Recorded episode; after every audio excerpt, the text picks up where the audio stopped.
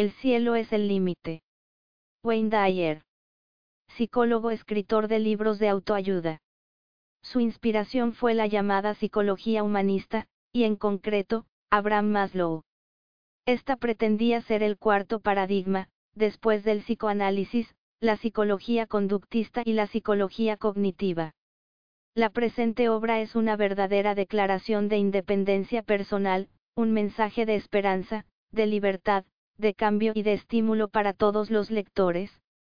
Con el entusiasmo, el optimismo y el firme realismo que le caracterizan, Wayne Dyer va a enseñarle a usted cómo ser una persona independiente y autónoma, un individuo sin límites que toma personalmente sus decisiones en vez de permitir que lo hagan otros, que persigue objetivos propios, y los logra, y que saca el máximo provecho de cada instante de su vida. El cielo es el límite es una obra llena de energía, ingenio, sabiduría, sentido común y ejemplos convincentes, que le proporcionará la fuerza y la confianza necesarias para cambiar hoy, mismo su vida, para cerciorarse de que puede ser usted perfecto, de que puede alcanzar la felicidad total, en suma, de que el cielo y solo el cielo es el límite? Introducción. ¿Cuál es su límite? De vez en cuando, oirá usted decir a una persona, a la que se ofrece la tercera, cuarta o quinta copa en un cóctel, no gracias, he llegado al límite. Es un comentario inteligente cuando se está bebiendo alcohol salvo que uno tenga especial cariño a las resacas o a maltratar el cuerpo y la mente, merece la pena conocer el propio imite al alcohol y respetarlo. Pero, con demasiada frecuencia, cuando se nos ofrece un tercero, cuarto o quinto trago de la copa de la vida, y, lo advirtamos o no, la vida siempre ofrece, nos decimos para nuestros adentros, oh, no, mejor parar aquí. Creo que ya he llegado al límite. En cierta ocasión oí a una niñera gritar detrás de un niño muy vivaz que recoma la casa tan deprisa que ella no podía seguirle, no te entusiasmes tanto. No te entusiasmes tanto. Ya sabes que siempre que te entusiasmas demasiado te caes y te haces daño. Este libro está dispuesto a admitir que, en lo que respecta a la capacidad que posee usted para la felicidad, el desarrollo, la creatividad, la capacidad constructiva en la sociedad, cualquier cosa que usted valore como ser humano, literalmente no existen límites para lo que puede usted lograr. Por supuesto, si quiere hacer algo que ningún ser humano puede hacer, si quiere usted saltar por un acantilado, sin planeador, y volar, no tendrá suerte. Pero este libro trata también de cómo puede usted lograr todo lo que es posible para un ser humano y, además, lo que usted desea ser, frente a lo que otros o la sociedad en su conjunto le exigen que sea? Cuando hace varios años decidí dejar de escribir libros de texto que solo leerían un grupo de profesionales, para dedicarme a escribir libros para todo el mundo, pensaba en un programa de cuatro partes destinado a ayudar a la gente a alcanzar sus máximos niveles personales de felicidad y plenitud. Creía entonces, y sigo creyendo hoy que la mayoría de la gente pasa por tribulaciones innecesarias en la vida, porque no sabe manejar sus emociones y ha llegado a convencerse de un montón de disparates psicológicos, como el de que nadie está sano psicológicamente, en realidad, todos estamos un poco neuróticos, o sus problemas personales son consecuencia de rasgos de carácter profundamente enraizados, formados en un pasado lejano y harían falta años de tratamiento para eliminarlos. Yo escribí tus zonas erróneas insistiendo sobre todo en los medios de liberarse de las ideas y la conducta depresivas, y guiando al individuo de forma que pudiera empezar a pensar razonablemente en convertirse en no neurótico, si lo deseaba. Mi segundo libro, Evite ser utilizado, pasaba a indicar de modo gradual el medio de enfrentarse a las personas que pretendiesen manipularle o convertirle en su víctima, personas que pueden no haber eliminado sus propias zonas erróneas, por lo cual pueden creer que han de demostrar su propia valía mediante su capacidad para rebajarle a usted. Como el hecho de que usted se permita caer en las trampas de otro es, a su modo, una zona errónea tan definida como cualquiera de las que se abordaban en tus zonas erróneas, hemos de combinar la imagen de la persona que ha eliminado sus zonas erróneas personales cernía de la persona que evita ser utilizada, para componer la imagen de la persona sin zonas erróneas, es decir, una persona SZE? Pero, ya cuando empecé, a escribir tus zonas erróneas, tenía pensado escribir un libro definitivo para el individuo, que indicara cómo ir bastante más lejos del estado SZE, tal como se definió en las dos primeras obras. En la vida hay muchas más cosas que el simple aprender a resolver los problemas propios y a enfrentarse a posibles manipuladores, a manejar las propias emociones y a confiar en sí mismo. Todo individuo es intrínsecamente capaz de alcanzar alturas vertiginosas de felicidad y plenitud. La principal barrera que impide a la mayoría alcanzarlas parece ser el miedo, el miedo a que esa altura les dé vértigo y les impida enraizar con mayor firmeza en el suelo, pese a que es lo que en realidad sucede, como comprobarán en las siguientes páginas. En nuestra sociedad parece existir el temor generalizado a volar demasiado cerca del sol, a conseguir demasiado y luego perderlo, a llegar a ser demasiado feliz y hundirse luego. Esto contagia no solo a los individuos sino a toda la especie. Cuando consideramos la capacidad de los seres humanos para vivir en paz, en armonía, productivamente con alegría incluso, y consideramos luego el mundo tal cual es, la comparación resulta patética. ¿Y por qué ha llegado la especie humana a esta situación? Por la única y sola razón de que los individuos han permanecido ciegos a la infinitud de su propia capacidad, y han perdido el tiempo procurando convertirse en individuos medios, en adaptarse a lo que tradicionalmente se espera de ellos, ajustarse a las estructuras sociales que perpetúan la miseria que es hoy la mayor parte del mundo en que vivimos? El cielo es el límite puede ser tópico, un tópico del que sin duda se ha abusado últimamente, el cielo es el límite de lo que puede ahorrar si compra en el negocio de coches de segunda mano de Johnny.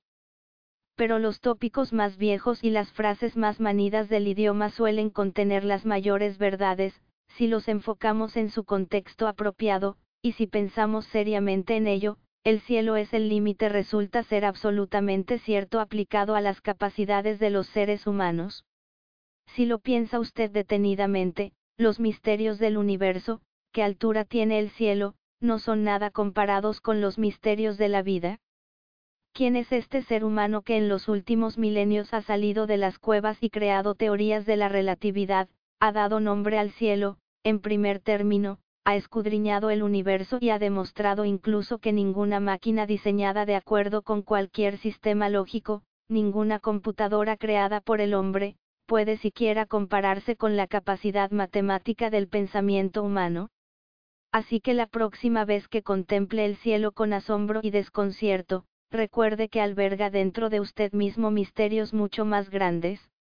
La diferencia es que el cielo no puede pensar sobre sí mismo, no puede elegir lo que será.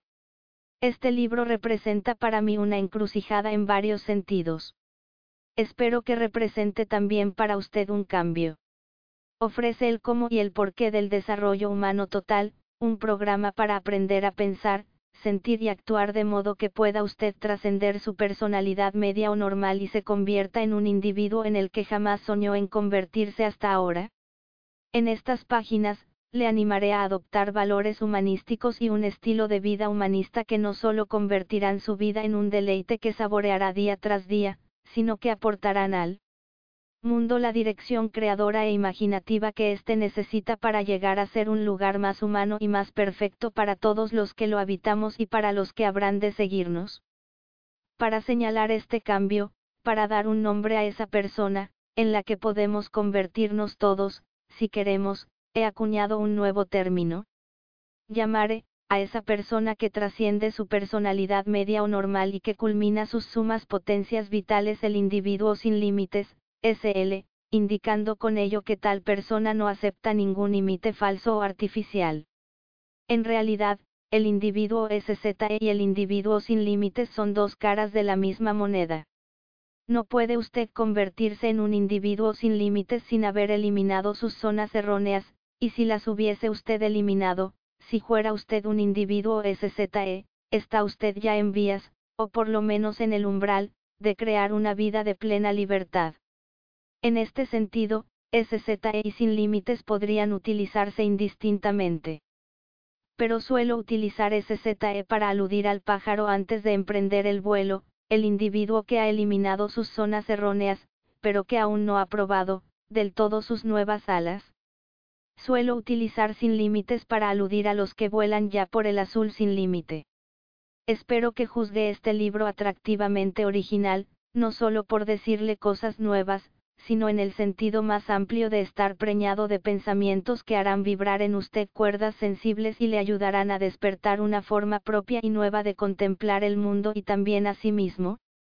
Pero para que un libro sea verdaderamente original, ha de estar profundamente enraizado en lo que el autor considera el pensamiento más vital y fecundo del pasado.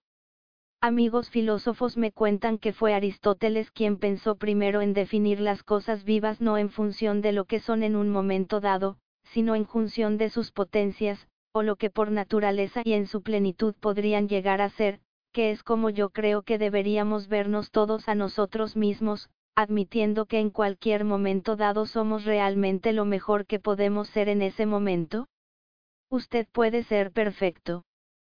Por desgracia, la idea de investigar la ilimitada capacidad de grandeza de la humanidad no ha dominado precisamente en la sociedad contemporánea, y por eso las raíces de este libro se hunden profundamente en la obra de unos cuantos pensadores excepcionales y atípicos, mis que en los numerosos escritos de los incluidos en la corriente general de lo que hoy pasa por psicología y filosofía.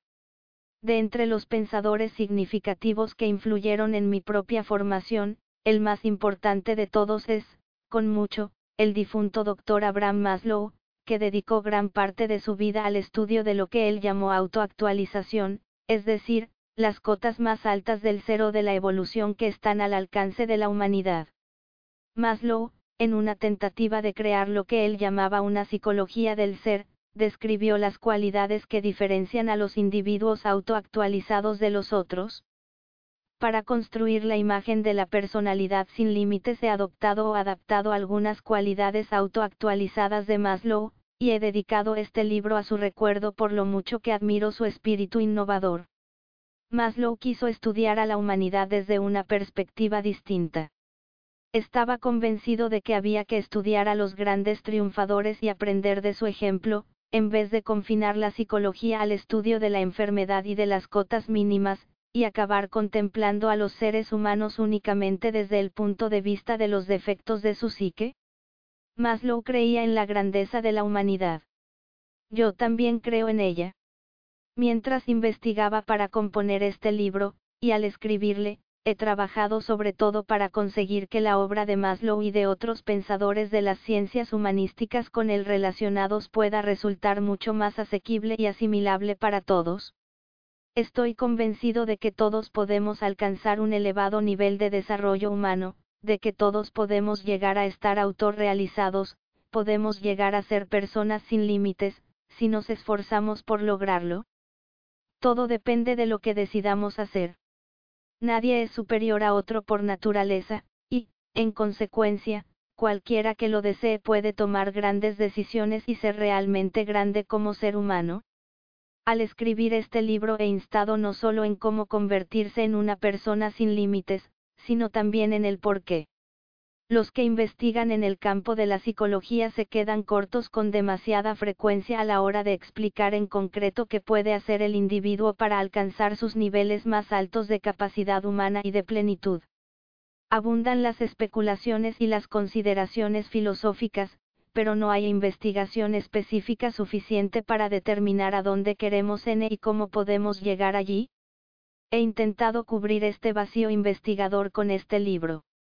Aunque he aprendido mucho leyendo a Maslow y a otros autores, y he procurado de modos diversos traducir todo lo que me han enseñado estos investigadores anteriores a una terminología que puedan entender todos, en este libro expongo básicamente lo que sé, que es cierto no porque lo haya leído sino porque yo mismo me he dedicado a vivirlo diariamente. He comprobado lo que hay que hacer para vivir plenamente en el presente, y sé que funciona. Este libro rompe en varios sentidos las barreras tradicionales de la psicología y se aventura en el reino de la filosofía. No se deje asustar por eso, porque yo no concibo la filosofía como esa jerga oscura que manejan los académicos que hoy en día se llaman filósofos. Se dará cuenta por el simple hecho de no haber oído jamás hablar de un filósofo contemporáneo, de que ninguno ha tenido nunca nada que decirle a usted, que la filosofía académica tiene que ser una disciplina muerta, por lo menos, muerta para el mundo? Lo triste es que la filosofía académica de los últimos 30 o 40 años se ha perdido en el análisis de la gramática y en la construcción de sistemas lógicos, relacionados con temas tecnológicos y científicos, prescindiendo de la búsqueda humanística de la sabiduría que la hizo nacer en sus orígenes. Si los filósofos atacan a un asesor humanista como yo por penetrar en su territorio, deberían meditar un poco su olvido de esas zonas del territorio de la filosofía que intento cultivar. La filosofía conserva para mí su sentido originario, es la búsqueda de la sabiduría humana fundamental, y alguien tiene, que emprender esa búsqueda. Me considero en realidad, en primer término, un filósofo práctico, y solo en segundo término un psicólogo. Desde los grandes pensadores existencialistas, Kierkegaard, Sartre, Heidegger, nadie se ha preguntado qué es ser humano, e incluso los existencialistas raras veces consideraron las grandes alturas a las que el individuo puede llegar, centrándose, por el contrario, en el pesimismo y en el absurdo de la existencia.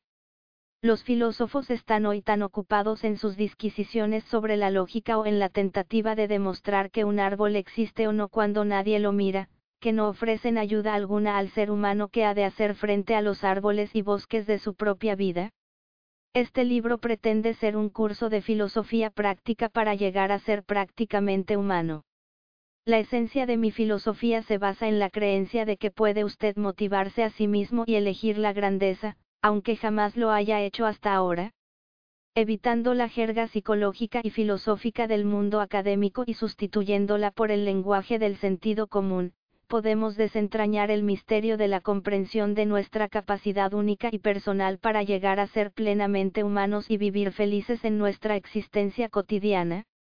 Muchos de nosotros, de los individuos normales, hemos llegado a convencernos de que la existencia sin límites en sí misma queda fuera de nuestro alcance, debido únicamente a que algunas de las palabras y frases que describen a los individuos autoactualizados para usar la terminología de Maslow han desafiado un tratamiento de idioma normal por parte de los académicos.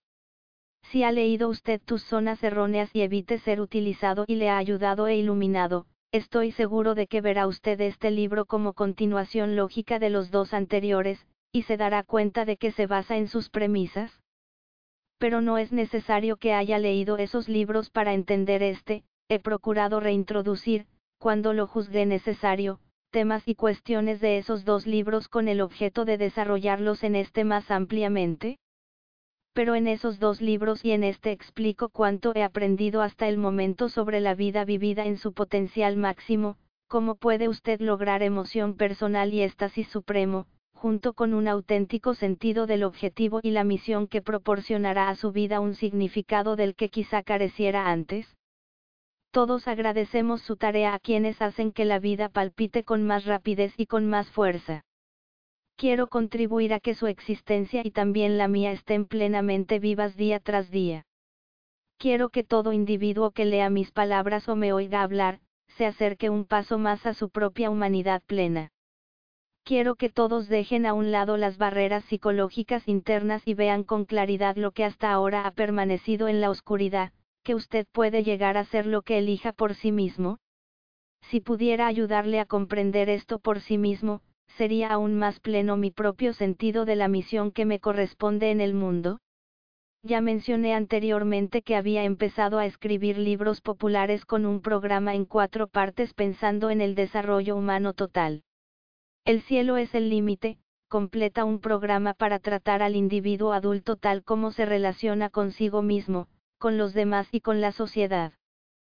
Pero mi programa total solo está concluido en sus tres cuartas partes. La cuarta parte, última y básica, será un libro dedicado a la aplicación de los principios de la vida SZE. Sin límites a la educación de los niños. Es indudable que podemos educar a los niños de tal modo que se desarrollen para desplegar al máximo su humanidad plena. no tienen por qué someterse a las enfermedades mentales tradicionales que la mayoría de la gente hereda de nuestra cultura.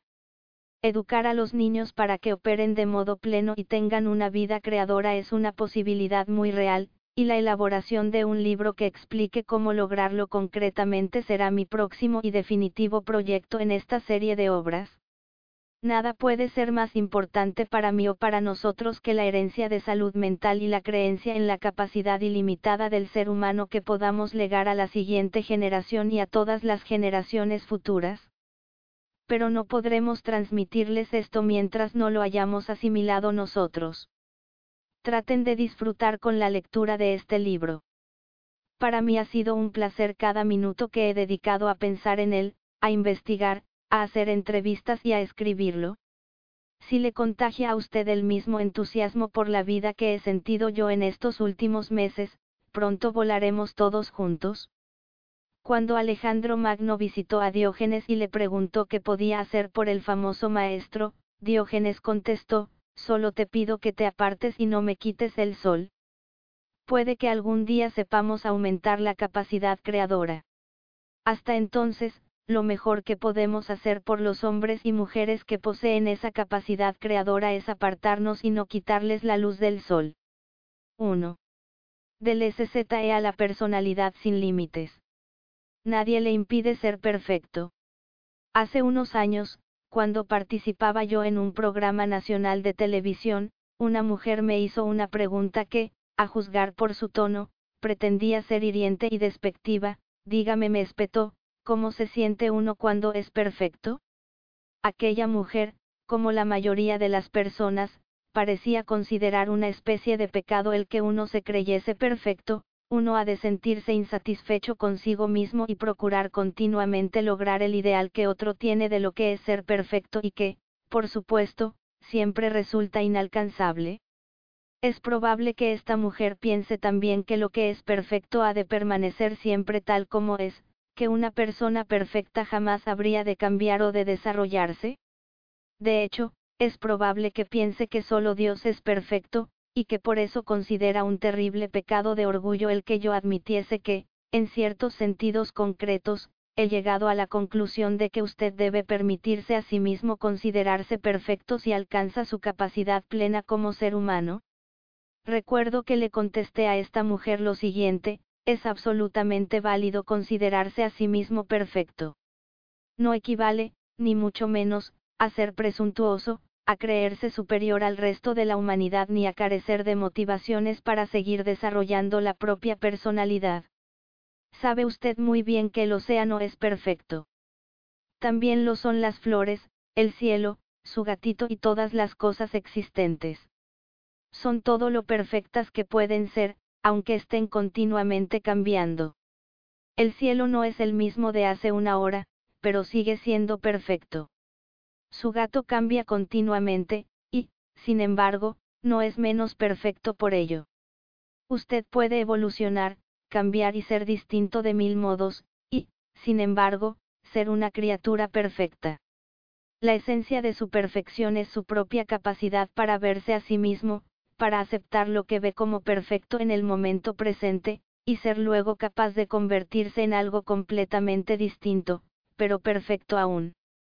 Resulta irónico que consideremos siempre perfectos a los animales, y nos neguemos, por otra parte, esa misma cualidad a nosotros mismos.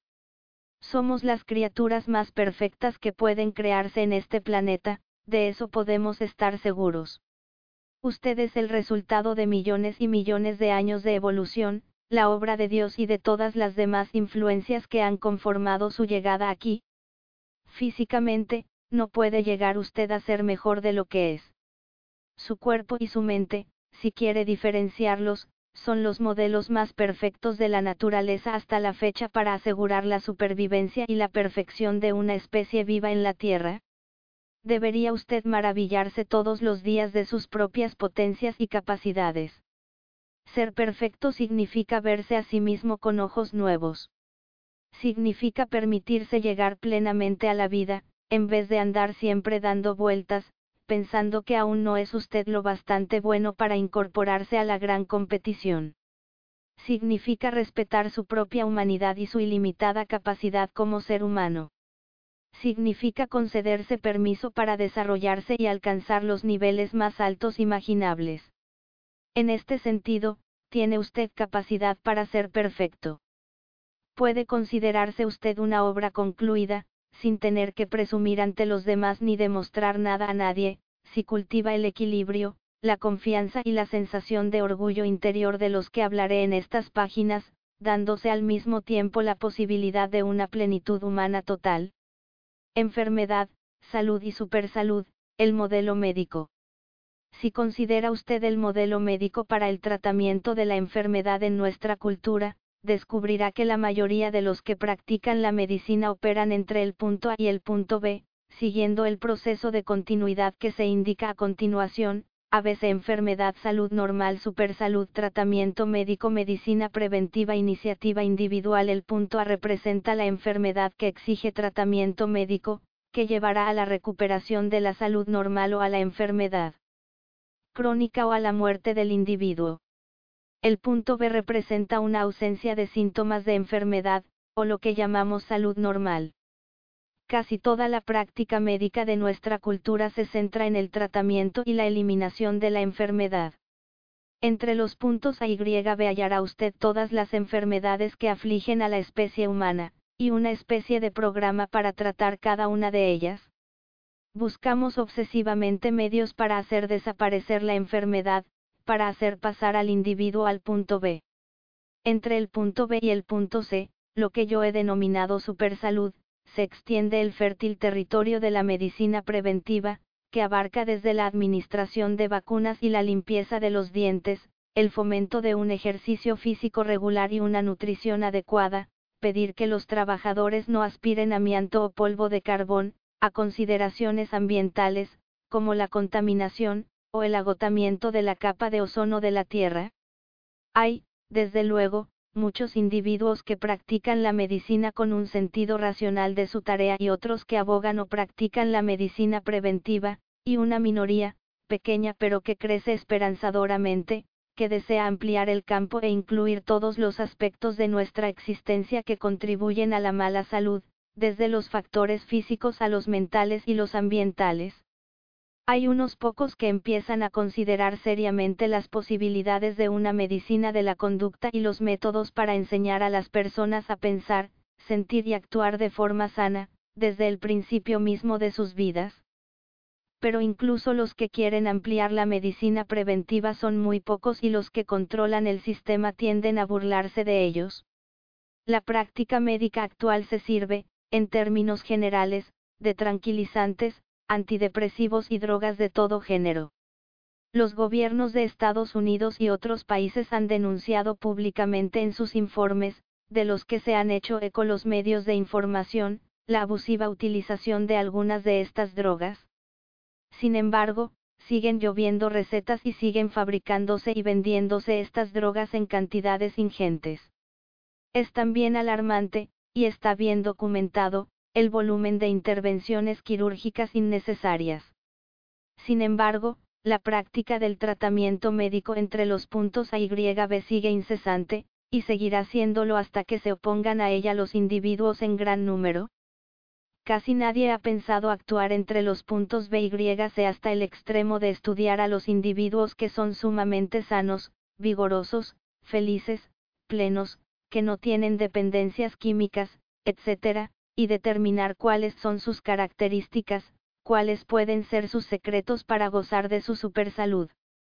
Esto puede deberse en gran medida a que la supersalud es un asunto de elección individual y de iniciativa personal. Si ha empezado usted a hacer pedestrismo, a andar, a jugar al tenis, o a realizar cualquier ejercicio parecido porque su médico le ha advertido que debe adelgazar o cuidar su corazón o aumentar su capacidad pulmonar, se trata de un procedimiento de medicina preventiva destinado a conservar la salud normal. Quizá lamente usted el tiempo necesario para los ejercicios diarios y los realice pensando que podría estar haciendo otra cosa. Pero si hace ejercicio a diario por propia iniciativa, porque le gusta, porque le resulta agradable estar en contacto con su cuerpo y con su asombrosa capacidad para devolver una pelota o correr 15 kilómetros, y no lo cambiará usted por ninguna otra cosa ni echará de menos nada mientras lo hace, se trata de una situación completamente distinta.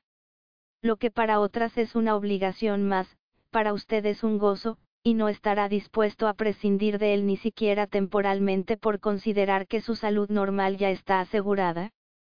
Es difícil determinar la diferencia entre el ejercicio gozoso y sin conflictos, y el ejercicio como obligación en lo que respecta a la salud física, pero, en lo que respecta a la salud mental, y quién sabe dónde acaba la salud física y empieza la mental, es la diferencia entre la personalidad normal y la personalidad sin límites. Cuando haya suficientes individuos que lleguen al nivel en que las personas piensan por sí mismas y no necesitan médicos que se limiten a extenderles una receta que les proporcione drogas para controlar crisis de angustia, entonces el proceso de ave y vuelta atrás, dejará de ser la norma de la salud física en nuestra cultura. Una persona SZ sabe ya que él o ella, y en una píldora, puede curar su angustia, y, en consecuencia, mirará hacia su interior y no hacia el exterior para curarla? La emoción de practicar la medicina entre los puntos B y Y se supone que haya médicos que desean que la gente deje de pensar y de vivir de forma insana. Significa enseñar a los pacientes a desear gozar de supersalud, a controlar su cuerpo en vez de fortalecer sus enfermedades utilizando medios externos, como las drogas y los fármacos como único método de tratamiento. La psicología como medicina, enfoque patológico. El campo de la psicología, tradicionalmente considerado en un sentido básico como algo anejo a la rama de la medicina denominada tratamiento, también opera entre los puntos A y B sobre su propio proceso de continuidad, que es más o menos este, casi todas las investigaciones sobre la conducta humana se han hecho estudiando a individuos con síntomas entre los puntos A y B que les hacen funcionar por debajo de la media, del llamado nivel normal de sus sociedades. Los psicólogos, con la notable excepción de algunos rebeldes como Maslow, se han centrado tradicionalmente en síntomas neuróticos, en la depresión y en la ausencia de enfermedad psicológica clínica como indicio de normalidad. Han escrito profusamente sobre la mala salud mental, pero muy poco sobre la consecución de la salud mental. Han escrito mucho sobre la necesidad de esforzarse, pero casi nada sobre llegar alguna vez a alguna parte. Enfocan a los individuos como seres que tienen siempre que mejorar en vez de aceptarlos como individuos sanos, tal como son. La profesión, como el conjunto de la sociedad, parece obsesionada con el futuro y su planificación. No se presta la menor atención al presente ni a cómo disfrutarlo. Todo se centra en estar bien adaptado a las cosas tal como son, a ser normal o un individuo medio. Prácticamente no se presta atención a la capacidad innata de todo ser humano para la grandeza. La psicología estudia a los que tienen casi todos los síntomas, y crea luego una teoría de por qué los individuos se comportan como se comportan, basada en la ausencia de tales síntomas clínicos, como objetivo ideal para todo. Los psicólogos analizan a quienes consiguen seguir tirando, no se enredan en problemas y funcionan, aunque no tengan la menor paz interior, y los utilizan como el modelo que todos hemos de imitar. Existen otras dimensiones, más emocionantes y más significativas, para el estudio de los seres humanos. ¿Por qué no analizar a los que son más felices, a los que alcanzan mayores éxitos, a los individuos más creadores, más constructivos y más productivos que hay entre nosotros y ver lo que podemos aprender de ellos antes de hacer generalizaciones sobre lo que nos es posible? Sus ejemplos ayudarían a proporcionar fértiles orientaciones que todos podríamos seguir. Este sería el enfoque positivo de la psicología, y, sin embargo, parece existir una resistencia generalizada al mismo. Maslow utilizó el análisis de la grandeza en su investigación sobre la autoactualización, pero, aunque logró importantes aportaciones, sus propuestas no se tienen en cuenta, en términos generales, en la práctica psicológica actual, en parte porque no hay datos estadísticos seguros que apoyen sus investigaciones pero el hecho es que no puede haber datos estadísticos firmes que sean fundamentales para el estudio de la grandeza humana. En principio, es imposible predecir dónde o explicar cómo brotarán en el mundo el genio, la imaginación o la creatividad. No existe ninguna fórmula para llegar a teorías originales o para crear obras de arte originales.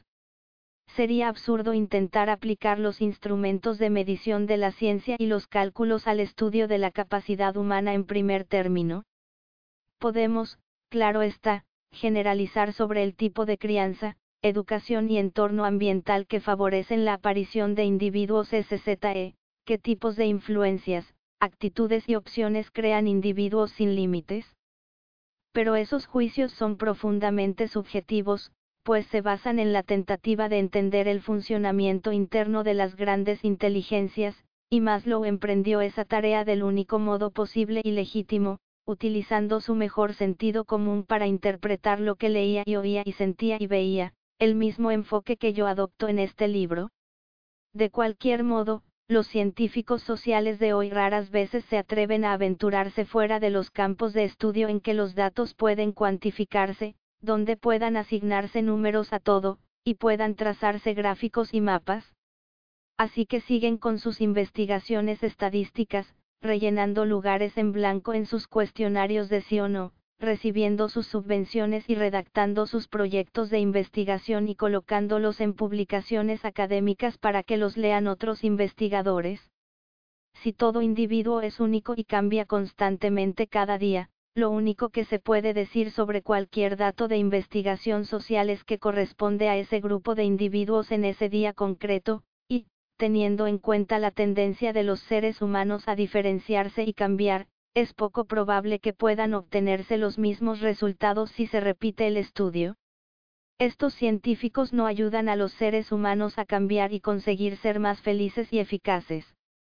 Por el contrario, como muchos de sus colegas de la medicina, vagan eternamente entre los puntos A y B, sin atreverse a creer que realmente podrían estar en un punto C. No tiene usted por qué caer en la trampa de trazar su progreso en la vida únicamente entre normalidad y algo peor. Si es usted psicológicamente normal, es decir, si afronta usted la vida tan bien como cualquiera, ¿por qué no se considera entre los puntos B y C y se olvida de si está o no está más enfermo hoy que ayer, porque no deja de compararse con todas las demás personas que deciden ser desdichadas y neuróticas? Puede empezar a enjuiciarse a sí mismo de formas nuevas, aunque las profesiones que tratan de la conducta humana no dejen jamás de estudiar en exclusiva lo que consideran enfermedad en otros, sin empezar a centrarse nunca en lo que es posible para la humanidad como objetivo máximo, incluso aunque la ciencia de la conducta humana no haga jamás nada por ayudarle. No tiene por qué esperar usted que los burócratas de la profesión se pongan al día. Puede empezar a considerarse a sí mismo y a su vida de un modo emocionante y original que hará que cada momento de su existencia en este planeta merezca la pena vivirse. Del pánico al control. Y lo que hay en medio. Observará que al final de la tabla de la página 24 dice, hay varias formas de valorar su estatus de desarrollo actual. Una es calcular su capacidad para resolver problemas o situaciones que se plantean en la vida diaria, y que van desde lo ordinario a lo potencialmente agradable o gozoso y hasta lo trágico. La escala anterior es una medida bien conocida de salud mental. Se trata básicamente de una escalerilla de cinco peldaños en la que usted puede reseñar cómo reacciona normalmente al amplio espectro de situaciones de su vida, Pánico El pánico asalta al individuo cuando se enfrenta con problemas y cree no tener capacidad para resolverlos.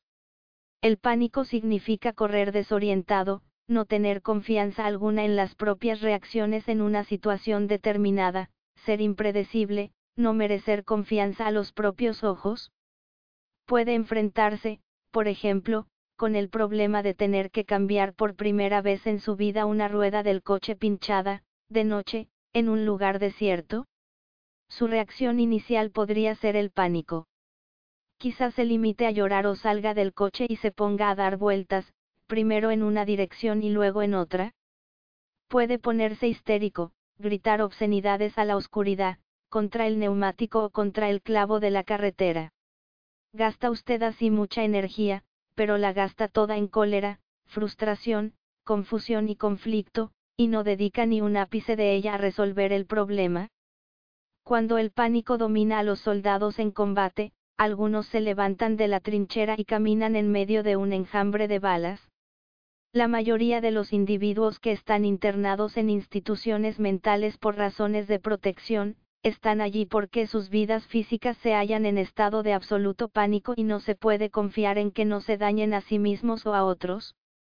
Su conducta es incontrolable e impredecible.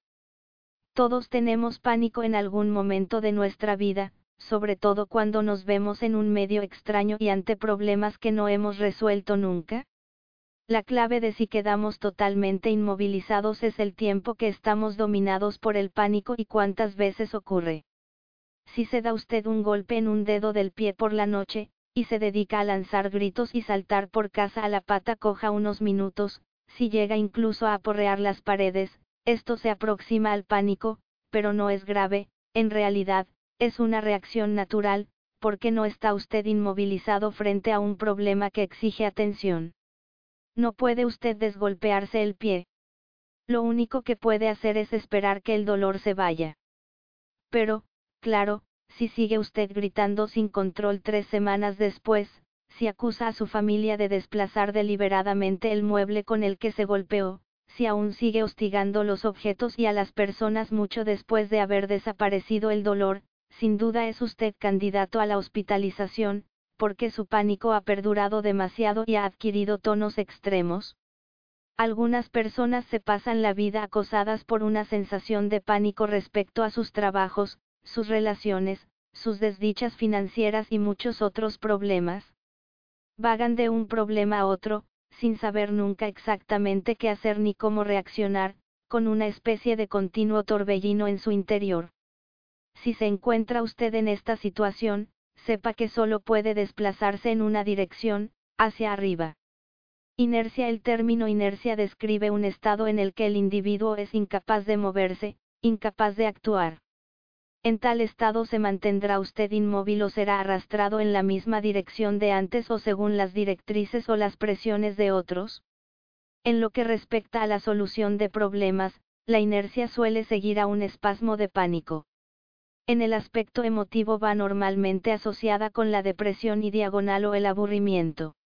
Si la depresión es crónica y profunda, o el aburrimiento es existencial, es decir, no es aburrimiento o hastío por esta o aquella situación o actividad, sino respecto a la vida en general, puede llevar a la psicosis y diagonal o al suicidio. Soren Kierkegaard captó la herencia del hastío existencial en esto o lo otro, no me interesa nada. No me interesa cabalgar, pues el ejercicio es demasiado violento. No me interesa caminar, caminar es demasiado trabajoso. No me interesa tumbarme, pues debería permanecer tumbado, y no me interesa hacerlo, o debería levantarme de nuevo, y tampoco me interesa. Same semarem, no me interesa nada en absoluto. La depresión y el hastío producen una falta de iniciativa generalizada, una conducta pasiva que empuja al individuo a quedarse en la cama o en casa sin hacer nada más que compadecerse de sí mismo? No solo padecen esta inercia los individuos, sino también muchas relaciones entre individuos. En el fondo, una pareja que ha tenido peleas escandalosas y serias a diario durante 20 años, seguirá integrada porque ambas partes tienen miedo de hacer algo, porque por lo menos hay seguridad, en la forma de predecibilidad, en saber que habrá una pelea a las tres y media esta tarde, y el mundo en su conjunto ha pasado a resultar tan lúgubre que los individuos no pueden imaginar ningún cambio que pudiera significar diferencia apreciable. No pueden imaginar siquiera la posibilidad de vivir a un nivel más alto. La inercia es mucho más peligrosa y dolorosa que el pánico para el individuo medio o normal.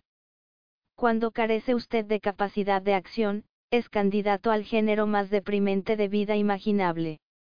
El individuo, en esa situación, vegeta y se deteriora. Puede que la causa principal de tensión y angustia y desgaste del organismo humano no proceda de cambios de trabajo o de emplazamiento, o del divorcio, ni siquiera de la muerte, sino más bien de vivir día tras día en relaciones no resueltas, sin saber hacia dónde se va, pero sintiendo una depresión crónica respecto a su vida? La inercia convierte su interior en un torbellino. Y vela con un telón gris el mundo externo. Si se halla usted en estado de inercia, cualquier paso, cualquier acción que emprenda le ayudará a aliviar ese torbellino. Volviendo a la rueda pinchada en un lugar desierto, después de haber gritado, de haberle dado patadas al coche, de haber maldecido el clavo y haber desahogado su cólera, quizá pierda usted más tiempo aún en un estado de inercia. Quizá se limite a sentarse en el suelo y a mascullar para sí. Puede que se meta de nuevo en el coche y se dedique a cavilar un rato sobre su desdicha. Es evidente que, si la inercia se prolonga demasiado, nunca llegará a arreglar el neumático, pero usted sabe también que lo de permanecer inerte no resultará eficaz, así que pasa al siguiente nivel de la salud mental en esta escalerilla de cinco peldaños. Competitividad Competir significa, bien luchar contra alguien o algo, bien dedicar un considerable esfuerzo o una dosis notable de energía a algo. Competir supone pues, en ambos sentidos, tener determinada dirección, orientarse hacia un objetivo. Supone intentar hacer algo, ya sea eliminar sus zonas erróneas o alcanzar una seguridad económica. Competir no es triunfar, pero al menos se hace algo, es una actitud mucho más positiva que dejarse dominar por el pánico o por la inercia. Por otra parte, muchas personas para las que competir es la actitud vital dominante dedican su vida entera a competir y a intentar lograr algo sin llegar a conseguirlo nunca. La competición crónica o compulsiva implica un ajetreo constante y un vivir continuamente orientado hacia el futuro. Y muy bien puede mantenerle a usted siempre oscilando de una tarea a otra, incapaz de gozar del presente porque está considerando siempre el próximo objetivo, sin activar plenamente una gran parte de su vida? Son muchos los adultos y los jóvenes que sufren de esta compulsión, esta enfermedad de la urgencia, en un grado serio. Significa en esencia correr tras algo que siempre se le escapará. Ha de haber en su vida momentos periódicos en los que usted esté aquí, en los que haya llegado, en los que sea capaz de gozar del momento. Pero eso les resulta a algunos imposible. Algunos de estos perennes competidores ni siquiera pueden disfrutar de unas vacaciones. Están demasiado obsesionados por lo que han dejado atrás, o por lo que han de hacer cuando vuelvan, así que quieren volver y empezar a planear las vacaciones del año siguiente. Volviendo a la rueda pinchada, quizás se canse usted de cavilar y vuelva al maletero. Lo abre, y allí está la rueda de repuesto y el gato, pero no sabe colocar el gato ni quitar la rueda. Camina unos 100 metros buscando una casa o alguien que le ayude, vuelve luego porque no hay casas ni luces a la vista y porque, en realidad, no le gusta hablar con desconocidos. Quizá no pudiera encontrar una casa ni un teléfono en esa dirección en 15 kilómetros. Prueba en la otra dirección, también sin resultado. Vuelve al coche. Quizá se hunda de nuevo en el pánico o en la inercia. Quizás saque el gato y la rueda de repuesto y considere la posibilidad de interpretar las instrucciones, y luego lo deje porque piensa que ha colocado mal el gato, o ha colocado mal la rueda.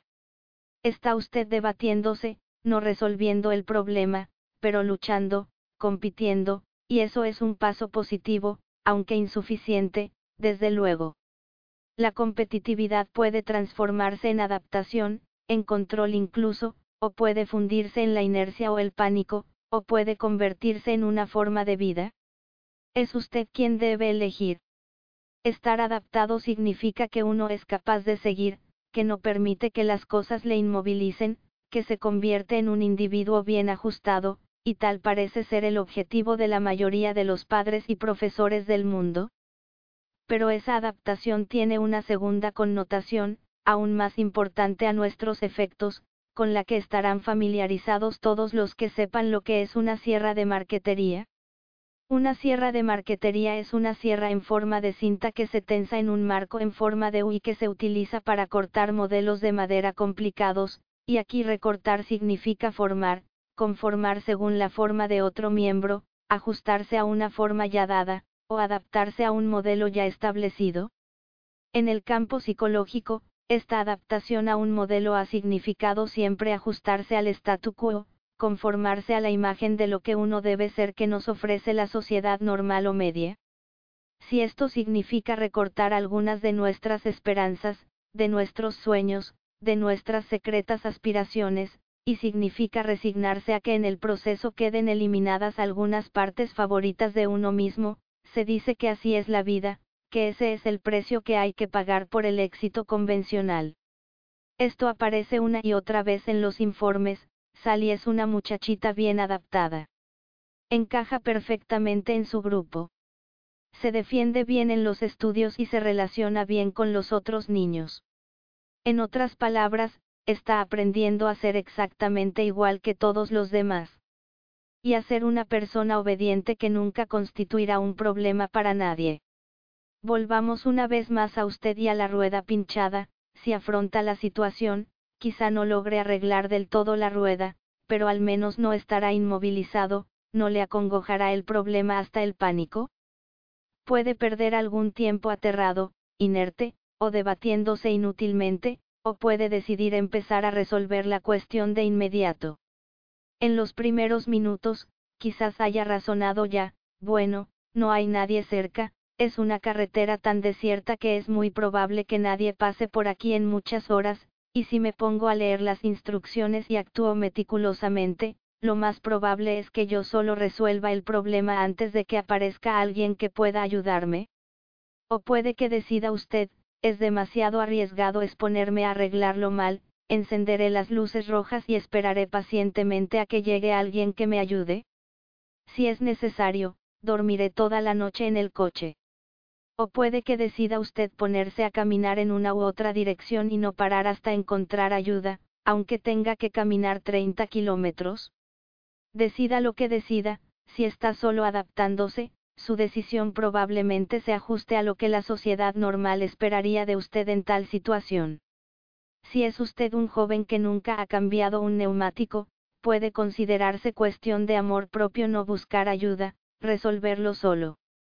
Quizá rechace la ayuda si alguien se la ofrece. Si es usted una mujer que ha considerado siempre que la tarea de cambiar el neumático es tarea de hombres, es posible que ni siquiera considere la posibilidad de resolver el problema sola. Buscará ayuda masculina o esperará a que aparezca un hombre, o quizá tema que aparezca determinado tipo de hombre. Puede que sea usted tan hábil que carezca de zonas erróneas respecto a esta situación. Si alguien le ofrece ayuda constructiva, usted la aceptará agradecido.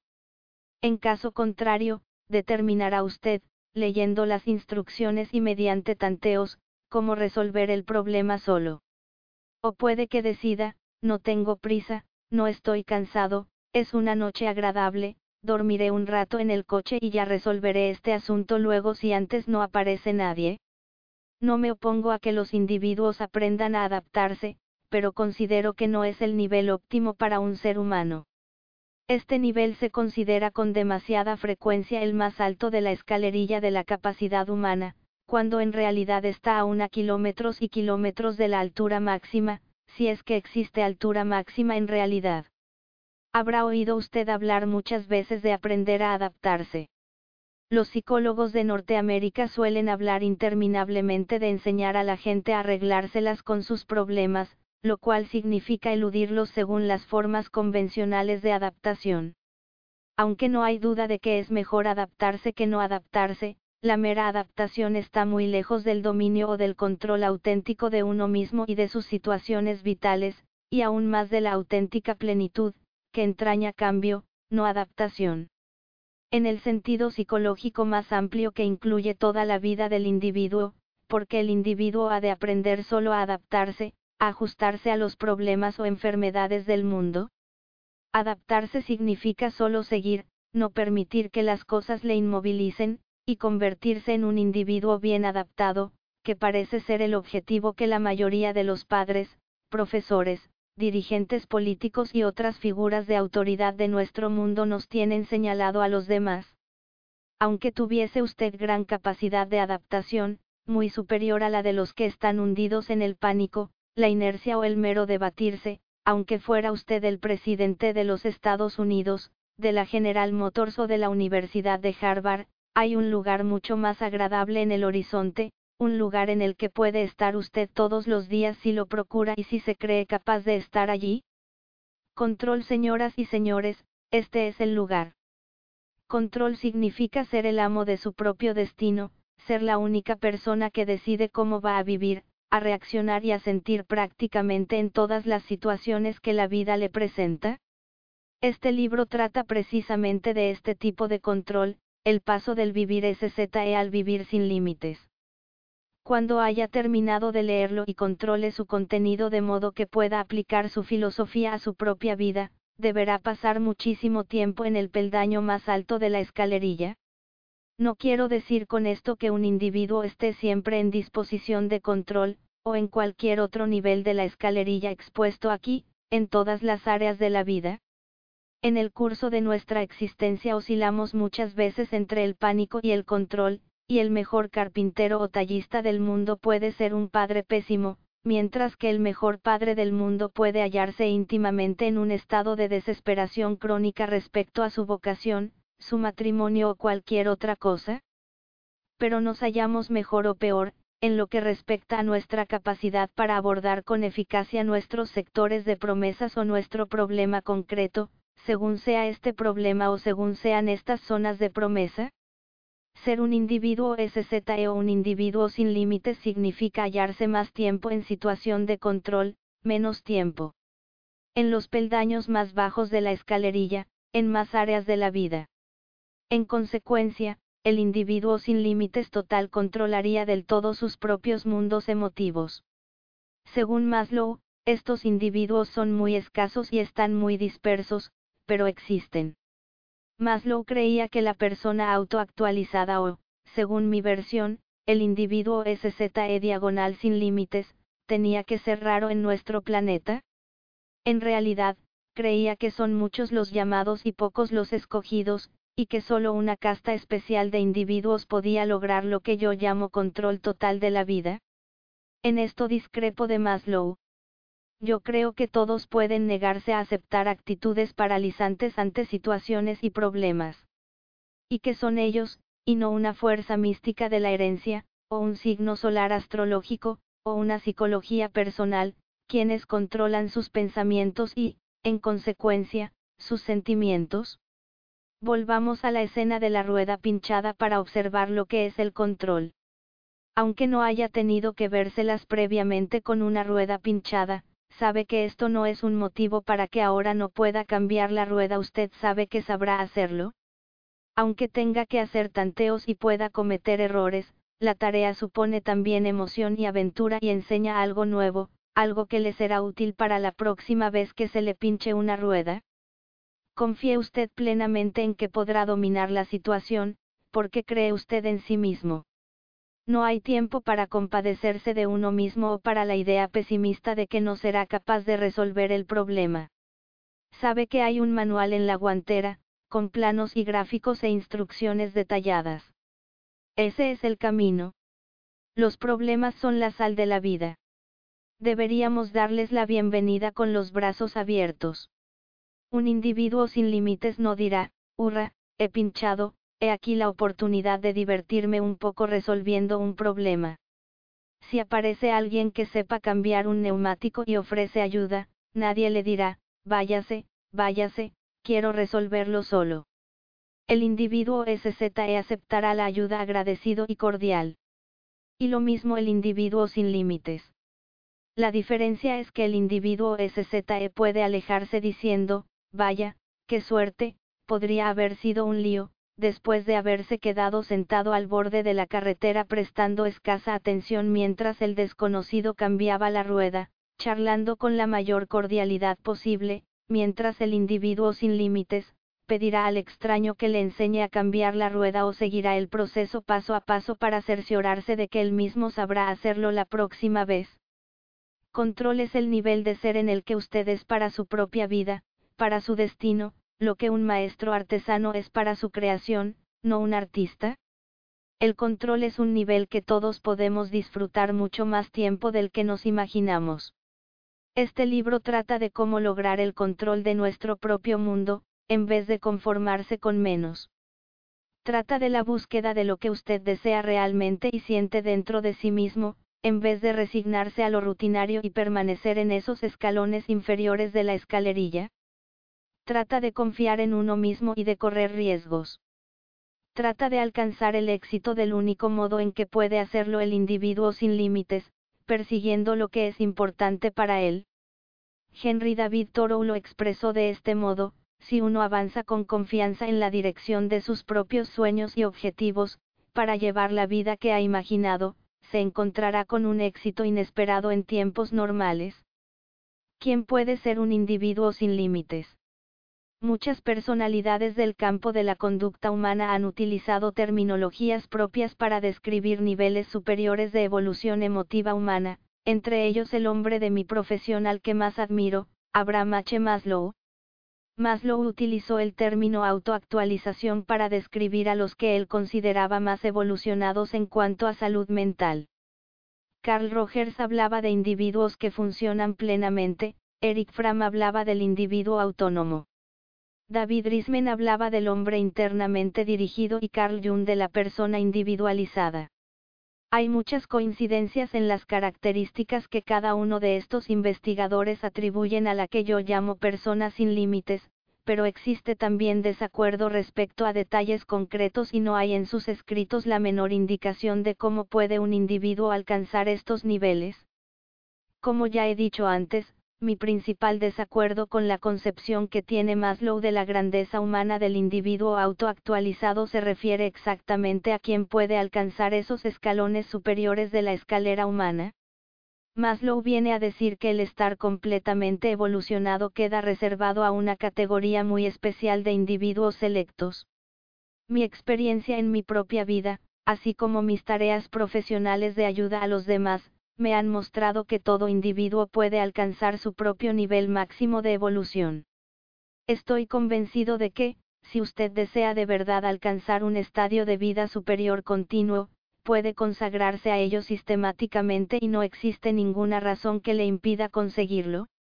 No tiene que ser necesariamente una persona especial, con la buena suerte de haber heredado genes autoactualizados, para ser una persona SZEO sin límites.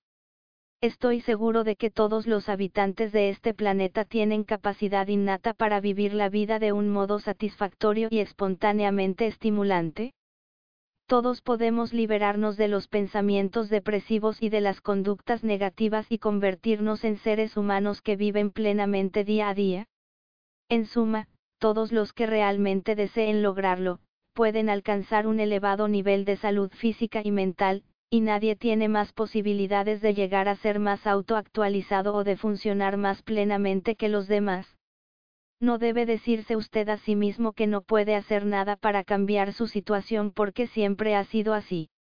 No tiene usted que decirse a sí mismo que no puede cambiar realmente o que le es casi imposible alcanzar un estadio superior de existencia debido a que está excesivamente encerrado en sus hábitos puede perseguir lo que quiera para sí mismo si se decide a trabajar, día a día, adoptando una filosofía de la vida que le proporcionará el máximo grado de plenitud y felicidad, independientemente de sus circunstancias o de los problemas que haya tenido que afrontar hasta hoy. ¿Por qué seguir aquí, en primer lugar? Parece que lo tenemos todo predeterminado y establecido. Nos hemos convencido a nosotros mismos de que el verdadero fin de la vida es intentar superar a todos los demás y perseguir interminablemente objetivos que siempre se nos escapan.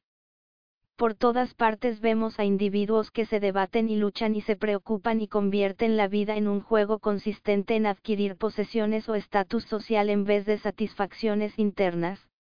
El objetivo de la vida en la sociedad contemporánea parece ser el logro de metas orientadas hacia el futuro, determinadas desde el exterior del individuo, complacer a papá o a mamá o sacar buenas notas, diplomas de las universidades selectas, títulos profesionales y ascensos, premios, dinero, tres coches, dos televisores, abrelatas eléctricos y, por último, unos ahorrillos para la jubilación.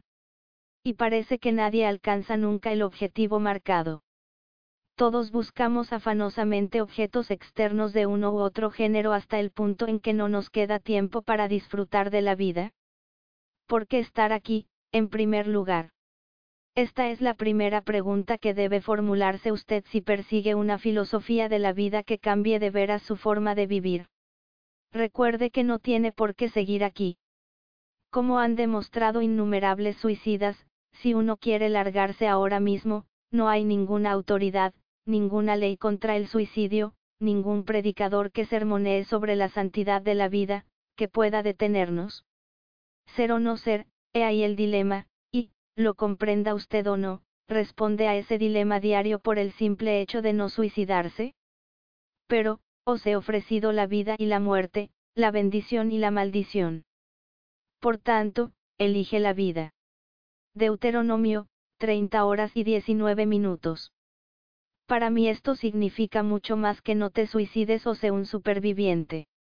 Significa elegir la vida en toda su gloriosa riqueza y su potencial ilimitado, eligiéndola por lo que es realmente, el milagro más extraordinario del universo. Por tanto, elige la vida. El asunto tiene una carga de absurdo embriagadora si alguien le dijese, he colocado ante ti zanahorias y espinacas, por tanto, elige las zanahorias, usted muy bien podría decir, ¿por qué?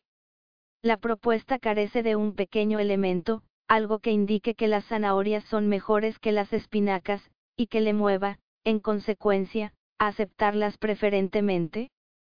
Pero suponga que, en vez de eso, le hubiesen dicho, pongo ante usted zanahorias salteadas con mantequilla y espinacas hervidas con gasolina.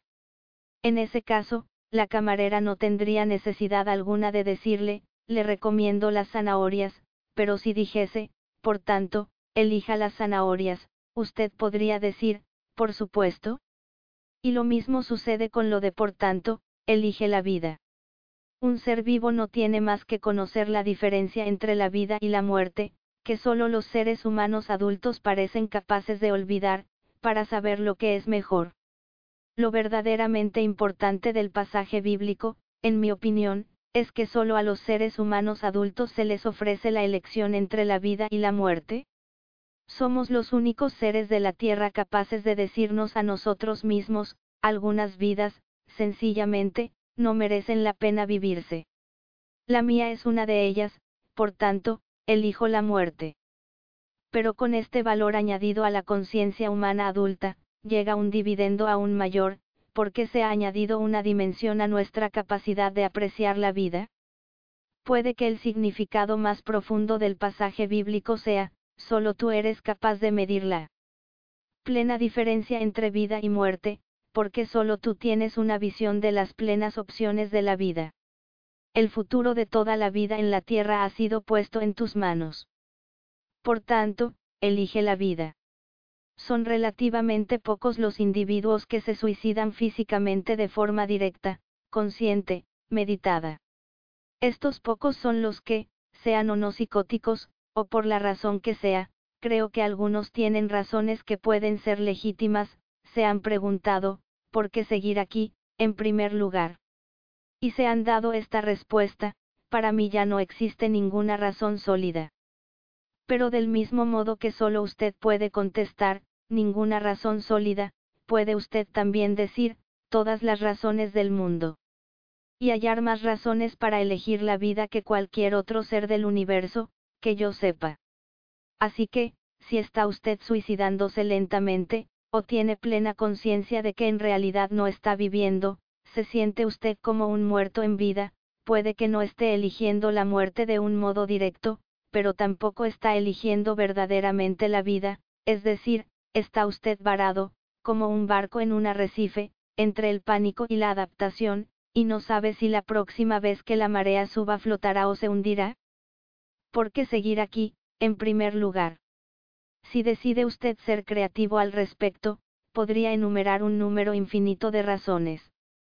Pero dado que ya ha elegido usted la vida, considerando que sigue usted aquí, comencemos con una consideración filosófica muy simple, la versión más sencilla que puedo ofrecer de la filosofía de la vida que propongo? Finjamos que el objetivo real de estar aquí, en primer término, es recorrer la vida gozando al máximo, sin maltratar a nadie y realizando tareas que hagan de este planeta un lugar mejor para todos los que hoy viven en él y para los que lo habiten cuando nosotros nos vayamos? Quizás esto parezca demasiado, pero, como filosofía de la vida, creo que no es demasiado ambiciosa para ningún ser humano, y su elemento clave es que parte de usted disfrute de su propia vida. Un distinguido educador, Neville Sanford, lo expresó de este modo, en lo que respecta al equilibrio de los valores humanos, yo colocaría el goce de la vida como prioridad esencial y lo justificaría basándome en que, si uno no sabe gozar de la vida, inevitablemente será una carga para los demás. SZE, Zenimuga, el arte de vivir ahora. Futurización, ese círculo vicioso si se propone usted de veras pasar de un estado vital SZE a un estado vital sin límites, debe reconsiderar meticulosamente en qué emplea el número limitado de días de que dispone en su vida. Si persigue usted interminablemente los símbolos, distintivos o enseñas que utiliza la gente normal para valorar el éxito en la vida, cuyo símbolo primario es el dinero, posponiendo indefinidamente su goce de la vida tal como se le ofrece ahora y esperando vivir de verdad en una época futura, ¿nunca vivirá usted verdaderamente en el presente? Futurizar puede convertirse en el más destructivo de los hábitos. El presente se desperdicia siempre en la planificación del futuro, que nunca llega del todo. Si se propone usted conseguir suficiente dinero para así poder ser siempre feliz, nunca alcanzará la felicidad esa persecución se convertirá en el objetivo único de la vida.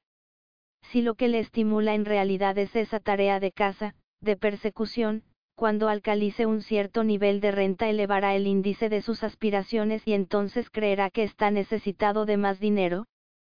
Si se ha marcado usted como objetivo de la vida el prestigio, el dinero, los premios, la fama o cualquier otra de la multitud de lo que yo llamo compensaciones externas que la sociedad intenta venderle continuamente, está usted atrapado en una carrera sin fin en pos del éxito, lo cual, desde un punto de vista práctico, es la raíz de todas las enfermedades neuróticas modernas, entre las que se incluyen la angustia aguda, la tensión, la hipertensión, las úlceras, las depresiones, las obsesiones, las jaquecas, los calambres, los tics, los trastornos cardíacos y traumas emocionales, así como unas relaciones familiares insatisfactorias, un estilo de vida defensivo, una falta de amor en su vida y así sucesivamente ad noción.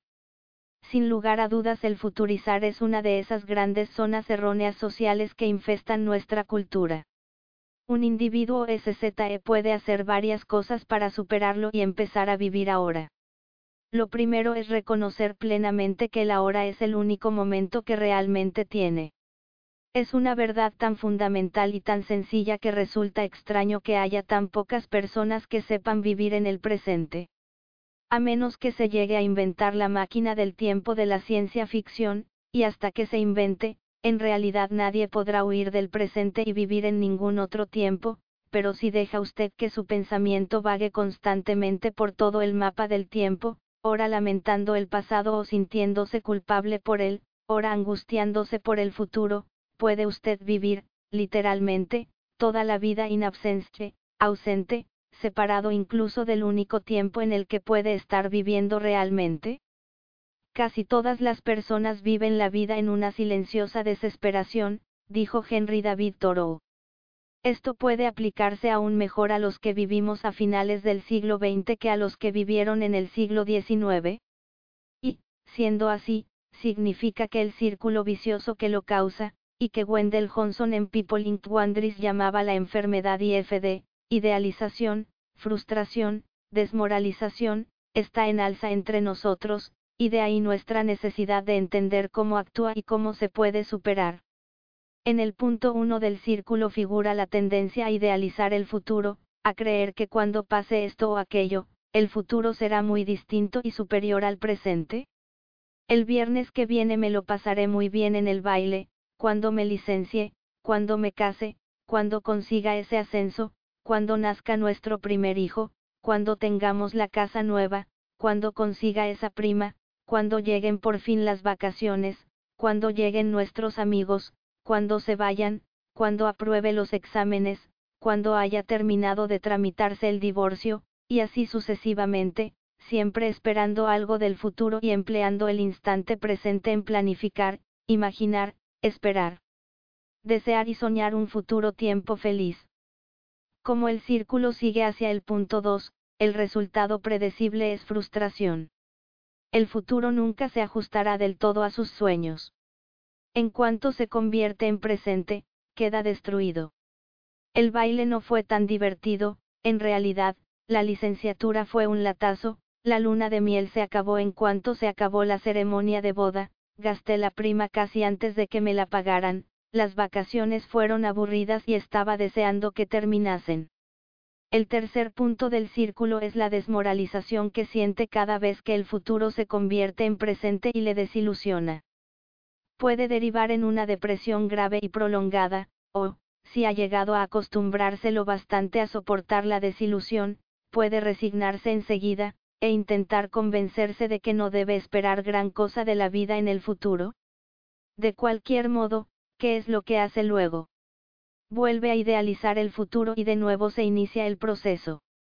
Acaba adaptándose plenamente a una vida de silenciosa desesperación. La única manera de salir de esa trampa, que mantiene inmovilizados a millones de individuos, es deshacer ese círculo y empezar a vivir plenamente su vida hoy. Para trascender el pasado, aunque pueda parecer demasiado dolorosamente evidente mencionarlo, lo cierto es que el pasado ha pasado, y, sea lo que sea lo que haya sucedido entonces, nunca volverá, y nunca podrá recuperarlo. Siempre que se sorprenda malgastando sus momentos presentes paralizado por algo que ocurrió en el pasado, está usted castigándose innecesariamente. El primer paso para superar su pasado es prescindir de las actitudes hacia el que le paralizan ahora. Esto supone cambiar sus actitudes hacia el presente, más que intentar borrar de modo artificial cualquier cosa de su pasado real. Si ha decidido usted derrochar el presente vagando por el pasado, lamentando las oportunidades perdidas o rememorando los buenos tiempos, lamentándose de que todo ha cambiado, o deseando poder revivir su vida anterior, no hará más que asesinar su presente? Pero si decide usted abandonar el pasado siempre que le impida pensar, sentir o actuar eficazmente en el presente, su pasado se integrará enseguida en la perspectiva SZE diagonal sin límites. Quiero insistir en que abandonar el pasado no significa eliminar su recuerdo, o que deba olvidar usted lo que ha aprendido y que pueda hacerle más feliz y eficaz en el presente. He citado antes pensamientos, filosóficos y poéticos, del pasado lejano y próximo de la humanidad que creo que son dignos de recordarse, porque contienen verdades que pueden iluminar la belleza potencial de nuestras vidas presentes. A lo que me refiero es a liberarse inmediatamente de esas actitudes aprendidas que le impiden funcionar eficazmente y ser feliz hoy. Por ejemplo, si acaba de morir una persona a quien usted amaba, es natural que se sienta afligido durante un tiempo. Pero por muy dolorosa que pueda ser la pérdida, el mundo le recuerda a usted la diferencia inconmensurable existente entre vida y muerte, y ese es un mensaje que no puede ignorar. Está obligado en este momento a soportar el dolor, no sentirlo sería inhumano, no expresarlo sería psicológicamente catastrófico para usted. Pero si se aferrase usted indefinidamente a ese dolor, si no permitiese usted nunca que se disipase y no siguiese viviendo en el ahora, estaría condenándose a vivir eternamente en el pasado, reacción compulsivamente negativa. El dolor no puede hacerle recuperar a la persona amada, únicamente puede purgar su aflicción por la pérdida de esa persona, y, como mucho, conducirle a una entrega aún más decidida a la vida.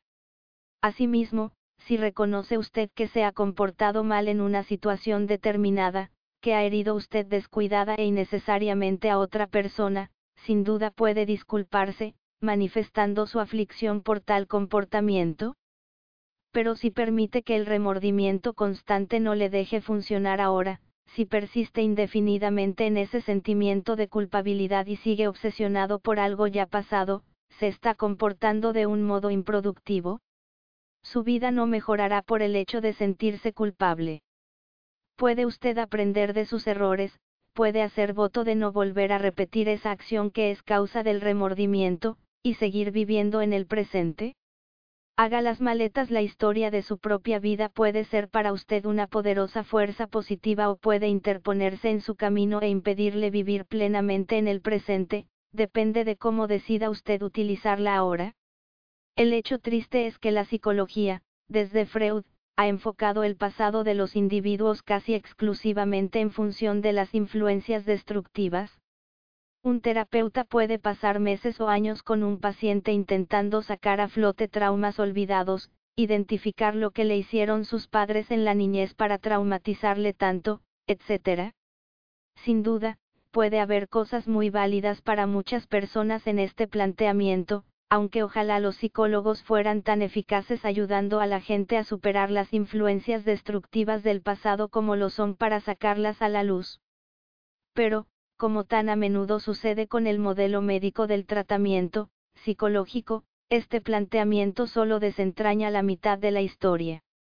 Supongamos que el padre de un individuo fue rígido, dominante, demasiado estricto y que el individuo puede atribuir algunas de sus zonas erróneas actuales a esa negativa influencia. Es evidente que el individuo debe eliminar esas zonas de su conciencia. Pero, tiene que acabar odiando a su padre por haberle hecho todo eso, tiene que acusarle por no haber sido perfecto. Ha de responsabilizarse a ese padre de cosas que solo el individuo puede cambiar. El resentimiento puede convertirse en una zona errónea por sí solo, en una reserva de vergüenza y malevolencia que no solo es destructiva para ese padre supuestamente responsable, sino también para el individuo. Y hay otra cuestión igualmente importante y que casi nunca se menciona, ¿qué valores concretos ha recibido usted de su padre? Quizá su padre le llevara con frecuencia a pescar, quizá le enseñase a pescar, y a usted todavía le gusta hacerlo. Recuerda a su padre con cariño y afecto cuando se divierte hoy pescando. Quizá la rigidez paterna abarcase una devoción absolutamente generosa a la honradez personal, y tal vez diagonal se lo inculcara a usted. Tal vez algún amigo de la infancia esté hoy en la cárcel por haber caído víctima de la tentación de salirse un poco de la legalidad, pero usted sabe que eso nunca le pasará porque, por alguna razón, tales tentaciones jamás afloran a su pensamiento. Su honradez básica es el orgullo de su vida, pagaría cualquier precio por conservarla, y que nadie se atreva a ponerla en entredicho o a atacarla, porque chocará con una fortaleza inexpugnable? Pues bien, ¿quién le enseñó a construir esa fortaleza? Si de veras desea usted convertirse en una persona sin límites, el mirar hacia atrás, hacia el pasado, ha de incluir el recoger y apreciar toda la sabiduría, la veracidad y la belleza, todas las fuentes de inspiración, que la historia de su vida le haya proporcionado. ¿De dónde extraerá usted una filosofía de la vida creadora e inspiradora, si no es de la reserva que ha acumulado durante las experiencias de su vida? Para trascender o superar su pasado, quizá deba empezar por admitir que lo hecho, hecho está, y prescindir de esas fijaciones que le han tenido apresado en el espejismo del ayer y apartado de la hora, pero tal proceso sin duda culminará cuando haga las maletas, cuando recoja de su pasado todo lo que realmente desee llevar consigo? Una vez hechas las maletas, solo tendrá que hacer un breve viaje en autobús hacia el presente. SZE, Zen y Muga rara vez aparece en nuestra cultura el arte de vivir plenamente el instante presente. De hecho, ni siquiera tenemos una palabra corriente o frase constructiva para el arte de vivir completamente en el presente. Los filósofos existencialistas han utilizado el concepto de inmediatez de Kierkegaard para describir ese estado en el que el individuo se halla en contacto directo con su presente, un estado infantil en el que nada obstaculiza su vivencia del instante presente, nada, ni pesares por el pasado ni ilusiones por el futuro, media entre usted y el ahora en el que vive, pero demasiado a menudo esta inmediatez se asocia con un estado pueril en el que el individuo no tiene conciencia del mundo más amplio que le rodea. Suele pensarse que cuando uno pasa de la niñez a la edad adulta pierde para siempre este estado de inocencia, esta alegría infantil de la inmediatez, y no puede recuperarlo verdaderamente nunca. Si creemos que todos podemos vivir ahora y decidimos buscar ejemplos concretos de cómo cultivar tal arte, hemos de recurrir a otras culturas que han estudiado el asunto con más profundidad que nosotros. El individuo que está dispuesto a vivir ahora puede hallar en el Zen un puente fácil para ello. El Zen y el SZE pretenden lograr la paz interior persiguiéndola por direcciones exactamente opuestas. Mientras que el Zen se basa en una instrucción de inteligencia a inteligencia entre el maestro y el alumno para lograr el Satori, el despertar, o la conciencia total del instante presente, el SZE aborda el mismo objetivo sin basarse en otro maestro que usted mismo para dilucidar el camino. El Zen conduce, teóricamente, a una tranquilidad mental absoluta. Hace algún tiempo, la revista Newsweek publicó un artículo titulado El arte japonés del instante, en el que se analizaba el sistema que sigue la cultura japonesa para cultivar ese vivir pleno en el instante presente, la antigua ceremonia del té, llamada chanoyu. Durante un instante, no existe otra cosa en la vida más que la sensación del cuenco y del té. Lo que en realidad siente el bebedor de té se resume en el término intemporal japonés mu. En un sentido literal, mu significa nada o cero, pero connota mucho más una concentración intensa y fija en la tarea o el placer inmediato. Se eliminan todas las distracciones. En este estado cero, el pensamiento solo se centra en lo inmediato. Lo que caracteriza el triunfo japonés en todas las artes es precisamente esta capacidad para centrarse, para hacer que cada segundo, cada milímetro, cada pincelada o cada raya de las trazadas por una pluma cuenten. Abraham Maslow decía que la cultura japonesa basada en el Zen alcanzaba un nivel mucho más alto que las culturas occidentales en el arte de vivir el instante presente. Maslow utilizaba la palabra japonesa muga para describir la conciencia plena del instante presente, y definía muga de este modo, es el estado en el que usted hace lo que esté haciendo con una entrega total, sin pensar en ninguna otra cosa, sin ninguna vacilación, sin críticas, dudas ni inhibiciones de ningún género. Es actuar de un modo espontáneo, puro, perfecto y total, sin ningún tipo de bloqueo. Solo es posible lograr esto cuando el yo se trasciende o olvida. 1. Si logra usted el estado muga en cualquier actividad humana alcanzará un nivel de paz interior y de satisfacción personal que quizá nunca haya experimentado. Si es usted capaz de aprender a concentrar todo su pensamiento presente en un partido de tenis, una larga carrera, una experiencia sexual, un concierto, una tarea creadora, o la obra de su vida, comprobará que experimenta un gozo, un éxtasis, saliendo de sí mismo, que nunca había creído posible.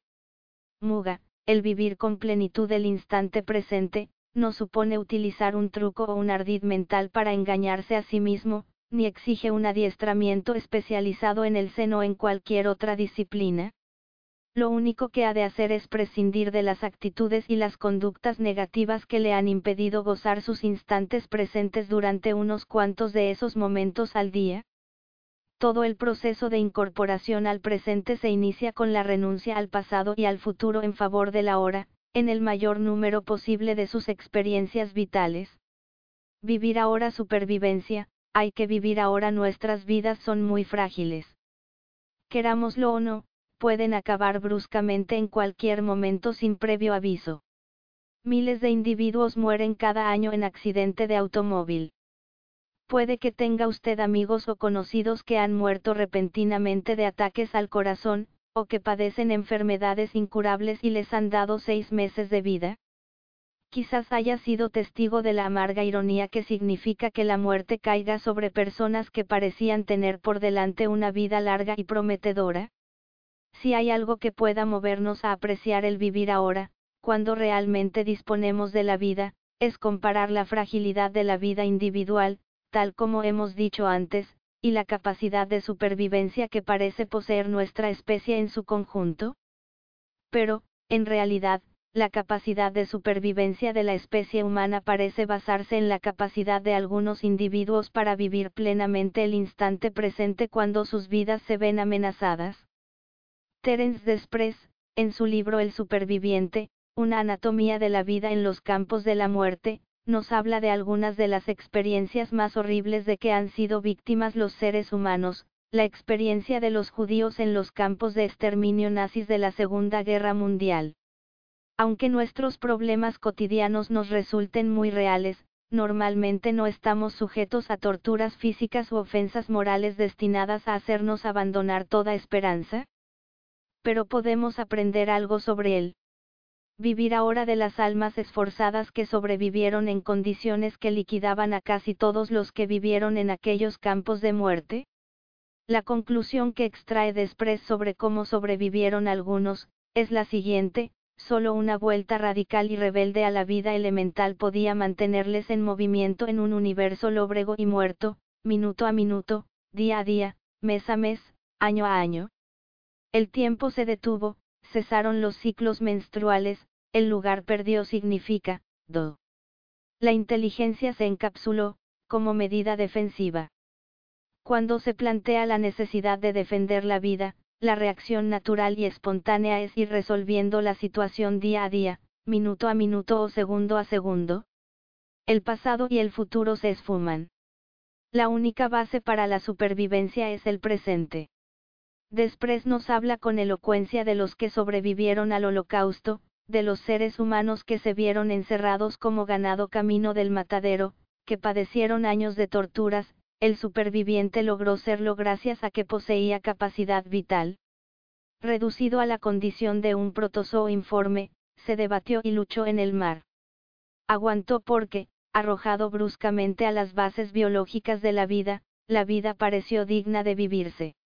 La vivió instante a instante en un estado de lucha elemental, centrándose en el pequeño elemento infinitesimal de existencia que tenía ante sí, una mano auxiliadora cuando alguien cae, un abrigo que le regalaba a alguien que tenía dos, una cabeza de pescado, un cuenco de alubias, un rayo de sol matutino que brilla sobre una hoja de hierba vislumbrado mientras pasan lista, un desahogo del vientre, una colilla, un minuto de descanso al borde del camino. No eran consuelos maravillosos, y los supervivientes tampoco eran una especie de supervivientes zen. Estos consuelos fueron millonésimas de segundo de cordura en una prolongada locura. Puntos de luz en una larga oscuridad.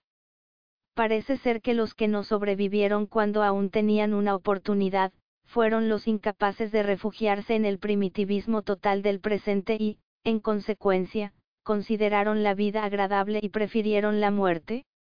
Normalidad, vivir ahora a veces si desea usted realmente recordar lo que es realmente vivir en el presente, absorbido del todo por lo que pasa en este, instante concreto, observe a los niños pequeños.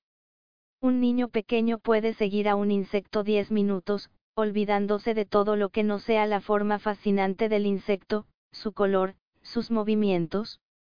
Cuando se cansa de perseguir al insecto, puede pasar a jugar con un compañero y luego dedicarse a tirar piedras a un árbol. Haga lo que haga, está absolutamente sumido en el presente. Esta misma fascinación por el presente es posible para todos nosotros porque todos nosotros llevamos en nuestro interior un niño y un superviviente.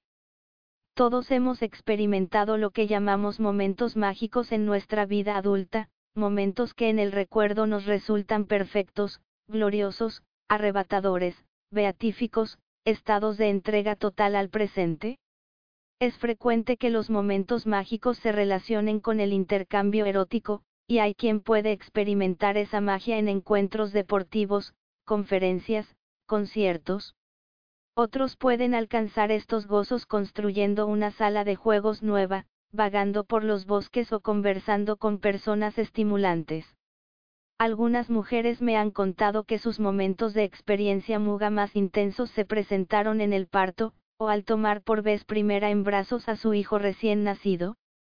Algunos pintores me han hablado de la experiencia de trabajar muchas horas seguidas con la fascinación plena de verse totalmente inmersos en su obra. Otras personas con desahogos creadores bien definidos me han explicado que pueden pasar 12 horas trabajando en una máquina de coser para hacer una prenda nueva, o escribiendo un poema o un libro. Todos hemos experimentado alguna vez esa sensación de entrega total a lo que estamos haciendo en la que se pierde el sentido del día, la hora, el lugar y cualquier otra medida cuantitativa de donde estamos. Trascendemos el tiempo durante un rato. Una reacción típica a una experiencia muga es mirar atrás y darse cuenta del tiempo transcurrido realmente cuando en realidad no teníamos ninguna sensación de que pasaba el tiempo. Las horas transcurrieron como si fuesen minutos. Tan perdidos estábamos en el presente, que en realidad llegamos a trascender el tiempo y el espacio. Todos sabemos lo que es volver a la entrega total al presente. El problema es que, aunque todos hemos experimentado lo que es vivir ahora algunas veces, la mayoría hemos tenido muy pocas veces esa experiencia en nuestra vida adulta. El paso del vivir SZE al vivir sin límites, supone, a, cultivar el arte de vivir ahora hasta el punto de poder entrar en el estado muga siempre que queramos, y, b, entrar en él cada vez con mayor frecuencia y por periodos más largos.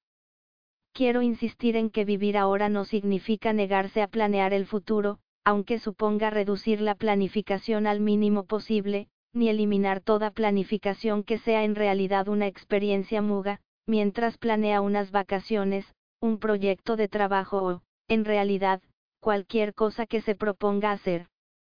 Siempre que no ponga usted su corazón en las compensaciones que va a proporcionarle una experiencia predeterminada o idealizada, en su lugar, disfrute de su tarea planificadora, examinando folletos de agencias de viaje, averiguando cosas de los lugares que se propone visitar, buscando el lugar que le parezca más adecuado para usted, en función de lo que es, una experiencia ahora, y no una apuesta por el futuro rechazando el presente, hasta el hecho de planear puede convertirse en un placer del momento presente pero aprender a entrar en el estado muga a voluntad y de esta forma aumentar las experiencias muga en la propia vida exigirá a la mayoría de las personas un gran esfuerzo de autodisciplina, una remodelación básica de actitudes e ideas. Compromiso La etapa final de vivir el instante supone la realización práctica de ese objetivo, el compromiso de entregarse a la tarea. Los existencialistas franceses tenían un término para expresarlo, engaje significa estar comprometido en algo que tiene un significado tan profundo para el individuo que, cuanto más profundamente se permita dedicarse a ello, más creador se permitirá ser en su consecución, más recursos internos consagrará a trabajar en ello, más vivirá ahora el individuo.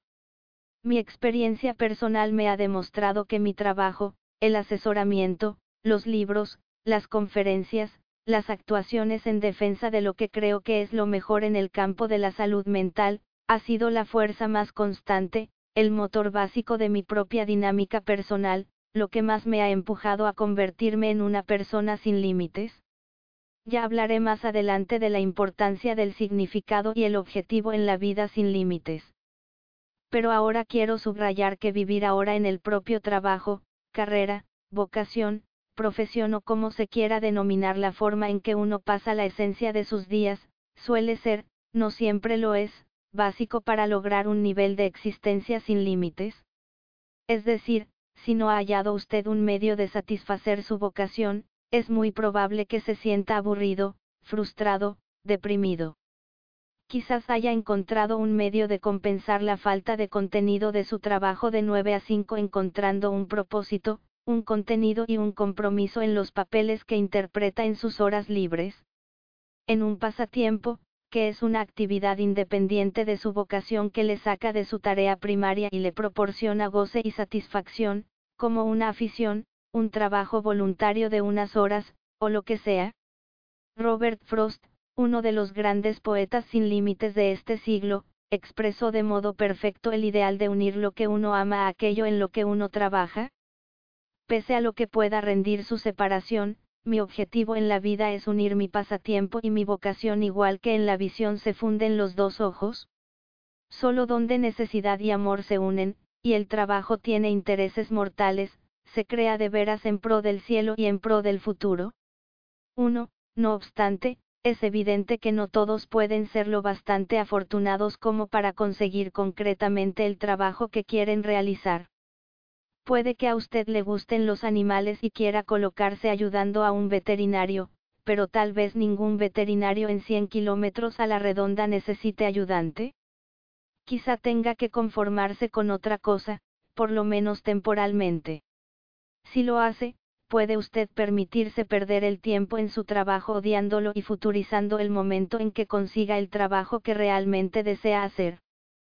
Claro que no, pero, por suerte, la unión de vocación y pasatiempo y el logro de ese compromiso en su trabajo depende tanto de su capacidad de amar lo que hace como de su capacidad para hacer lo que ama, si ha cultivado usted lo suficiente el arte de vivir ahora, puede hallar sentido, emoción y plenitud en cualquier trabajo, porque un basurero es osco, golpea los cubos con rabia y deja basura por la acera, mientras otro es siempre cordial, limpio, y nos dice, es fascinante comprobar lo que tira la gente, el arqueólogo que escabe los montones de basura de aquí a mil años se va a divertir mucho intentando descubrir qué es todo esto, carita sorprendida sabe, van a abrir un nuevo centro de reciclaje para latas y botellas unas manzanas más allá. La basura, los camiones, el jefe y la paga son iguales para ambos, así que juzgue usted mismo y determine por qué uno de ellos es feliz y constructivo y el otro desgraciado y destructor. Aunque comprometernos con nuestra vocación sea esencial para el arte de vivir ahora para casi todos, y ha impulsado a muchos a crear nuestras grandes obras de arte, a lograr nuestros mayores descubrimientos científicos y a convertirse en benefactores de la humanidad. La persona sin límites es capaz de entregarse por entero virtualmente a todo lo que pueda hacer, desde arreglar unos zapatos a aterrizar en la luna. Dije antes que el SZE enfoca el vivir ahora desde una dirección y que el Zen lo aborda desde la contraria. Esto se debe, en parte, a que el individuo SZE no se apoya en ningún maestro que le enseñe el camino, sino que él solo crea su propio camino, pero lo que quizás sea aún más significativo es que el Zen se apoya en periódicas huidas del mundo para alcanzar estados muga, mientras que la persona sin límites busca un compromiso más pleno con el mundo para alcanzar esos mismos estados. No quiero decir con esto que el alivio, el vigor y la paz interior que proporciona la meditación Zen no puedan exteriorizarse en el mundo, se puede hacer y se hace, con resultados muy saludables. Si la experiencia muga, tal como yo la he explicado, no tiene sentido para usted, pues le cuesta mucho trabajo imaginar, o recordar, lo que es vivir ahora, quizás sea oportuno que pruebe si el zen, el yoga u otras artes orientales de cultivo de la muga pueden proporcionarle las ideas y sentimientos que necesita usted para cruzar el puente y vivir sin límites. Pero yo creo que el zen no es más que uno de los posibles puentes para vivir ahora, y que, como filosofía, está lejos del lugar al que queremos llegar, de nuevo al mundo, en toda su gloria. Compromiso, la riqueza de este concepto es tal que abarca desde el pensamiento de los existencialistas al fenómeno del parto. Un punto crítico en la etapa final del embarazo humano es el del compromiso, en el que el feto deja de flotar en el claustro y encaja la cabeza en la pelvis de la madre, preparándose para el parto, la comadrona sabe que la vida se dispone a salir al mundo. Eso es lo que yo realmente pienso del compromiso, dejas de flotar en el claustro y sitúas la cabeza, disponiéndote a vivir en un mundo completamente nuevo que está a punto de abrirse a tu alrededor. Te preparas para encontrar ese mundo con el asombro boquiabierto del recién nacido y la sabiduría acumulada de su madurez. Compromiso significa que estará viviendo ahora antes de darse cuenta. Un ejemplo del poder práctico del compromiso en la vida cotidiana, ¿le ha sucedido alguna vez que estuviera muy acatarrado y no dejase de toser, estornudar y moquear, y tuviera al mismo tiempo algo muy importante que hacer? ¿Qué sucedió? Su organismo bloqueó el catarro hasta que terminó esa tarea importante. Quizá tuviera usted que pronunciar un discurso decisivo. Quizás estuviera usted haciendo submarinismo por primera vez, o tuviera un examen que no podía aplazarse. Una vez pasada la prueba, el catarro continuó. Tenía mocos, tos, estornudaba, etc.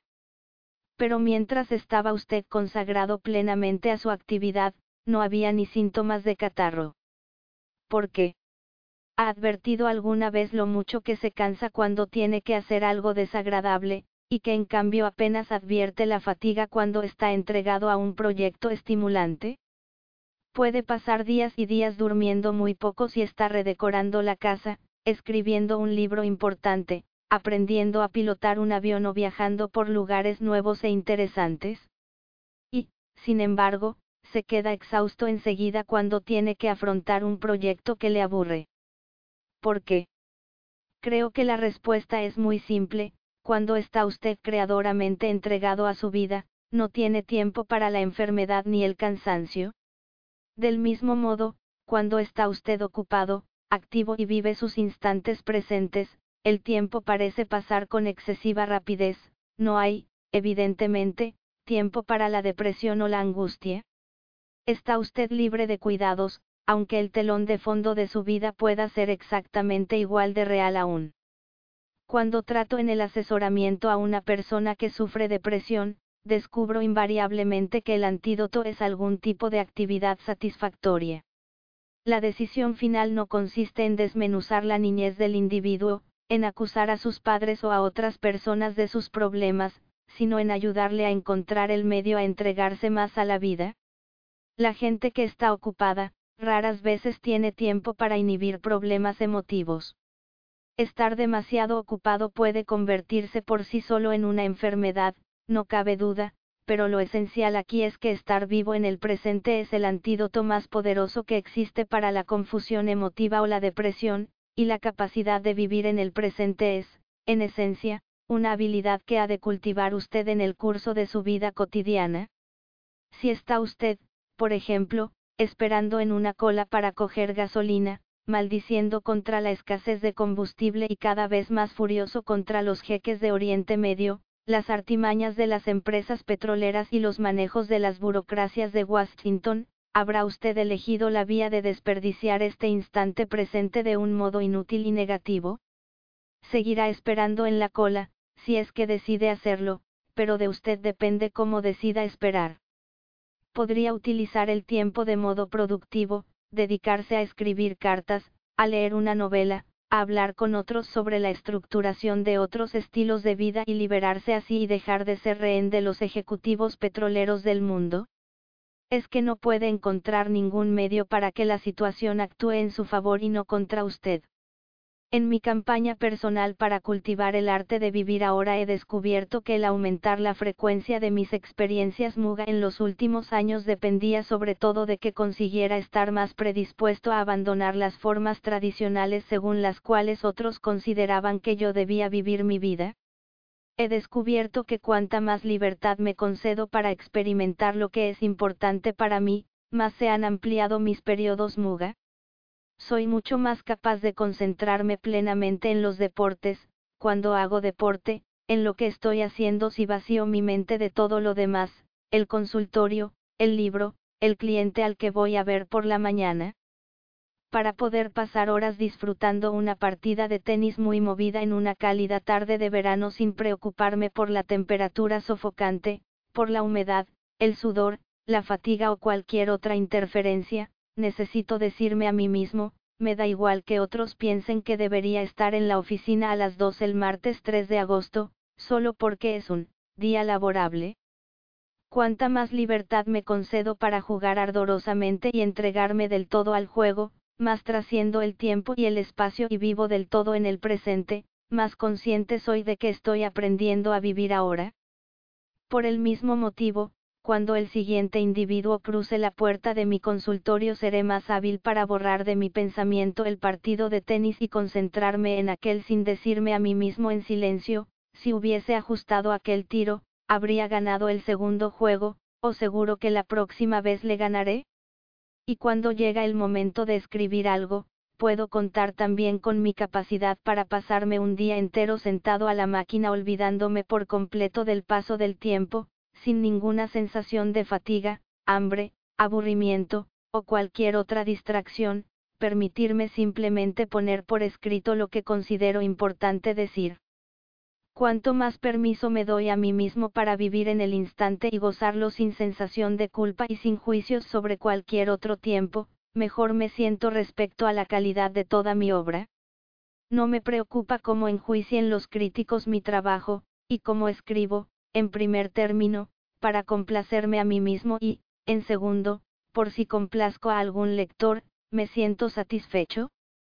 Sé en mi interior, por ejemplo, que aun cuando nadie leyera jamás lo que escribo, lo que digo es tan importante para mí que está justificado que lo formule y lo conserve para mi propio uso?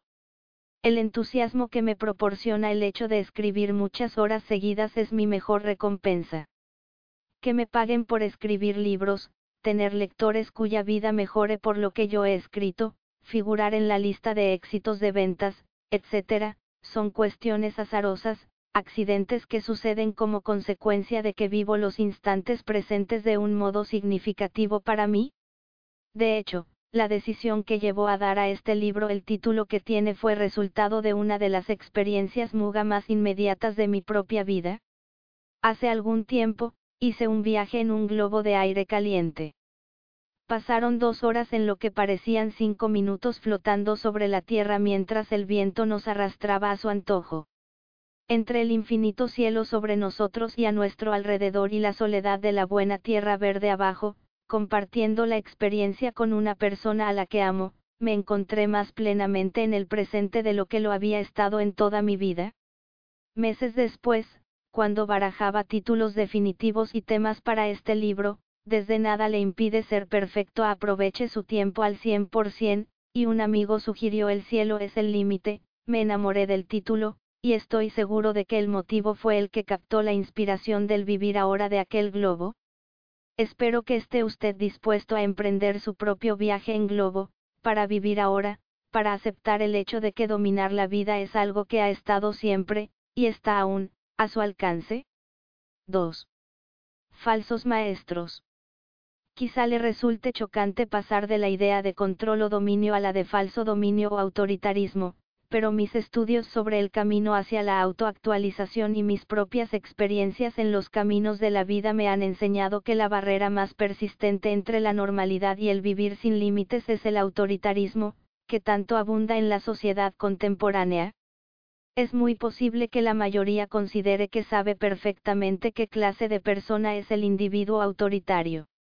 El prototipo es el individuo dominante, normalmente varón, que espera que le obedezca ciegamente todo aquel al que pueda obligar a aceptar su autoridad, un tipo agresivo, impaciente, arrogante, porfiado, de mentalidad estrecha, irracional. Podríamos pensar en alguien como Hitler en tanto que personaje autoritario arquetípico. Este prototipo tiene algo de verdad, pero es solo la superficie y una pequeña parte de la historia. La definición que da el diccionario de autoritario es la siguiente, 1. Relacionado con o favorable a la sumisión riega a la autoridad, 2. Relativo a o partidario de una concentración del poder en un caudillo o una élite no constitucionalmente responsable ante el pueblo.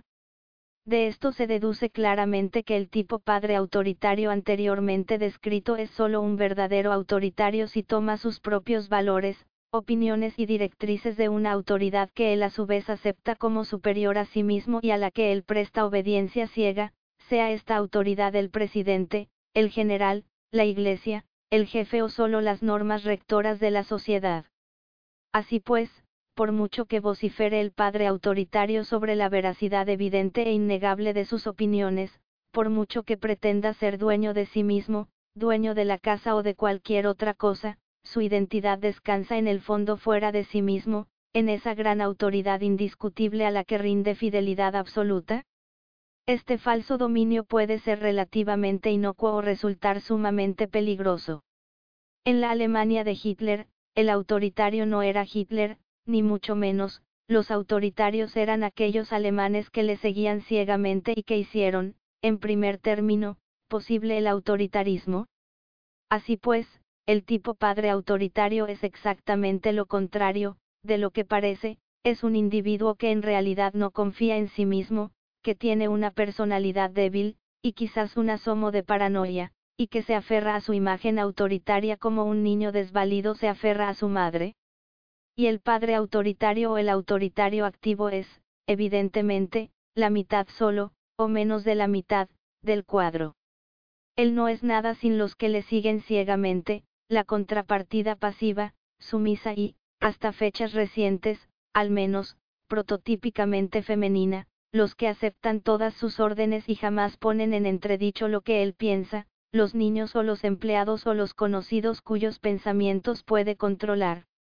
La madre autoritaria, la esposa tradicional, la que en la mayoría de las sociedades autoritarias puede incluso parecer propiedad de su marido, puede parecer en su sumisión exactamente lo opuesto al padre autoritario, y no hacerla eso menos autoritaria en ningún sentido. Para bailar un tango hace falta una pareja, y para construir una cadena autoritaria son necesarios varios eslabones. Debería quedar claro, con lo dicho, que el individuo autoritario no es necesariamente el que tiene autoridad. De hecho, un individuo puede ser autoritario justamente porque no tiene ninguna autoridad real sobre sí mismo, porque acepta los límites artificiales que le marca la sociedad y desahoga en otros sus frustraciones. Se rechaza normalmente la consideración de autoritario porque el término supone limitación, rigidez, dominio de los demás pero es menos frecuente que se advierta que el autoritarismo produce los mismos efectos en el autoritario original y que todos los que participan en las restricciones, la rigidez y el dominio son igualmente autoritarios. Ya he dicho antes que considero el autoritarismo predominante la barrera más firme para llegar a la vida sin límites en nuestra sociedad. Todo el que sea un observador despierto de la sociedad puede ver que pocos individuos piensan por sí mismos, pero algunos científicos sociales han calculado que el 75% de los miembros de nuestra cultura, la civilización occidental, muestran más elementos autoritarios que no autoritarios en su vida diaria. No debe sorprendernos, si consideramos que estadísticas paralelas nos indican generalmente estados de salud mental abismales. Creo que el espectacular aumento de los casos de depresión crónica, de crisis nerviosa, rupturas familiares, suicidios, alcoholismo, dependencias químicas, úlceras, hipertensión, angustia y otras enfermedades de este tipo se debe, en gran parte, a la frustración interior y al aburrimiento que engendra el autoritarismo? Como ser humano, fue usted creado para pensar por sí mismo.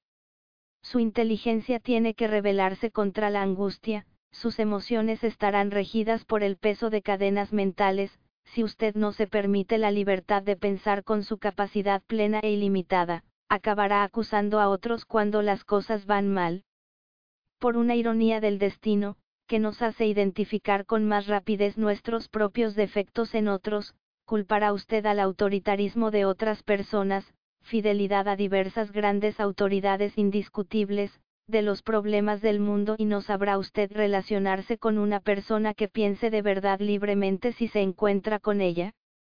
En realidad, será al pensador libre y serio al que condene usted más deprisa como autoritario, por tener la audacia, el orgullo, o lo que sea, de apoyar su posición en la vida básicamente en su propio juicio.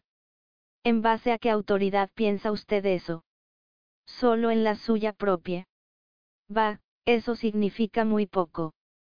Si el autoritarismo es una zona social errónea tan inmensa como creo, no tendremos más remedio que trascenderla para poder modelar una sociedad SZE, para poder empezar, incluso, a desarrollar plenamente nuestras máximas capacidades como seres humanos en gran escala. Pero la solución empieza, como siempre, por usted, por el individuo, y para poder valorar su propio nivel de autoridad creo que merecerá la pena analizar con algo más de profundidad la psicología de los autoritarios de todo género. Allá por los años 40, un grupo de siete sociólogos dirigidos por T.W. Adorno realizaron un estudio monumental sobre la psicología del autoritarismo.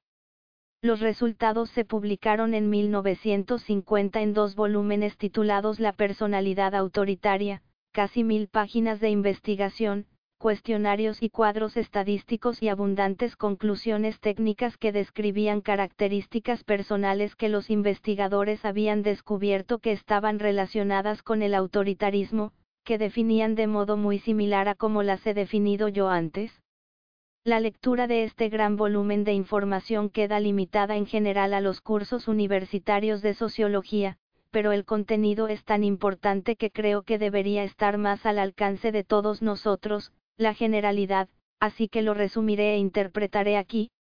Lo importante cuando lea usted algo sobre autoritarismo es que se dé cuenta de lo a menudo que despliega usted rasgos autoritarios, y que se pregunte si el autoritarismo es, en realidad, el elemento predominante de su carácter.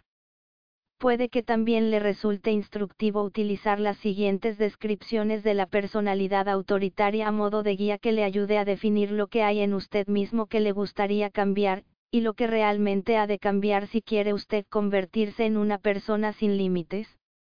Características del carácter autoritario. Resumiendo, más de mil páginas de investigaciones en profundidad sobre personalidades autoritarias, obra de T.W. Adorno y otros autores, y al combinar sus descubrimientos con mis propias observaciones he llegado a la conclusión de que las características más significativas de la personalidad autoritaria son las siguientes, Intolerancia ante la ambigüedad Uno de los rasgos clave de los autoritarios es que para sentirse cómodos necesitan que las cosas se definan específicamente. Si no hay un sí o un no como respuesta a cada pregunta, por muy compleja que la pregunta pueda ser, dan muestras de ansiedad. En consecuencia, el autoritario es poco tolerante con los individuos que trabajan en áreas intrínsecamente ambiguas, filósofos, artistas, pensadores sociales o políticos. Insiste en saber exactamente a dónde va en la vida y cuándo, y lo misterioso, lo desconocido e incognoscible resulta amenazador para él. Suele aferrarse a la seguridad del hábito, y suele tener miedo a abandonar un trabajo o a poner fin a una relación, no porque se lo dictan sus mejores intereses, sino porque hacerlo le dejaría en un estado de inseguridad demasiado amenazador, imposible de soportar. Como la intolerancia hacia la ambigüedad supone una abrumadora necesidad de certeza, sea o no falsa, conduce a los individuos a superorganizar su vida y a exigir a los demás que estructuren su vida del mismo modo. Los autoritarios tienden a considerarse perfeccionistas, pero esto es cierto solo en el sentido trivial de que necesitan que las cosas se hagan de una sola forma, y no en el sentido más amplio de que ayudan a crear un medio más apropiado para que todos vivan mejor. En consecuencia, los autoritarios se alteran fácilmente, de hecho, suelen quedar paralizados cuando las cosas no van exactamente a su manera, que es la manera según la cual su autoridad, sea lo que sea, dice que han de ir. Una de las frases favoritas de los autoritarios suele ser, un lugar para cada cosa y cada cosa en su lugar no pueden adaptarse a la idea de que en esta vida pocas cosas o personas van a permanecer mucho tiempo donde ellos quieren que estén. Esta intolerancia frente a la ambigüedad se manifiesta en la familia cuando el autoritario activo, que suele ser el padre, insiste en que todos obedezcan siempre sus normas. Si la familia está jugando a un juego solo por divertirse, el autoritario suele interrumpir para denunciar las más nimias violaciones de las normas según su propia interpretación de las mismas, y la mayor parte del tiempo de juego se dedica a revisar el código de normas. En las relaciones padre diagonal hijo, los padres que no pueden soportar la ambigüedad suelen imponer a sus hijos expectativas irreales, preguntándoles, ¿qué vas a hacer de mayor? Cuando los hijos tienen cinco años surgen innumerables conflictos sobre el cuidado de la casa, el mantenerla limpia, y sobre todo tu habitación, porque todo lo que está revuelto o fuera de su sitio constituye una ambigüedad intolerable. En realidad, la casa solo puede estar de un modo, y cuando no es así, constituye un motivo de hostilidad. Los padres con tendencias autoritarias suelen exigir de sus hijos perfección en los estudios, y sus hijos suelen aprender a exigírselas a sí mismos. Pero perfección solo significa obedecer a los profesores al pie de la letra y sacar sobresalientes en todos los exámenes sin formular preguntas difíciles ni delicadas, no leer novelas bajo la mesa cuando la clase resulta demasiado aburrida o monótona, y no preguntar por qué hay tantas cosas en la escuela que han de ser aburridas por necesidad, en primer término. Esos mismos niños aprenden a imponerse luego exigencias igualmente irracionales a sí mismos, a sus padres y a otros miembros de la familia, y con el tiempo a sus propios hijos. Los que son especialmente sensibles a esta intolerancia a la ambigüedad se ven muchas veces obligados a planearlo todo, incluidas las vacaciones, los presupuestos económicos hasta el último céntimo, y hasta la colocación de la ropa interior en el cajón del armario. Unas vacaciones sin reserva, o sin un itinerario bien detallado, crean un desbarajuste interno que si no se resuelve puede desembocar en una úlcera. El autoritario ha de saber de antemano qué va a hacer, y esto ha de confirmarlo cueste lo que cueste. Además, pronto impone esta necesidad de seguridad a todos los que le rodean, y está constantemente encima de los que son más tolerantes a la ambigüedad diciéndoles cosas como ¿por qué no planeas mejor tu vida? Si colocas cada cosa en su sitio, podrás saber dónde encontrar cada cosa concreta cuando quieras. Si no te organizas mejor, sufrirás las consecuencias. Desde el vestirse y arreglarse según el estilo perfeccionista hasta la casa organizada meticulosamente en todas sus facetas, desde las normas de orden impuestas a todos los demás hasta la necesidad perenne de tener un plan, casi todos los autoritarios tienen una mentalidad de contables tenedores de libros, que se aplica a la vida cotidiana. Para ellos, el libro de registro de la vida no es un diario en el que se anoten recuerdos de ricas experiencias, sino un libro contable con columnas bien definidas donde se anotan deudas y créditos. El objetivo de la vida es acumular las anotaciones en la columna de valores, en términos de valores sociales convencionales, y evitar los errores que puedan hacer aumentar la otra columna, la de las deudas.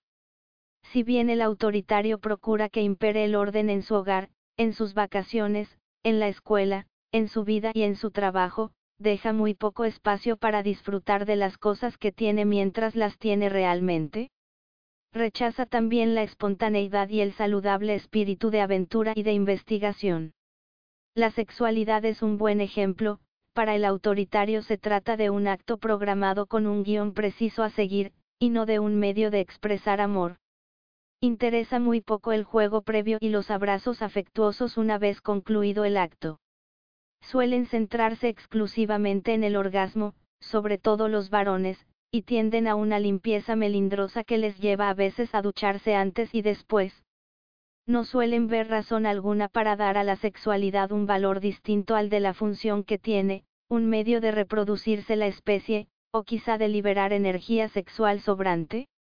En el trabajo, la intolerancia a la ambigüedad se manifiesta cuando el autoritario se encuentra con otros que tienen menos necesidad que el de una certeza constante. El autoritario exige saber exactamente lo que están haciendo sus compañeros de trabajo, cuáles son sus objetivos y cómo se proponen alcanzarlos. Suelen ser muy chismosos y muy inflexibles en sus consejos a los demás.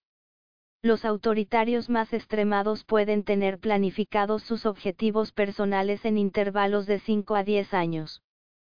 Se sienten forzados a pretender o intentar estar seguros de dónde se hallarán a los 25, a los 35, a los 45, etc. Se descomponen, literalmente, cuando no pueden ajustarse a sus horarios, y la idea de despreocuparse sencillamente de lo que pueda ser de ellos en el futuro les resulta absolutamente inconcebible. Recuerdo que una tarde caminaba yo por la playa y un hombre que pasaba me reconoció debido a una de mis apariciones en televisión. Me saludó y me preguntó a dónde iba. Le dije que no iba a ninguna parte, que paseaba por la playa. Pero, ¿Hasta dónde piensa usted llegar? Me preguntó. No lo sé, le dije. Pasearé hasta que ya no tenga ganas de caminar.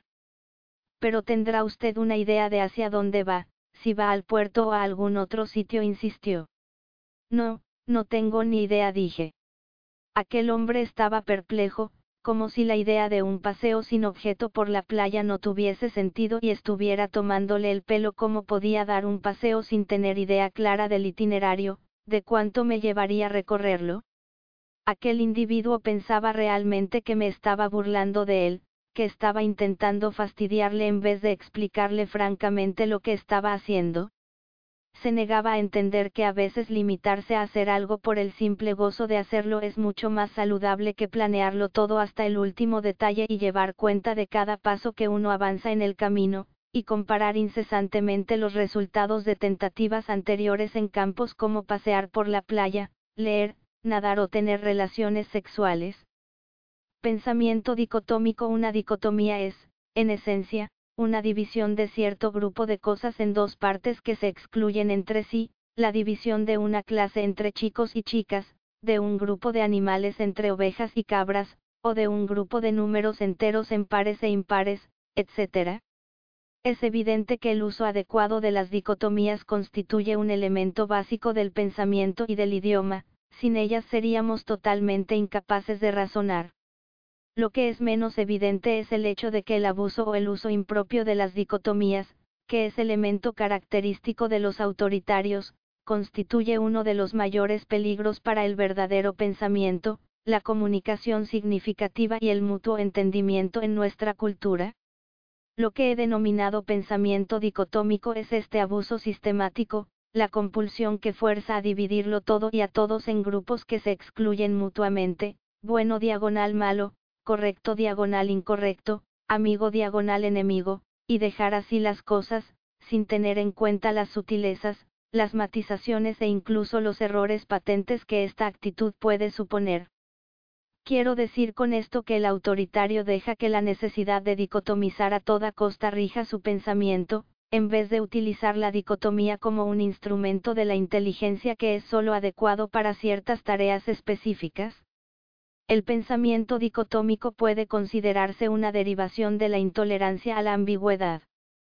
Cuando se trata de personas y de problemas humanos complejos, el pensamiento dicotómico constituye una urgencia del juicio que elimina inmediatamente las posibilidades que tiene el autoritario de acrecentar su sabiduría y sus conocimientos y le separa de todos aquellos a los que ha emplazado en oposición a sí mismo. Un ejemplo de pensamiento dicotómico sería, si usted cree que la homosexualidad es un estilo de vida perfectamente legítimo para los adultos que consientan libremente en ello y que decidan practicarlo, es muy probable que el autoritario saque de ello la conclusión de que pretende usted promover la homosexualidad como sistema general de vida. Ha de estar usted a favor o en contra, el autoritario suele reservarse el derecho a explicarle a usted en términos nada ambiguos lo que piensa usted realmente o lo que defiende, nada de lo que usted pueda decir alterará su decisión de emplazarle en un campo u otro. Los autoritarios suelen ser más duros con los más allegados a ellos. Si alguien de la familia se plantease las ventajas derivadas de una legislación más liberal respecto al aborto, o la suavización de ciertas normas relacionadas con las drogas, por ejemplo, es muy probable que el autoritario reaccionara diciendo, o está usted a favor del aborto o está en contra de él, o bien, si quiere usted que legalicen la marihuana, deberá apoyar también la legalización de la heroína y de todas las drogas duras. El problema básico es que los autoritarios no tienen espacio en su circuito interno para posiciones intermedias, para operar en las zonas grises en las que se desarrollan casi todas las actividades humanas. También oirá a los autoritarios decir cosas como estas, todos los judíos son buenos comerciantes, todos los negros tienen sentido del ritmo, todos los asiáticos son listos, todos los adolescentes son pendencieros, esta generación está destruyéndose, todas las mujeres son ladinas, a los hombres solo les interesa el sexo. Es en realidad absurdo etiquetar a todas las personas en cualquier agrupación y considerar que se alinean a un lado o a otro. Si suele usted entregarse al pensamiento dicotómico e intentar imponerlo a los demás, sería mejor que vigilase usted el autoritarismo en su propia casa? Pensamiento. Rígido los autoritarios no solo son incapaces de tolerar la ambigüedad y suelen ser dicotómicos en su pensamiento, sino que también son sumamente rígidos en su percepción del mundo y, por ello, en sus perspectivas respecto a sí mismos y a los demás. En este sentido, los autoritarios mantienen resistencias muy fuertes al cambio, y se sienten amenazados por cualquier alteración que se produzca en la forma en la que están acostumbrados a experimentar las cosas. Pensamiento rígido tiene varios significados, pero, para el autoritario, suele suponer la resistencia a considerar cualquier idea que choque con sus propias ideas preconcebidas. Si alguien se acerca al autoritario, sobre todo el tipo padre autoritario masculino típico, el tipo activo, con un punto de vista que choque con el suyo, lo más probable es que responda escandalizado, indignado, incrédulo y burlón. Puede gritar e intentar intimidar. Lo que jamás hará será escuchar, valorar y mostrarse dispuesto a cambiar su postura. Le resulta prácticamente imposible admitir que ha estado equivocado o que pueda aprender algo de otro, eso sería admitir que tiene una personalidad débil y que no tiene una auténtica confianza en sí mismo. Jamás oirá decir al tipo padre autoritario, bueno, en eso quizá tengas razón. Pasará inmediatamente a la defensiva diciendo, por ejemplo, no puedo creer que de verdad pienses así. Una persona inteligente como tú. La rigidez de pensamiento puede llevar al autoritario a recurrir al insulto personal, a la burla e incluso a la violencia física. La discusión racional y constructiva es prácticamente imposible con los autoritarios, sean del tipo que sean. El diálogo nunca es una posibilidad agradable y estimulante para aprender algo nuevo o aprender a ver las cosas de un modo distinto. Nunca es un esfuerzo cooperativo para llegar a un acuerdo, que se inicia con el respeto mutuo por ambas partes suele ser tan protocolario y brusco como el sexo autoritario, en resumen, un enfoque unilateral que usted, si es inteligente, deberá rechazar. Para el individuo SZE lo más decepcionante de los autoritarios es su inaccesibilidad, prácticamente no hay un medio de llegar a ellos casi nunca. Conozco innumerables familias en las que los hijos dicen, mi papá es un gran tipo, a su manera, pero no puedo hablar con él de política. O bien mi mamá es una mujer magnífica, pero me resulta imposible hablar con ella de cuestiones sexuales. Tratándose de un autoritario, hay zonas enteras del pensamiento que se convierten en tabú. Al individuo racional basta que le ofendan, le intimiden o se burlen una vez de él para que diga, esto se acabó. No quiero saber nada. Así, la única manera de llegar a los autoritarios, es reconociendo sus propios problemas y tomando las medidas necesarias para corregirlos. Hace algún tiempo vino a verme una chica joven completamente histérica porque su padre le había llamado prostituta. Pedí al padre que acudiese a analizar el asunto conmigo y con su hija. Llegó, lleno de resentimiento, ante la idea de que hubiera algo que analizar, y me fue imposible razonar con él delante de su hija. Al parecer, la chica había recibido una llamada telefónica de un joven al que su padre había calificado de terrorista. Insistía, implacable, en que su hija no debía relacionarse con individuos de esa calaña, aunque él no había visto nunca a aquel joven y por lo tanto no había podido formarse un juicio propio. No pude determinar entonces si se basaba en rumores respecto al muchacho, o si era solo paranoia por la pureza de su hija, o si el arrebato se debía a alguna otra razón, porque se mostraba tan obstinado que cualquiera que se atreviese a poner en entredicho siquiera su actitud era un defensor de la prostitución juvenil, el abuso sexual de las niñas, la pornografía, las enfermedades venéreas y muchos otros males parecidos. Yo me había dado cuenta ya de que su hija estaba tan lejos de ser una prostituta como yo, me di cuenta también de que la idea que tenía el padre de con quien podía salir su hija era tan rígida que no sentía el menor remordimiento por llamarla prostituta y hacerla llorar solo porque el muchacho no se ajustaba exactamente a la imagen preconcebida que él tenía. Por último, le pedí a la chica que nos dejara solos. El padre se tranquilizó un poco, pero su pensamiento rígido era tan predominante y abrumador que no logré ningún progreso con él llegué a la conclusión de que era incapaz de escuchar las opiniones de su hija y de cualquiera sobre cualquier cosa, de que era un sordo selectivo, un archiautoritario, y de que el único modo de ayudar a la hija era enseñarle a no alterarse por las desagradables etiquetas que otros pudieran aplicarle, aunque se tratase de una persona tan importante para ella como su propio padre. Lo irónico del caso fue que tres años después la chica se fue de casa, a los 19 años, y se casó con el terrorista, que se había licenciado por entonces con excelentes notas y se disponía a ingresar en la escuela de posgraduados. Resultó que el padre había excomulgado al muchacho basándose únicamente en prejuicios religiosos y étnicos. La familia de la chica era cristiana y el chico era judío. El padre sigue negándose a hablar con su yerno y con su hija.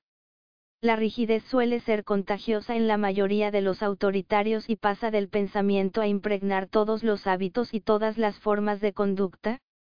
Es típico en ellos que solo lean un tipo de editorial de un periódico, el que exprese opiniones con las que ya estén de acuerdo. Se suscriben a las mismas revistas año tras año, sin considerar siquiera la idea de leer publicaciones que expongan puntos de vista opuestos a los suyos. Suelen volver una y otra vez al mismo restaurante, y piden la misma comida en la misma mesa noche tras noche. Pueden no haber probado nunca la cocina griega, china o cualquier otra que les resulte extraña por el hecho de ser extranjera, razón por la que saben que no puede gustarles. La rutina rígida suele impregnar también la vida sexual de los autoritarios, suelen tener relaciones sexuales a la misma hora y siempre del mismo modo, o hasta que resulta tan aburrido que simplemente pasan a prescindir de ellas. La rigidez del autoritario se ve amenazada por cualquier tipo de cambio.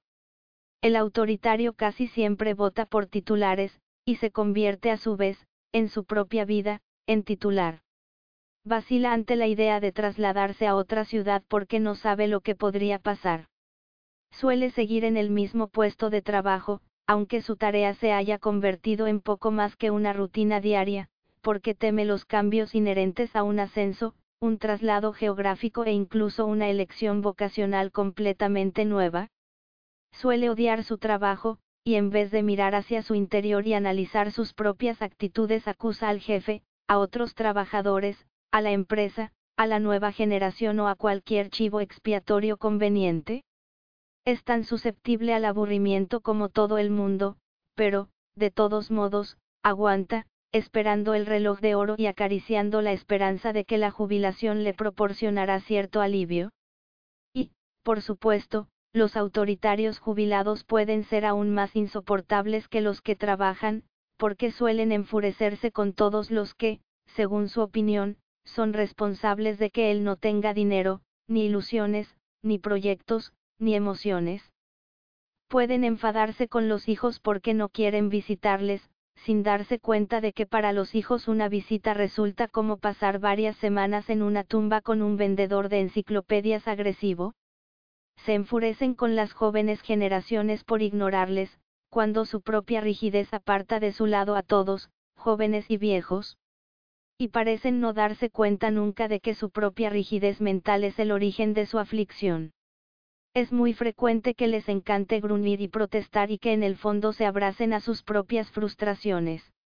Y que busquen motivos de queja, que se sientan felices cuando acaece un desastre o estalle una crisis energética que les da más combustible para sus amadas diatribas. La rigidez de los autoritarios es una enfermedad que se inicia en el pensamiento y se extiende a todos los aspectos de la vida. Infecta al propio autoritario y a cuantos le rodean de aburrimiento, angustia y depresión. Los autoritarios deben vivir de acuerdo con una rutina, y, sin embargo, en el fondo odian la monotonía de esa rutina. No se arriesgan a romper esa monotonía porque temen un cambio, y, sin embargo, acusan al mundo de no cambiar para adaptarse a sus viejas y rancias ideas de lo que debería ser el mundo? Antiintelectualismo de acuerdo con su típica intolerancia ante la ambigüedad, su pensamiento dicotómico y su rigidez, el autoritario suele desconfiar de los intelectuales, sobre todo de los que se ganan la vida realmente como pensadores. Los autoritarios suelen mirar con escepticismo cualquier cosa que no puedan ver por sus propios ojos, y se sienten intimados por filósofos, psicólogos, artistas, profesores y otros que se ganan la vida trabajando generalmente con el intelecto? Los autoritarios suelen menospreciar enseguida a los individuos que leen revistas especializadas, acuden a conferencias, obras de teatro u óperas, o disfrutan con programas de debate en la televisión. El autoritario típico comenta, ah, esos profesores son todos una pandilla de rojos, liberales sensibleros, cabezas cuadradas, ratas de biblioteca. Lo que dicen no tiene nada que ver con el mundo real. Cuando los autoritarios son sinceros con los demás, cuando no se sienten amenazados, por ejemplo, en entrevistas, suelen admitir una admiración secreta hacia los que tienen sabiduría libresca? Los padres autoritarios casi siempre desean que sus hijos vayan a la universidad, pero casi nunca quieren que lleguen a casa y empiecen a actuar como si supieran más que ellos de algún tema, aunque ese, es teóricamente el motivo de que los padres les enviaran a la universidad, en principio. Es muy frecuente que los padres autoritarios se ufanen de los triunfos académicos e intelectuales de sus hijos, pero solo cuando tales triunfos suponen éxito convencional en el sistema competitivo establecido, mi hija será la primera en la clase de derecho, y jamás cuando se rebelan contra el orden establecido. Dado que las empresas artísticas se consideran arriesgadas desde un punto de vista profesional y práctico, y el arte entraña una elevada dosis de ambigüedad, pocas veces se oirá decir a un padre autoritario, estoy muy satisfecho, mi hija ha decidido ser pintora, escritora, escultora, directora de cine, cantante de rock, etc. Prescindiendo por un instante del riesgo que entraña toda carrera artística, examinemos algo más detenidamente la relación entre la intolerancia del autoritario ante la ambigüedad que antes analizamos, su antiintelectualismo y la inquietud que le producen los objetivos del arte y las carreras artísticas. La intolerancia del autoritario a la ambigüedad significa que el autoritario desea compulsivamente que cada elemento del lenguaje que oye o lee signifique solo una cosa que sea clara y fácilmente identificable. Si recordamos lo de la mentalidad de tenedor de libros, 12.500 dólares en la cuenta de ahorros significan solo una cosa. Pero pensemos en la belleza de un verso como el de Shakespeare, ser o no ser, he ahí el dilema, o el de Keats, belleza es verdad, verdad es belleza, eso es todo cuanto sabemos en la tierra, y todo cuanto necesitamos saber. La verdad y la belleza de este lenguaje estriban precisamente en el hecho de que esos versos significan algo distinto cada vez que se leen. Contienen tantas verdades universales, o tanta sabiduría concentrada, que son verdad en un número infinito de sentidos un número infinito de individuos distintos a lo largo de innumerables generaciones y en las situaciones más distintas que pueda concebirse pueden sentirse iluminados por estos versos? Un solo individuo puede leer estas simples palabras una y otra vez y obtener nueva inspiración, nuevas ideas que iluminen su vida. Compare lo que significa leer los poemas más inspirados del mundo una y otra vez con la idea de leer una y otra vez la anotación de un libro de contabilidad, y comprenderá lo que quiero decir. En realidad, el uso artístico del idioma se basa en la fertilidad de su ambigüedad, es decir, su capacidad de revelar cierta verdad, mostrar cierta belleza, de muchos modos distintos para todo género de personas distintas. Podemos decir lo mismo de un gran cuadro, de una gran fotografía, de una sinfonía, una obra arquitectónica, o cualquier otra obra de arte, y también, al menos según muchos pensadores, de las grandes obras de la filosofía y de otras disciplinas intelectuales. El filósofo Martin Heidegger, por ejemplo, dice, la multiplicidad de significados es el elemento en que debe moverse todo pensamiento para ser pensamiento estricto. Utilicemos una imagen, para un pez, la profundidad y la amplitud de las aguas en que vive, las corrientes y los tranquilos remansos, las capas frías y calientes, son los elementos de su movilidad múltiple. Si el pez se ve privado de la plenitud de su elemento, si se ve arrastrado a la arena seca, solo puede debatirse, agitarse y morir. En consecuencia, hemos de procurar siempre pensar, y captar la carga de pensamiento de ese pensar, en el elemento de sus significados múltiples, pues de otro modo, todo lo veríamos bloqueado. 1 pero si el arte y el pensamiento se basan en la fertilidad de la ambigüedad, tal como hemos dicho, y el autoritario rígido y mentalmente dicotómico es intolerable con la ambigüedad de forma compulsiva, no es extraño que no sepa qué hacer con el pensamiento original o con el arte. En suma, como el autoritario duda de su propio juicio, suele desconfiar de cualquiera que se aventure en la fertilidad sutil y compleja del arte y de las tareas intelectuales. La reacción típica del autoritario frente a todo el que tenga una educación superior o una formación intelectual sólida es eludirle. Puede haber, sin duda, razones muy legítimas para eludir a ciertos intelectuales, hay muchos autoritarios entre los académicos y entre otros, que presumen de diplomas y títulos. Los autoritarios de este género no solo destacan pocas veces en su campo, suelen ser devotos seguidores de alguna escuela de pensamiento y siguen ciegamente al gran hombre que les haya enseñado, sino que además suelen padecer una de las enfermedades más detestables del autoritarismo, la pretenciosidad intelectual. Los intelectuales pretenciosos en realidad están tan seguros de su mérito personal que han de ocultarse detrás de diplomas y títulos, y pretender que los licenciados, los académicos, los intelectuales librescos son más inteligentes que los que se ganan la vida por otros medios. Esto es absurdo, claro. El individuo que es capaz de arreglar una radio o arreglar un motor o cultivar la tierra o cuidar ganado o realizar miles de tareas diversas puede ser tan inteligente como el que se dedica a resolver ecuaciones de segundo grado o a recitar a los clásicos. La sabiduría libresca procede de cultivar solo un tipo de inteligencia, y los mejores intelectuales, según mi opinión, han sido los que han aprendido primordialmente haciendo. Es evidente que tuvieron que abordar la literatura de sus campos respectivos para poder apoyarse en los hombros de las generaciones anteriores y hacer progresar el arte en su campo, pero los individuos sin límites, como Ralph Waldo Emerson, Henry David Thoreau, Albert Einstein y George Bernard Shaw, superaron a todos los que les había precedido saliendo al mundo y probando sus ideas. Eran trabajadores además de pensadores, y triunfaron como tales porque habían superado el pensamiento dicotómico según el cual un individuo ha de ser un trabajador o un intelectual. Sea cual sea su trabajo, puede hacerlo de un modo brillante si piensa usted en él, pero tener un título académico no demuestra que uno sea capaz de pensar como es debido, ni la falta de una formación académica impide a nadie pensar inteligentemente? Visto desde esta perspectiva, el autoritario con tres títulos académicos es tan antiintelectual como el autoritario que nunca pasó de tercer grado.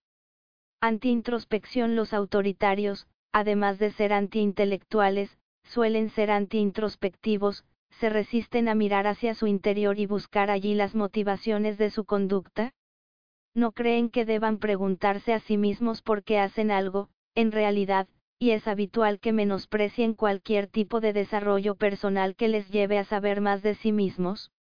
Suelen considerar la psicoterapia, la meditación, el yoga y otras formas de acercarse a uno mismo y afrontar sus problemas no solo como una pérdida de tiempo, sino incluso como una especie de conspiración destinada a lavar el cerebro a todo el país, se sienten tan inseguros de sí mismos que no osan correr el riesgo de exponerse a las influencias del psiquiatra Comecocos, el profesor de yoga o cualquiera de esos otros tipos raros. Lo que en realidad temen es cambiar su mentalidad, admitir que no siempre han tenido razón en todo, o, más que ellos, esa gran autoridad indiscutible que eligieron. En el fondo saben que se sometieron una vez y no confían en no someterse de nuevo. La anti-introspección es otro de esos puntos ciegos del autoritario, en este caso, supone la negativa a mirarse al espejo, psicológicamente hablando. El autoritario se niega a mirar hacia el interior porque tiene que basarse muy firmemente en sistemas de apoyo externo que le confirmen su valor como ser humano. En realidad, cree que su mérito procede de sus logros y acumulaciones, y que la única manera de aumentar su mérito es conseguir y acumular más aunque afirme a menudo que desea apartarse del mundo de la competencia continua, de la carrera competitiva en que se ha convertido su vida, se niega a creer que la única puerta de salida se abre hacia adentro, que el primer paso para poder salir es afrontar el torbellino interno y el miedo que le impide correr los riesgos que inevitablemente hay que correr para salir de las rutinas que tanto desprecia. Sabe que no es feliz haciendo lo que hace, que vivir con relaciones basadas en arranques emotivos y en la ausencia de afecto es desagradable, pero es incapaz de emprender el camino interior para modificar esta situación.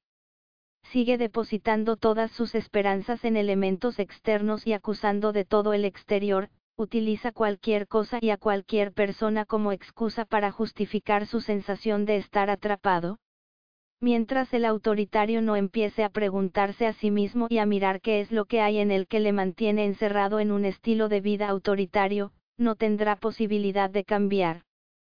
conformidad y sumisión resulta especialmente irónico que los individuos que muestran la clásica conducta autoritaria destaquen invariablemente en los campos de la sumisión y la conformidad. Según Adorno, la conformidad es uno de los principales indicios de ausencia de un foco interno. Quiere decir con esto que el individuo autoritario se haya motivado, prácticamente gobernado, por opiniones y fuerzas sociales externas a sí mismo. El autoritario es débil en lo que respecta a su propia serie independiente de valores, creencias e instintos. Le resulta más fácil y más cómodo ajustarse a normas impuestas que buscar en su interior claves para orientar su vida. Parece lógico, por tanto, que el autoritario sea sumiso frente a la autoridad establecida y a las formas de conducta convencionales. Aunque el autoritario pueda vociferar mucho por diversas cuestiones, es raro que se aparte de las normas establecidas y prefabricadas en cualquier tema, y suele utilizar la tradición y el modo en que siempre hemos hecho las cosas como base de su conformidad. Bueno razona, si pretende usted crear un estilo de vida propio, no solo correrá un riesgo al experimentar lo que nunca se ha probado hasta ahora, lo desconocido, sino que tendrá en su contra toda la sociedad convencional, parte de la excusa que el autoritario utiliza para obligar a los demás a adaptarse a la tradición es con demasiada frecuencia que hay tanta gente autoritaria que al innovador le resultaría la vida tan insoportable que lamentará haber intentado alterar el sistema. Pero en lo que respecta a la acción, o, como dicen los psicólogos, conducta, el autoritario suele ser muy sumiso a la autoridad y muy sugestionable e influenciable, sobre todo a través de la propaganda, frente al individuo más autónomo que desafía la autoridad y se niega a aceptar las cosas como son solo porque una institución o una figura autoritaria decrete que hayan de ser así? La conformidad y la sumisión se manifiestan, en primer término, en la actitud del autoritario con sus propios padres. La idea del padre como figura de autoridad absoluta es algo sagrado para el autoritario por eso les resulta difícil criticar o atacar a sus propios padres en cualquier sentido que pueda conducir a un saludable reajuste de las relaciones entre padres e hijos, y son igualmente incapaces de recibir esta influencia positiva de sus propios hijos. La autoridad del padre se enfoca como si fuese un camino de dirección única, en el que el padre merece respeto solo por ser una imagen de autoridad, y la imagen de autoridad ha de ser indiscutible, pues oponerse a una autoridad equivale a desafiar toda autoridad, todo orden y toda civilización. La relación autoritaria entre, hijos y padres nunca llega a madurar en amistad, respeto y tolerancia mutuos, sino que sigue siendo siempre una lucha constante entre el posible subordinado y el dictador. Esta visión totalitaria de la paternidad se prolonga mucho más allá de la infancia. Adultos claramente maduros y plenamente desarrollados, suelen tener, dificultades para expresar sinceramente los sentimientos que sus padres les inspiran. En los individuos autoritarios la escisión se mantiene toda la vida porque, para ellos, la relación entre padres e hijos ha de tener como base la sumisión. La cuestión irresoluble es, por supuesto, a qué serie de valores debemos someternos. Los autoritarios tienden a citar mucho los símbolos de la autoridad en discusiones y en explicaciones de por qué piensan como lo hacen, y suelen mostrarse sumisos frente a las imágenes de autoridad en todas sus relaciones con ellas. Por ejemplo, el conserje autoritario aceptará lo que le diga el médico sobre medicinas, lo crea o entienda o no, por lo mismo que espera que todos acepten lo que él diga respecto a su trabajo, créanlo, entiéndanlo o no. He trabajado con muchos clientes para quienes la conformidad y la sumisión son formas de vida dominantes. A muchas mujeres, sus padres autoritarios les han enseñado que su única forma posible de comportarse es someterse a los dictados del sector masculino de la población, en especial del padre y el marido. Las mujeres que se oponen a este estereotipo suelen ser tachadas de neuróticas, reaccionarias feministas agresivas, marimachos o castradoras, por los autoritarios del sexo masculino? Cuando una y mujer se contenta con seguir la corriente y ser sumisa, se lleva bien con los varones autoritarios. Siempre me ha parecido importante en mis sesiones de asesoramiento ayudar a las personas a oponerse a la sumisión automática a cualquier cosa, porque eso menoscaba gravemente la dignidad humana esencial del individuo al poner otra autoridad por encima de la propia. Esto es aplicable a niños, esposas y maridos y a los empleados dominados, y a cualquier otro individuo dominado, si uno no puede pensar por sí mismo, si no es capaz de ser más que dócil y sumiso, siempre le dominarán, siempre será un esclavo de lo que dicte cualquier imagen de autoridad. No puede defenderse el principio de que debe obedecerse siempre la ley. Si las leyes son inmorales, deben desafiarse y desobedecerse. Del mismo modo, si una imagen de autoridad abusa de usted, no está obligado a seguir sus dictados. Si alguien insiste en que debe ser usted exactamente como los demás para ser un buen miembro de su familia o de su sociedad, es absolutamente vital que se niegue a someterse y que se afirme como un individuo que tiene dignidad propia y se respeta a sí mismo. En una ocasión discutí con un oficial de policía de Nuevo México cuya tarea era poner multas por exceso de velocidad a conductores que superaban en pocos kilómetros por hora la velocidad límite en medio del desierto, donde no vivía nadie en 100 kilómetros a la redonda y se podía ver otro coche cada 15 minutos? El oficial de policía admitió que el exceso de velocidad de 8 o 10 kilómetros hora por el que multaba no ponía en peligro la vida de nadie y que era una ley estúpida, que estaba castigando a la gente más que imponiendo normas de seguridad en carretera, y que se trataba de una práctica ruin, el Estado le empleaba en el control de una trampa de velocidad en la que se explotaba a los visitantes imponiéndoles un límite de velocidad ridículamente bajo? Aún así, él iba a trabajar todos los días, y esperaba al pie de una colina, donde la mayoría de los conductores ni se molestaban en pisar los frenos solo para cumplir con la pequeña señal que aparecía súbitamente y que decía velocidad límite, 90 km por hora. Cuando le propuse que se negara a aceptar aquella misión, o que intentara que sus superiores cambiasen aquella ley, o que se quejase a sus superiores, sonrió y dijo que él se limitaba a hacer su trabajo y que no le correspondía a él elaborar las leyes o decidir cómo debían ponerse en práctica.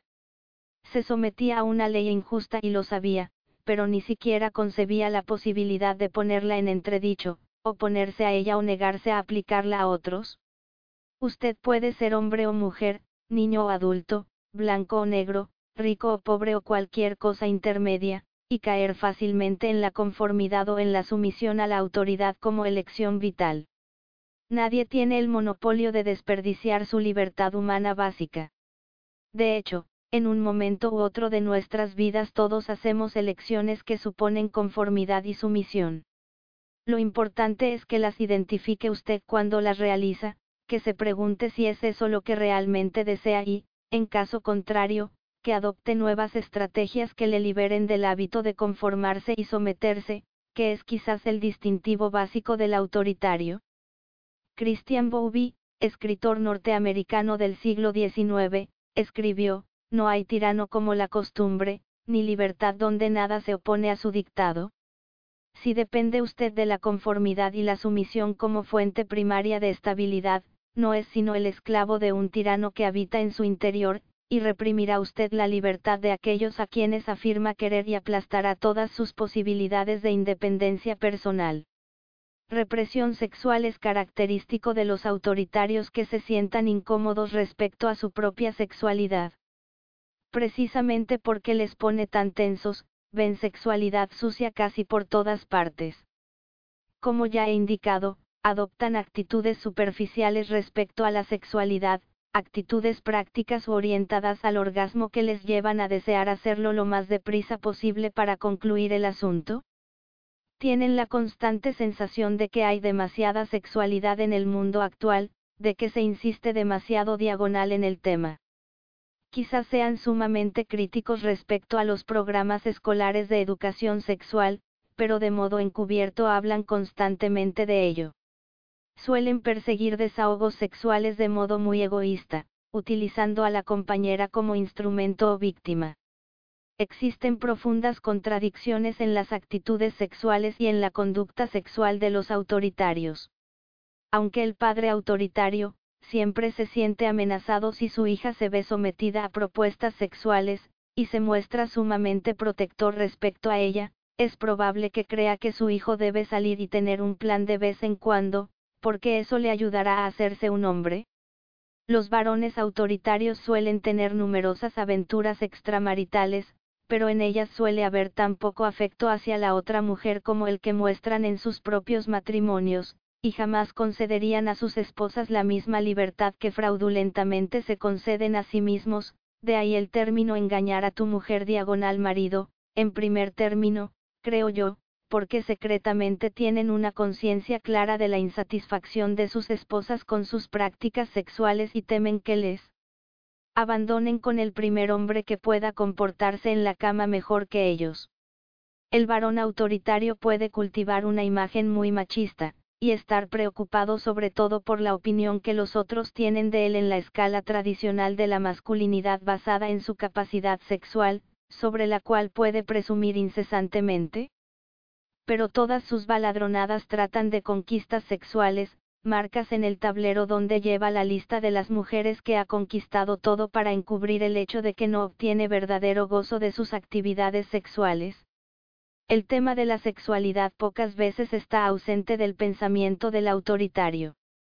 Sea varón o hembra, le oirá usted infinitas referencias, frases de doble sentido y estúpidas alusiones sexuales en sus conversaciones cotidianas.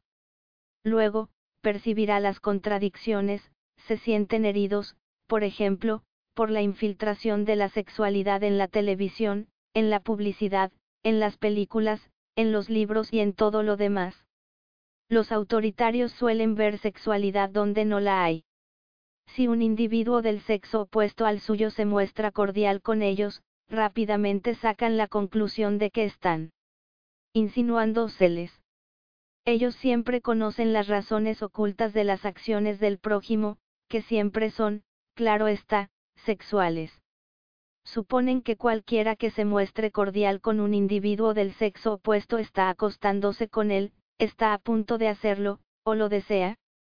Los padres autoritarios son los más predispuestos a discursear sobre la inmoralidad de la pornografía, pero también son los que primero ven furtivamente las películas pornográficas, o tienen películas de ese tipo en casa para las reuniones de hombres solos. Los efectos extremos de la represión sexual del padre autoritario aparecen ejemplificados en la película Joe, hecha a principios de los años 70, cuando la llamada generación de Woodstock, es decir, la juventud, mantenía aún una actitud rebelde. Joe estaba obsesionado con las perversiones de los drogadictos de esa generación, más jóvenes, especialmente con sus orgías y sus desenfrenadas experiencias sexuales. Como suele pasarles con mucha frecuencia a los padres autoritarios reprimidos y represores, el destino le otorga una hija adolescente que escapa de casa para unirse a la oposición. Pero según se ve por el desarrollo de la película, resulta que Joe estaba básicamente obsesionado con el disfrute de la libertad sexual prohibida. Su cólera en realidad no era contra esa generación más joven por su promiscuidad sexual, sino contra sí mismo porque se estaba perdiendo lo que a ellos les parecía placentero y gozoso? El sexismo autoritario y machista típico de Joel le lleva primero a una orgía prohibida con los compañeros de su hija. Luego, enloquecido por el remordimiento de haber transgredido las líneas sagradas de la moralidad sexual normal, y decidido a barrer aquella cultura extranjera y amenazadora de la faz de la tierra para siempre, se arma e irrumpe en una comuna hippie próxima, entre los cadáveres encuentra por fin el de su propia hija.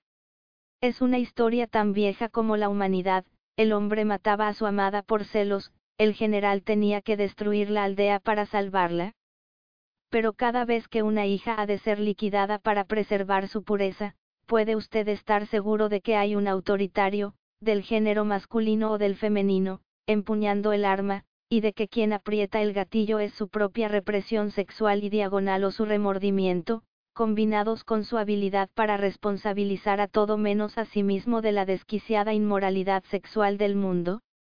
Etnocentrismo Este fantástico término sociológico significa estar centrado en prejuicios respecto al grupo étnico propio o a la propia cultura, e incluye una fuerte tendencia a valorar y etiquetar a otros en función de los valores del propio grupo, en vez de concederles el derecho que tienen a ser únicamente ellos mismos o a tener sus propios valores éticos o culturales.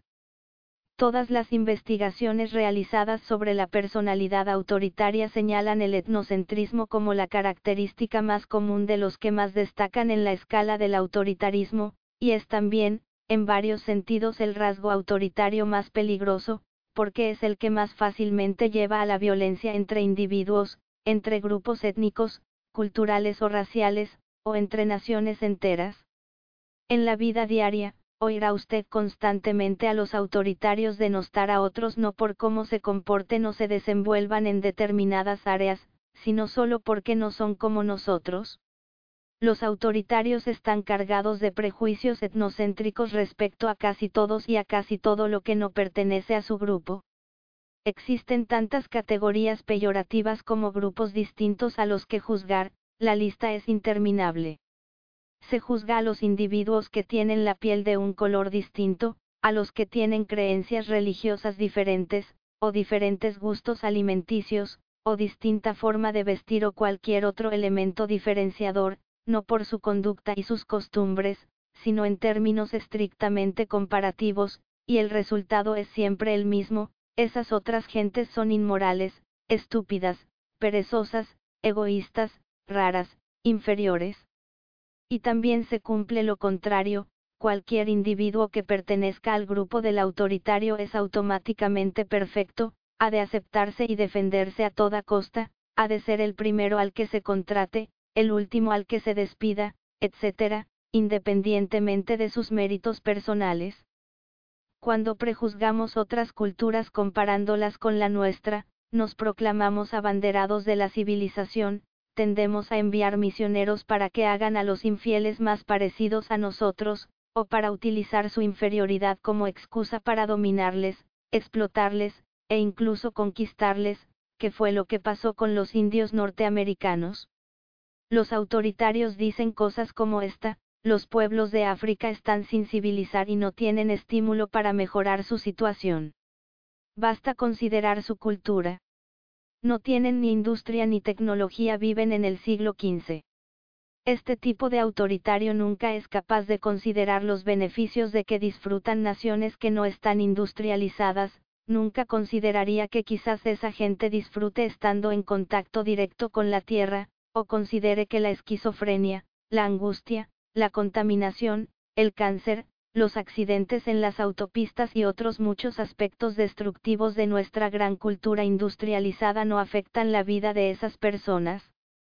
En su lugar, el autoritario llega a la conclusión de que esos salvajes atrasados no son capaces de apreciar lo suficiente sus diamantes, su aluminio, sus avestruces ni sus árboles y que lo que necesitan en realidad es una empresa norteamericana que se haga cargo de sus riquezas y les enseñe lo que hay que hacer, es decir, que extraiga sus diamantes o su aluminio, mate todas sus avestruces para vender las plumas, y tale los árboles para fabricar muebles.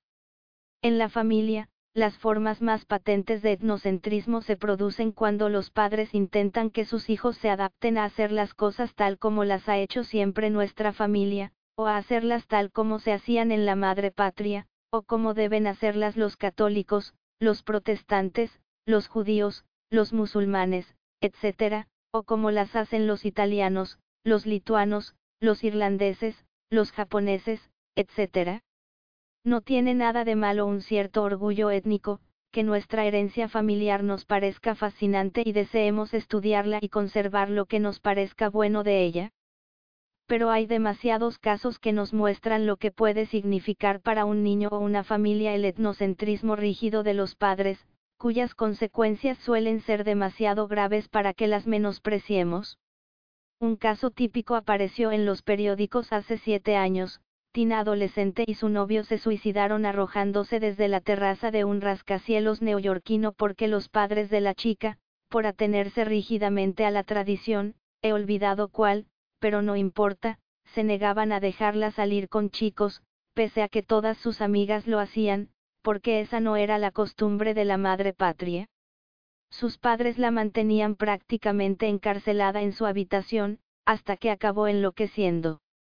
Los efectos del etnocentrismo de los padres no suelen ser tan terribles, pero todos conocemos familias en las que una hija ha decidido que quiere casarse con alguien de un medio étnico, religioso o a veces incluso geográfico o político distinto, y sus autoritarios padres la han repudiado, se han negado a volver a hablar con su amada hija, o se han mostrado tan escandalosos y amenazadores, y ella era tan vulnerable, que han conseguido obligarla a rechazar a su verdadero amor y a casarse con alguien de su propio grupo? Lo que se percibe con menos frecuencia es que los niños, los adolescentes y los adultos jóvenes son también muy capaces de mostrarse sumamente etnocentristas a su modo. Si una adolescente, por ejemplo, considera que sus padres deben modernizarse y estar al día entendiendo por ello actuar más como la gente de mi subcultura, escuchar música rock, aprender a bailar a su estilo, comprarse unos vaqueros, etc., y se burla de sus padres por sus valores, creencias y estilos de vida anticuados, puede crear tanta alienación y tantos problemas como si el etnocentrismo procediera de los padres. Los jóvenes pueden ser increíblemente autoritarios, seanlo o no sus padres, cosa que no debe sorprendernos, porque, con el predominio del autoritarismo en nuestra sociedad, pueden aprenderlo en cualquier parte. Y, como todos los autoritarios, pueden llegar al extremo de que sea imposible llegar a ellos o razonar con ellos, sobre todo tratándose de sus propios padres. Puede que con la edad lo superen, pero no parece demasiado probable, salvo que haya más adultos que lo superen y sobre todo que salgan de su etnocentrismo, y den a los hijos de lodos ejemplos más tolerantes a seguir. Es evidente que en el conjunto de la sociedad norteamericana y no solo en ella, por supuesto el racismo ha sido la forma más destructiva, duradera y extendida de etnocentrismo, creo que sus consecuencias, desde los días de la esclavitud hasta el presente, son bien conocidas por todos y no es necesario que entre aquí en detalles enumerándolas.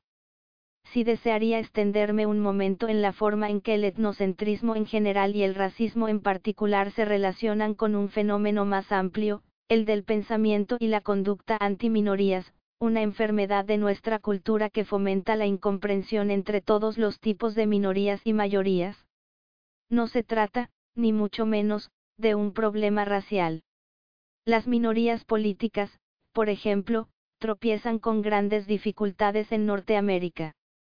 Si uno no es demócrata o republicano o uno de los llamados independientes, no comprometidos, si pertenece a un pequeño partido o está intentando crear un tercer partido nuevo, los autoritarios, cuyo grupo cultural primario no es racial o étnico sino la gran mayoría, silenciosa, norteamericana, reacciona en su contra de forma típicamente etnocéntrica, le tacharán de excéntrico, comunista, reaccionario o cualquier otra cosa que se les ocurra.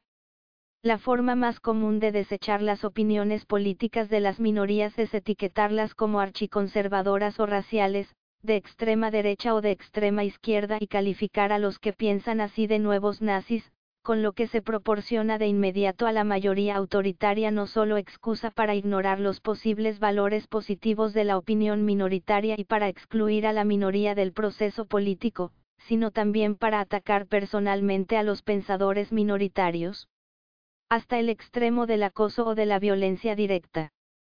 Este es solo un ejemplo, en casi todos los sectores de la experiencia humana se pueden observar actitudes antiminoritarias de los autoritarios. Y aunque todas y cada una de las ideas que apoya hoy la gran mayoría tuvieron su origen en el seno de una minoría, por ejemplo, la idea de que Estados Unidos se declarara independiente de Gran Bretaña y redactara su propia constitución, los autoritarios jamás se colocan del lado de una minoría hasta que gran número de individuos les preceden. A principios y mediados de la década de 1960, la opinión de la mayoría en Norteamérica estaba claramente en favor de la guerra de Vietnam. Era opinión de los autoritarios que todo buen norteamericano debía apoyar ciegamente la acción del gobierno. Pero a medida que los 60 se aproximaban a los 70, y los prolongados y agotadores esfuerzos de una minoría antibelicista empezaban a dar resultados, se puso de moda estar en contra de la guerra y comprender lo insensato que era en realidad que una nación occidental intentara imponerse en un país tan absolutamente distinto al suyo. Entonces, los autoritarios se unieron a la corriente general e incluso aplaudieron las obras y películas antibelicistas que mostraban la cruda realidad de aquella demente intervención etnocéntrica. Actualmente es difícil conocer a alguien que no proclame que fue siempre contrario a la guerra, igual que resulta difícil, encontrar a alguien en Francia que viviera durante la ocupación alemana en la Segunda Guerra Mundial y no perteneciera a la resistencia, pese al hecho de que una gran cantidad de ciudadanos franceses colaboraron con los invasores. Y esa es otra característica de los autoritarios para quienes la gran mayoría norteamericana ha reemplazado al grupo estrictamente étnico como foco de etnocentrismo, son propensos a fabricarse recuerdos útiles. Ello se da, en parte, en función de otro rasgo autoritario, la incapacidad de admitir que estaban equivocados o la habilidad para ocultar el hecho de que no son perfectos. Es fácil defender algo cuando lo defiende todo el mundo, excepto un insignificante grupo marginal o minoría. Y los autoritarios toman siempre el camino más fácil, incluso cuando se trata de cosas triviales. Por ejemplo, cuando en la década de los 60 algunos jóvenes empezaron a llevar el pelo largo, los autoritarios se mostraron unánimes en ridiculizarles calificándoles de afeminados. Pasados diez años, cuando empezó a estar de moda que los hombres llevaran el pelo largo, aquellos mismos autoritarios empezaron a dejarse el pelo largo y a pagar 15 dólares al peluquero para conseguir aquel estilo afeminado, exigiendo la misma perfección que si de sus propias esposas se tratara. La tendencia de los autoritarios a estar siempre en todo con la mayoría es una clara prueba de la poca estima en que se tienen a sí mismos. En términos prácticos, sin duda es arriesgado desafiar las normas sociales establecidas y seguir una dirección nueva y todo el que carece de confianza en sí mismo se rezagará y esperará a ver qué dirección toma el grueso del rebaño, poniendo sumo cuidado en permanecer en el centro, donde la visión no será tan amplia y donde le empujarán y pisotearán regularmente, pero estará en el lugar más seguro posible. A menos, claro, que el rebaño se espante y se vea en su inmensa mayoría arrojado al precipicio por las masas, en cuyo caso es probable que solo los que están en los márgenes sobrevivan, y se conviertan en los jefes de la generación siguiente. Consideremos los grandes acontecimientos de la reciente historia norteamericana, el movimiento de derechos civiles, el movimiento antibelicista, el movimiento por los derechos de la mujer o cualquier otro movimiento de lucha social del que se burlase en sus primeras etapas la mayoría. Los prejuicios antiminorías de los autoritarios, y las consiguientes compulsiones pro mayoría expresan la mentalidad de sus seguidores.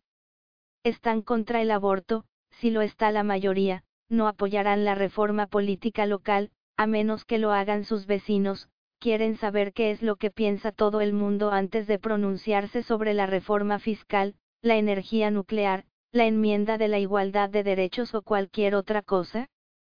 Con lo dicho hasta ahora sobre las características personales del autoritario, no ha de sorprendernos el hecho de que el etnocentrismo, sea del tipo tradicional, en el que los blancos expulsan a todos los negros del núcleo sagrado de la sociedad, o viceversa, según la raza que esté en el poder, sea del tipo moderno, en el que la mayoría constituye para muchos el grupo étnico central, con el consiguiente rechazo social de todas las opiniones de las minorías, tiene sus raíces en las costumbres de la sociedad con la que la persona etnocéntrica elija identificarse.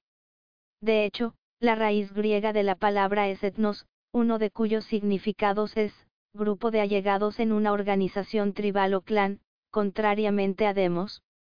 La palabra demos, es la raíz de democracia, a la que los autoritarios se adhieren hipócritamente, significa la gente común, el pueblo y supone el extraño ideal de que toda persona es creada igual y de que no debe juzgarse a nadie con criterios etnocéntricos superficiales. Es indudable que en un país libre tiene uno el derecho constitucional de negarse a pensar si lo desea. Puede uno ajustarse y mantenerse a salvo con la mayoría, puede tener incluso la satisfacción de atacar a los que defienden ideas minoritarias impopulares. pero el mundo solo mejorará gracias a los que están dispuestos a seguir los dictados de su propia conciencia, aun cuando hacerlo no sea popular.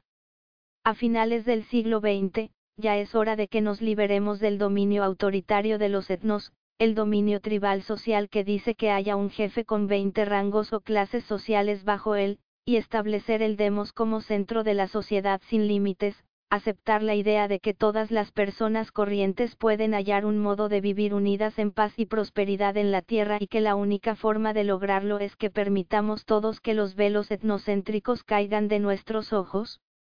Recordemos que las quemas de brujas, la esclavitud, los gladiadores, las ejecuciones de enfermos mentales, los sacrificios humanos y muchas otras prácticas hoy abolidas, se practicaron en tiempos porque la mayoría las aceptó y las aprobó? Y no fueron los autoritarios del mundo quienes nos liberaron de semejantes males. Caminamos hoy por sendas humanitarias gracias a las personas sin límites que adoptaron sin vacilar actitudes mal consideradas y crearon grupos minoritarios que consiguieron mejorar el mundo. Paranoia Los autoritarios suelen ser perenoids, padecen manía persecutoria, tal vez debido a que abrigan muchas ilusiones de superioridad sobre los demás y porque creen en su interior que los demás también les consideran superiores. Les cuesta mucho confiar en otras personas y es típico de su carácter el desprecio a la humanidad en general, la idea de que todos intentan quitar de en medio a los demás, que uno siempre tiene que mirar por su interés y dominar al otro antes de que él te domine a ti?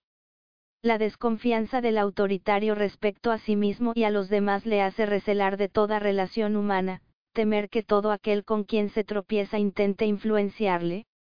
Su primera pregunta siempre es, ¿qué pretende conseguir con eso esta persona? Pero su paranoia, que se basa en su fantasía hiperactiva y no en la realidad, y que genera angustia inútil, no les ayuda en absoluto a proteger con mayor eficacia sus intereses? De hecho, puede llevarles a ser más crédulos de lo normal en determinadas situaciones, ya que el que quiera realmente quitarles de en medio y perciba la poca estima personal que se tienen, suele idear formas de explotarles y martirizarles, por ejemplo, fomentando su caída con lisonjas. Cuando se dan cuenta de que les han vuelto a fastidiar, aunque sin comprobar por qué, su paranoia aumenta, círculo vicioso que, en casos extremos, puede acabar en pánico, alucinaciones e incluso psicosis clínica? No obstante, es más frecuente que, cuando la paranoia acaba en psicosis, tal hecho se deba a que los autoritarios no pueden admitir que sean culpables o responsables de que algo no funciona o de que algo en su vida les haya salido mal, y, en consecuencia, tienen que encontrar otro culpable. La lección que aprenden en cada caso es que hay que ser menos confiado en el futuro, lo cual significa, más sospechas, más paranoias, y la cosa puede seguir así hasta acabar en el manicomio. Pero incluso para, cimentar esa paranoia relativamente leve, la mayoría de los autoritarios necesitan imaginar multitud de enemigos a su alrededor, conspiraciones de todo tipo, los grupos sociales de protesta están secretamente financiados por los rusos, hay espías por todas partes, las grandes compañías petroleras están conspirando con los jeques árabes para expoliarnos, la familia negra o de clase social baja que quiere mudarse a nuestra calle está al servicio de una gran empresa inmobiliaria que quiere devaluar los precios, etc. Y los sentimientos de persecución del autoritario no le llevan, por supuesto, a sentir una mayor simpatía hacia otros que están perseguidos de verdad, ni le lleva a apoyarles, ni le lleva a erradicar del todo cualquier persecución, les lleva solo a retirarse y hundirse cada vez más en espirales progresivamente tensas de paranoia. Los autoritarios muy paranoicos advertirán constantemente a sus amigos y familiares que deben tener cuidado, es decir, que no deben ser espontáneos ni naturales. Enseñan a sus hijos a desconfiar de todo el mundo, e inoculan la paranoia en su familia explicando las cosas terribles que pueden pasar si eres abierto o confías en quien no conoces. La imagen paranoica del mundo no nos ayudará a convertirlo en un lugar mejor para vivir. Es indudable que todos podemos tener mejores cerraduras en la puerta, que podemos procurar no hablar con nadie a quien no conozcamos bien y que quizás así nos protejamos en cierto modo del desastre, pero si aceptamos como filosofía de la vida la consigna mejores cerraduras, no haremos en definitiva sino alimentar aún más la desconfianza mutua. Si considera usted que todos los demás son enemigos potenciales, se aparta sin duda de la inmensa mayoría de la gente que es sincera, digna de confianza e interesante. Si aprende usted a localizar y afrontar con eficacia a los que son de verdad posibles verdugos, podrá confiar y mantener relaciones abiertas con nuevas personas y nuevas ideas. Puedo decir, por experiencia propia, que cuando uno actúa con dignidad y se niega en redondo a dejarse engañar por los pocos embaucadores que se cruzan en su vida y trata claramente, sin rodeos, a este tipo de gentes, suelen desaparecer y buscar víctimas más fáciles. Pero la inmensa mayoría de las personas con quienes tropiezo no tienen el menor interés en espoliarme ni en abusar de mí en ningún sentido, y esto es también válido sin duda para la inmensa mayoría de las personas con quienes se tropieza usted. Por tanto, si ve que siempre recela de las motivaciones ajenas, si está usted convencido de que hay gérmenes patógenos por doquier y que el mundo es un lugar desapacible y hostil, usted mismo asegura que se confirmen casi siempre sus peores previsiones, y lo único que conseguirá con su paranoia será más reacciones hostiles del prójimo, más sentimientos paranoicos propios y toda una vida de escepticismo y miedo irracional. Como siempre, la elección le corresponde a usted. Antidebilidad Como hemos dicho ya en el último apartado, los autoritarios asumen raras veces la responsabilidad de sus propios errores, pero, por una extraña ironía psicológica, serán siempre de los primeros que atribuyan a otros la responsabilidad de cuanto les sucede a ellos, sin que les importe que los otros sean o no responsables. Tomando Jesús la palabra, dijo, bajaba un hombre de Jerusalén a Jericó y cayó en poder de unos ladrones, que le despojaron de todo, le azotaron y se fueron, dejándole medio muerto. Por casualidad, bajaba un sacerdote por el mismo camino y, aun viéndole, pasó de largo. Asimismo, un levita, pasando por aquel lugar, le vio también y siguió adelante. Pero un samaritano que iba de paso llegó a él y, al verle, sintió compasión, acercóse, vendóle las heridas, y derramó en ellas aceite y vino. Lucas 10, 30-34, según esta parábola, el autoritario es el sacerdote o el levita, que piensa, este tipo está fingiendo, si me acercase, probablemente se arrojaría sobre mí para robarme, paranoia, ¿O se pararía él a ayudarme si fuera yo el herido? O bien, no soy médico, puedo hacer algo mal y luego puede demandarme y sacarme mucho dinero, o cualquier otra de una larga serie de posibles excusas para no detenerse?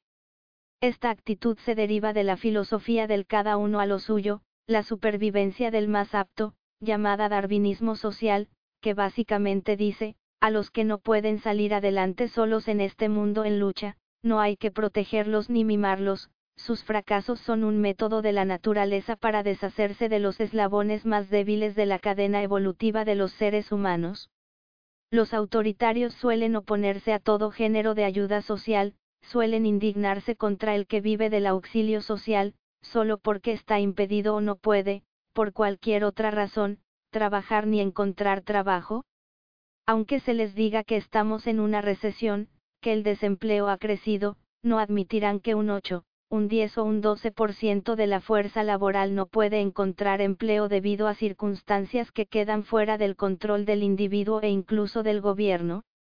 Lo que permite al autoritario condenar a todos los desempleados, decir que no quieren trabajar y hasta que los que no pueden encontrar trabajo prefieren, en realidad, vivir de la seguridad social, en vez de contribuir de un modo significativo a la prosperidad social y poder sentir que realizan una tarea positiva, es solo su mentalidad antidebilidad compulsiva? Repito, entre nosotros hay quienes viven a costa de la seguridad social, de modo fraudulento, lo mismo que hay ejecutivos de grandes empresas que son sinvergüenzas de guante blanco. Pero el 99% de las veces, ese individuo aporreado y machacado, es en parte una víctima y merece que le echemos una mano. Sin embargo, el autoritario favorable a la antidebilidad insiste en atribuir la inflación, los muchos impuestos, los precios de la gasolina, la suciedad de las calles y todos los males imaginables de nuestra sociedad a un sistema de seguridad social que le parece algo omnipresente en nuestra cultura? No debería darse a la gente algo por nada a costa, del contribuyente, a los que no pueden trabajar, tendrían que mantenerles sus familias o tendrían que encontrar algún medio de ganarse la vida? Estos son típicos comentarios antidebilidad del autoritario. Y los autoritarios, extremando esta tendencia, pueden mostrarse muy contrarios a que se utilicen fondos destinados a educación para subvencionar programas destinados a los retrasados o enfermos mentales, los autoritarios suelen considerar la educación especial, la rehabilitación vocacional de los gravemente incapacitados, o cualquier tipo de auxilio social, como un derroche inútil que ellos no tienen por qué pagar. Pueden oponerse a que se utilicen fondos del Estado para ayudar a los ancianos, aunque puedan haber sido toda su vida trabajadores ejemplares que sirvieron al conjunto social. Los autoritarios no suelen apoyar la ayuda a los débiles porque equiparan debilidad y maldad, los marginados de la sociedad son responsables de su situación, de no haber conseguido llegar al centro del rebaño, y son peligrosos porque pueden estar desesperados, pudo arrastrarles a la desesperación el solo hecho de estar marginados. La tendencia antidebilidad afecta también a los propios hogares de los autoritarios, donde el hijo débil que no es un atleta, que estudia demasiado o escribe poemas, o que tiene intereses poco viriles, se ve despreciado por el padre autoritario. El hijo debe plantar cara y luchar, reafirmando su imagen de macho, debe demostrar que es todo un hombre en el campo de batalla de la vida. Los deportes de contacto, como el fútbol americano o el hockey, se valoran más que otros deportes más suaves, como el tenis, aunque en los primeros sean mucho más probables las lesiones que podrían tener graves consecuencias en la vida futura del individuo, y el padre autoritario sude estar pidiendo sangre desde las gradas, o, si su hijo de nueve años es víctima de una dolorosa lesión en un partido de béisbol y se pone a llorar, se preocupará más de que deje de hacerlo que de la gravedad de la lesión. Por supuesto, el autoritario espera que las chicas sean fuertes, a su modo especial, pero, dado que tiende a aferrarse a los estereotipos sexuales de siempre, casi todas las presiones antidebilidad suelen recaer sobre los chicos. Uno de los aspectos más dañinos de este culto a la fuerza es la actitud de los padres autoritarios hacia los deportes de los hijos, pues el autoritario no solo los utiliza para reglamentar la vida, sino también para imponer su propia mentalidad antidebilidad a los jóvenes participantes? En otros tiempos, antes de que se impusieran tantos programas deportivos reglamentados, los niños se reunían en el patio de la escuela o en un solar vacío, se repartían el terreno y empezaban el partido. Se daba por supuesto que todo el que llegara podía jugar. Nadie decía, no, tú no, tú juegas muy mal. Tú no juegas. Si llegaban demasiados chicos, se modificaban las normas y se incluían más en cada equipo, o se hacían turnos rotatorios para que pudieran jugar todos. Había muchas discusiones en el juego, por supuesto. Y luego discutían si iban a estar discutiendo todo el día o iban a jugar, pero los niños resolvían estos problemas por sí solos y aprendían cosas interesantes, aprendían a establecer acuerdos entre ellos, sin necesidad de que llegaran los adultos a resolverles sus problemas. Cuando el partido terminaba, se iban todos a casa y olvidaban el asunto. Al día siguiente, volvían y empezaban un partido completamente nuevo, sin la supervisión de nadie, con la mayor igualdad entre los equipos y la alegría del juego aseguradas por el proceso habitual de elección elaborado por ellos. A los jugadores más flojos les elegían, naturalmente, los últimos, pero si mejoraban lo suficiente podían subir en la escala a la siguiente vez, lo que resultaba muy emocionante, y siempre les incluían. Nunca les decían que eran inferiores, solo por no ser tan diestros como otros, o por crecer más despacio, o por lo que fuera. Luego llegaron los padres autoritarios y lo estropearon todo. Los niños ya no seleccionan equipos a su gusto como antes. Son los adultos quienes les destinan permanentemente a un equipo, con costosos uniformes y elegante equipo. Les someten a entrenamiento, o les adoctrinan, implacablemente. Ya no hay discusiones entre los chicos, todo lo decide el instructor o el entrenador o el árbitro, y si un muchacho discute con él, se le expulsa del campo. Los adultos llevan relación de triunfos y derrotas, y se les recuerda a los chicos que ya han perdido 14 veces en la temporada, y que van los últimos, que ganar es lo único que importa, etc. Tienen datos precisos para recordarles su situación respecto a todos los demás, y lo que se deduce de todo ello es que, si formas parte de un equipo débil, debes avergonzarte. Hoy en día, los jugadores a los que los entrenadores adultos consideran más flojos, ya no juegan. Se les puede permitir usar el uniforme del equipo como consuelo en los entrenamientos, y quizá les permitan jugar un poco en uno o dos partidos, si hay seguridad de ganar, o si no hay ninguna posibilidad de ello, pero, o bien se pasan el tiempo en el banco y se sienten constantemente inferiores, o llegan a ser masajistas u otra cosa por el estilo o no forman parte de ningún equipo y quedan totalmente marginados del deporte y de la sociedad de sus amigos. Si se atreven a asomar la nariz en un partido, se exponen a tener que soportar el espectáculo de los padres autoritarios, que se han dado mutuamente toda clase de premios por lo mucho que hicieron por mejorar deportivamente a sus hijos, mostrando su verdadero carácter, gritando a los adversarios, lanzando obscenidades, presionando a sus pequeñas estrellas para que lo den todo o se esfuercen al máximo para que yo pueda sentirme orgulloso? Una persona a quien entrevisté hace poco con motivo de este libro, me explicaba, el día que me convencí de que no podía entrar en ningún equipo de béisbol de la liga juvenil fue uno de los días más tristes de mi infancia. No tenía la pretensión de convertirme en un gran jugador de béisbol. Tuve un desarrollo, lento y a los 10 años no era precisamente un atleta, pero me gustaba jugar, y era lo que hacían todos mis amigos. Fue el año en que empezó en nuestro pueblo la liga juvenil, y, en fin, no me hice cargo del asunto hasta que todos los seleccionadores leyeron las listas y mi nombre no figuraba en ninguna.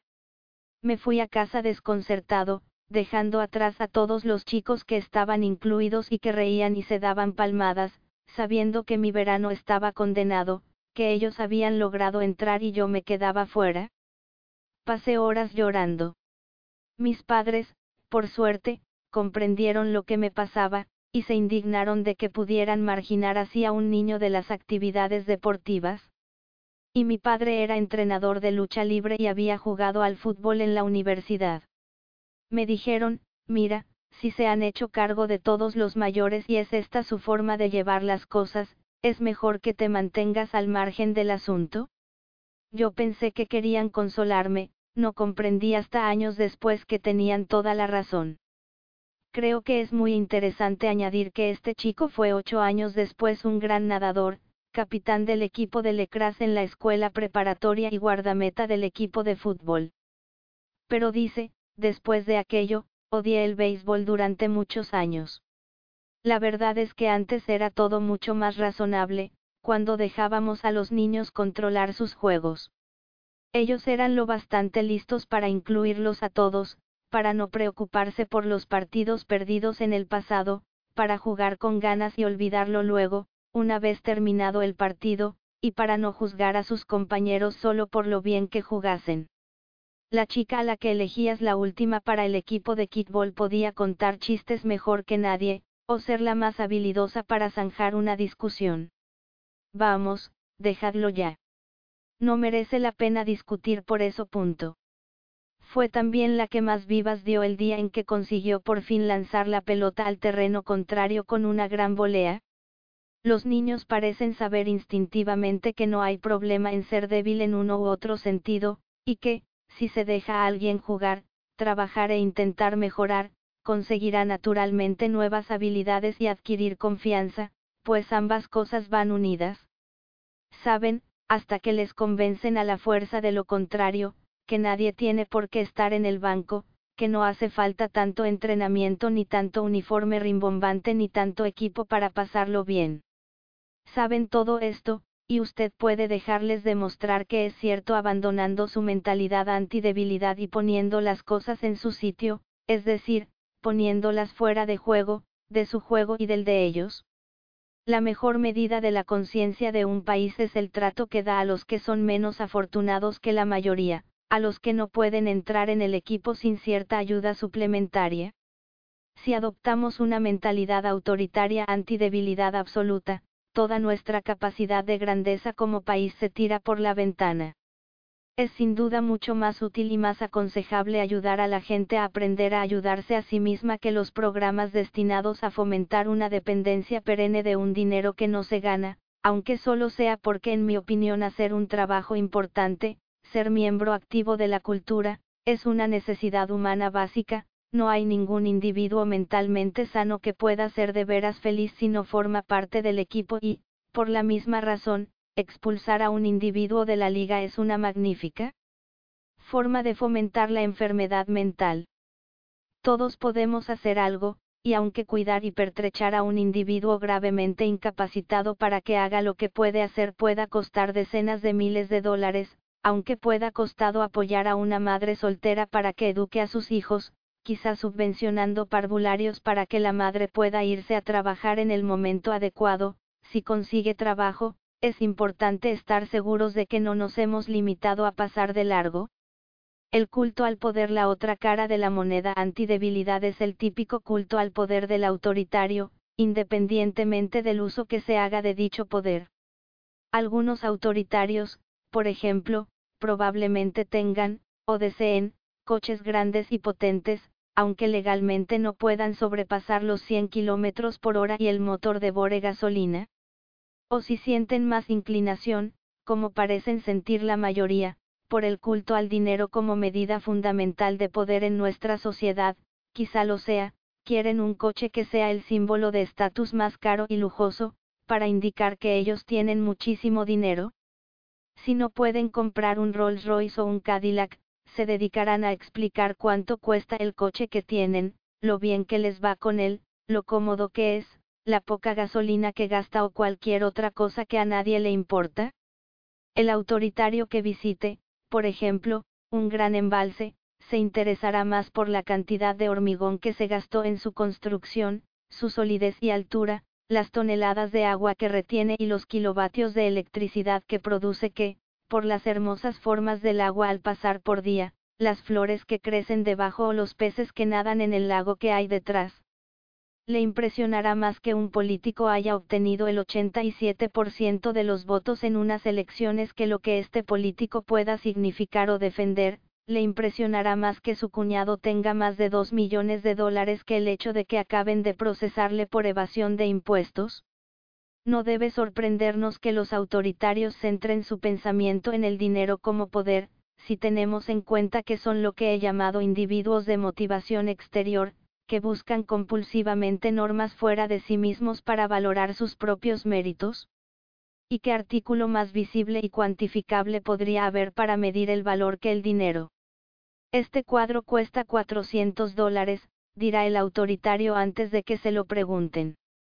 Esa alfombra vale una fortuna, pero la conseguí a buen precio.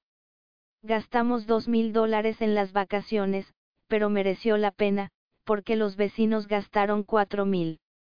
Y ni siquiera tenían guía. Fíjate en nuestra hija Jenny. Sus estudios nos cuestan 20 mil dólares, pero lo recuperará en el primer año en cuanto salga de la universidad.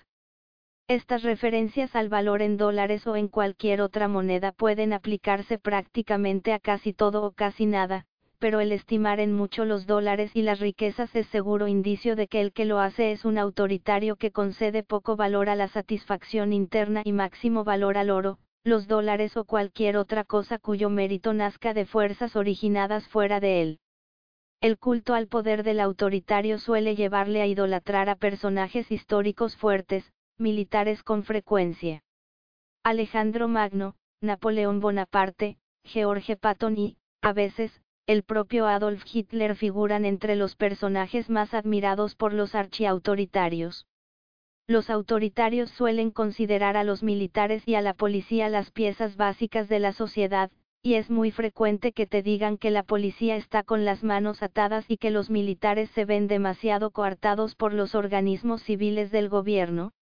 Esta insistencia en la santidad del poder se amplía incluso a los dirigentes políticos elegidos.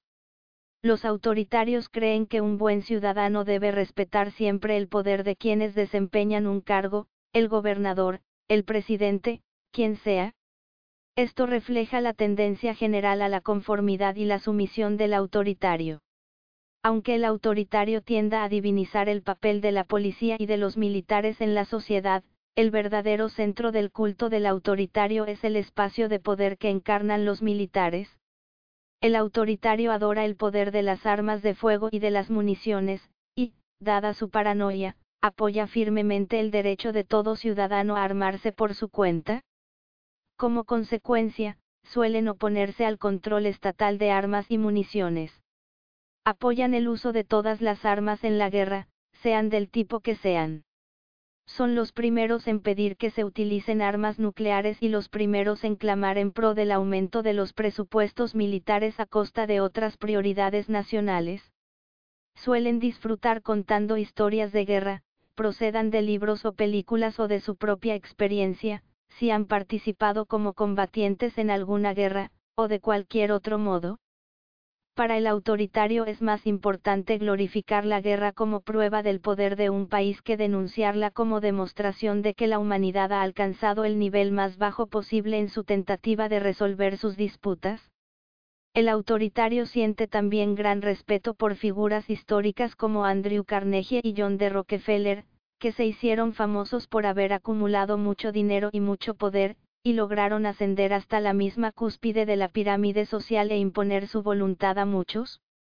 Se muestran raras veces dispuestos, por su parte, a correr los riesgos necesarios para acumular una gran influencia o un gran poder, pero fantasean sobre los que son ricos y poderosos, y esta es una de sus características más universales.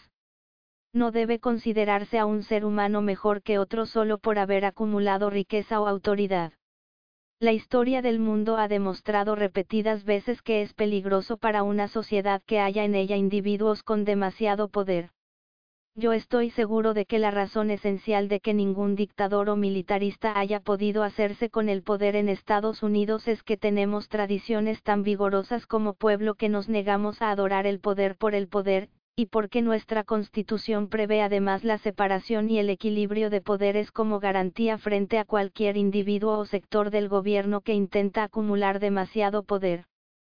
Pero no olvidemos nunca que nuestra libertad depende de que conservemos a toda costa tales tradiciones, que esas tradiciones se ven amenazadas en cada generación, y que si las perdemos solo nosotros tendremos la culpa? Sí, como creo, está produciéndose un incremento del autoritarismo en nuestra sociedad, así como un creciente culto ciego al poder, la mayor amenaza que pesa hoy sobre nuestra libertad no procede de potencias exteriores o de minorías políticas interiores, sino de los peligros que entraña el hecho de que una mayoría del país adore excesivamente el poder. Todos somos humanos. Nadie de este planeta posee un poder sobrenatural por el que haya de ser más importante que usted u otro cualquiera. Ni el general de cuatro estrellas, ni el presidente, ni el financiero rico, ni la superestrella del mundo del espectáculo. En los últimos años he conocido, por mis apariciones en numerosos programas de televisión y de la Radio Nacional, a cientos de personas de esas que llamamos superestrellas, de todos los campos, en especial del mundo del espectáculo, aunque siempre he creído que nadie es mejor que otro, el contacto directo con estas superestrellas me lo confirmó de modo espectacular.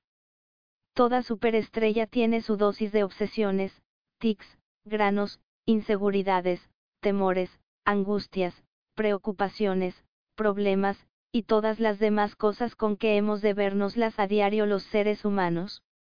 Las pantallas de la televisión o del cine, así como las amplias pantallas de la historia y de todos los medios de difusión, colaboran para que las superestrellas parezcan algo sobrenatural y extraordinario, pero, en persona, los más ricos y poderosos no son distintos de usted y de mí, ni en su aspecto ni en lo que piensan ni en lo que dicen ni en cómo reaccionan en la vida. Aunque algunos se engañan convenciéndose de que son mejores que los otros porque llevan ropas caras, coches de lujo, viven en mansiones, pueden contratar y despedir a cientos de personas a voluntad, controlan una cadena de periódicos o deciden la política exterior norteamericana, no pueden ocultar su humanidad, que es muy real. En el trato personal, sin maquillaje ni focos cuidadosamente emplazados, fuera del escenario de la historia o del de la televisión o del cine, sin lentes especiales ni otros artificios, son individuos simples y corrientes, como el resto. Algunos son más autoritarios, otros menos, depende de los días y de la situación. No olvide usted esto y podrá empezar a liberarse de todas las tendencias de culto al poder que hayan ido acumulándose insidiosamente en su interior. Totalitarismo supe patriótico Todo lo que se ha dicho en este capítulo nos indica de un modo u otro que el totalitarismo es el mal social más grave que puede engendrar el autoritario. En realidad, si no hay autoritarios suficientes entre la población, no es posible el totalitarismo. Para que sea posible, han de crearse los suficientes lazos de dominio, cadenas de autoritarismo y sumisión, desde un dirigente político, o un grupo, al pueblo que permite que tal dirigente o grupo controle la nación. En el caso concreto del totalitarismo político clásico, que representan en los tiempos modernos las dictaduras fascistas y en los tiempos antiguos las monarquías absolutas, el dirigente totalitario se proclama representante de algún dios o del espíritu nacional, o incluso encarnación de una de las dos cosas, o de ambas. Se proclama, en fin, identificado con algo que es superior a él mismo.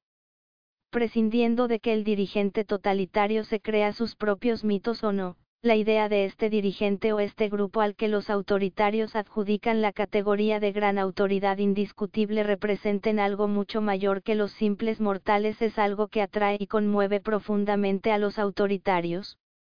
Para ellos, no basta ser plenamente humano, la desorganización que significa el hecho de no tener una autoridad central y un lugar claro para cada uno en la jerarquía social resulta inquietante, mientras que la idea de que, aunque sea en pequeña escala, estás ligado a un ser sobrehumano o inmortal por tu relativa proximidad a la autoridad central es algo que resulta confortante. En los tiempos modernos, y en nuestra cultura, el superpatriotismo ha sido a un tiempo rasgo dominante de individuos que acusan firmes características autoritarias y, en mi opinión, el puente por el que han pasado y pasan muchos individuos, cada vez más, del autoritarismo individual al totalitarismo político. Por eso el superpatriotismo puede ser el peligro más grave que se cierne sobre nuestra libertad en este momento y en los años futuros puede fácilmente deificarse al posible déspota como encarnación de la democracia, de los intereses nacionales o de la defensa del país, lo mismo que puede pretendérsele vástago del dios Sol. Pero lo cierto es que hoy en día la mayoría de los archiautoritarios, los que manifiestan más rasgos autoritarios en la mayoría de los sectores de su vida, tienden a ser los más firmes partidarios de la consigna lo primero la patria, con razón o sin ella, que es la esencia del supepatriotismo? Aunque este concepto es peligroso, y ha llevado a muchos a la muerte en guerras injustas en el mundo desde el principio de los tiempos, el autoritario que no cree que pueda poner en entredicho la autoridad del gobierno, sobre todo en momentos de crisis nacional, calificará de subversivo y antipatriótico a todo aquel que discrepe del gobierno, dirá que no le preocupa la suerte del país o que es contrario a los intereses de la patria. La gente que desafía la autoridad ejerciendo sus derechos constitucionales en manifestaciones públicas, los estudiantes que se manifiestan en Washington para protestar contra la guerra o el reclutamiento forzoso, las mujeres que desean igualdad de derechos, las minorías que no saben mantenerse en su sitio, nunca se considera que se preocupen lo suficiente por su patria como para participar en su mejora ni que se esfuercen por intentarlo. Cualquier tentativa de cambiar el país, es para los autoritarios intentar destruirlo, y el deber de todo ciudadano es obedecer a la imagen de autoridad, sin preguntar nunca si los representantes de la autoridad están mintiendo, robando, pisoteando los derechos de los ciudadanos o abusando de cualquier otro modo de su cargo. Uno no debe oponerse nunca a quienes tienen más autoridad, no porque no haya necesidad de oponerse a veces a ellos para que hagan lo que tienen que hacer, sino porque el autoritario no está programado para salir de su circuito interno de conformismo y sumisión.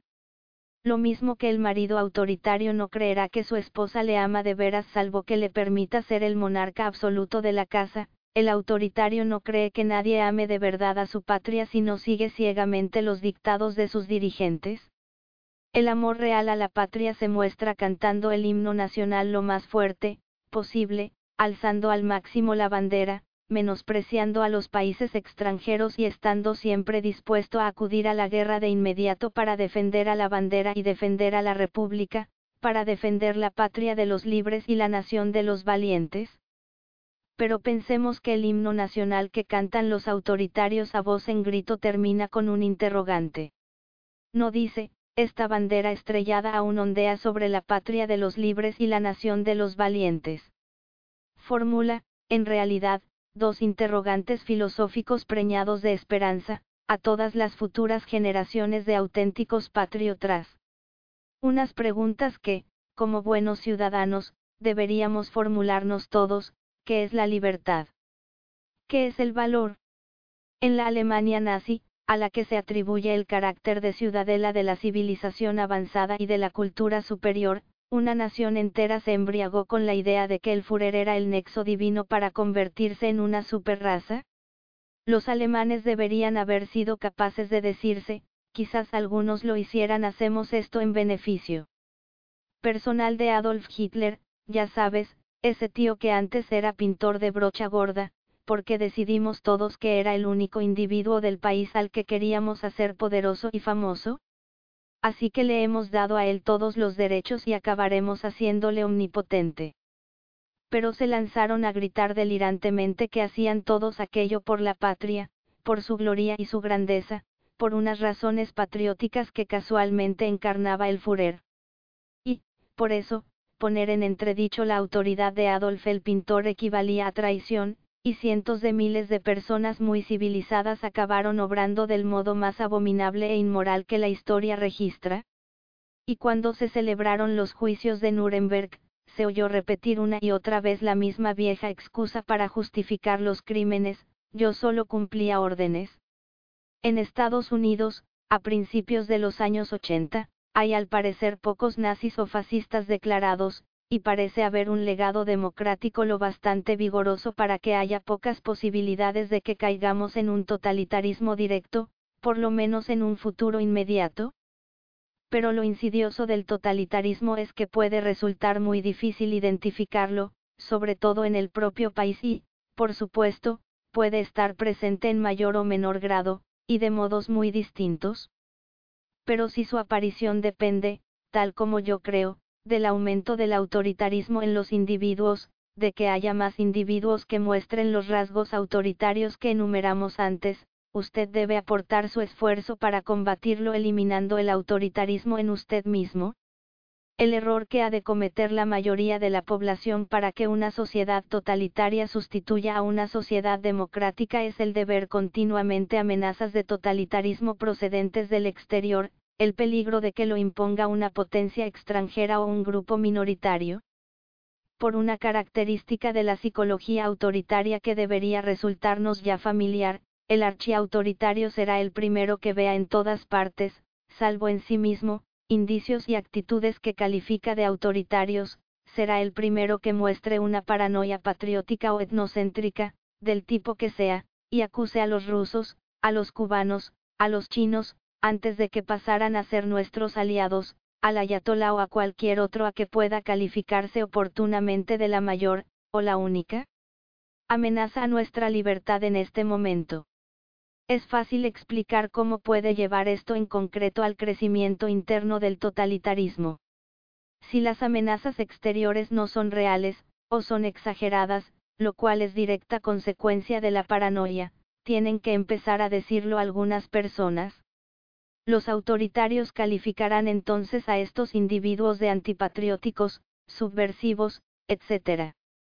Si hay suficiente autorización en el conjunto social como para desacreditar o reprimir la crítica, lo que ha, de significar el rechazo o la erosión de los derechos individuales de los críticos, el totalitarismo habrá dado un gran salto adelante.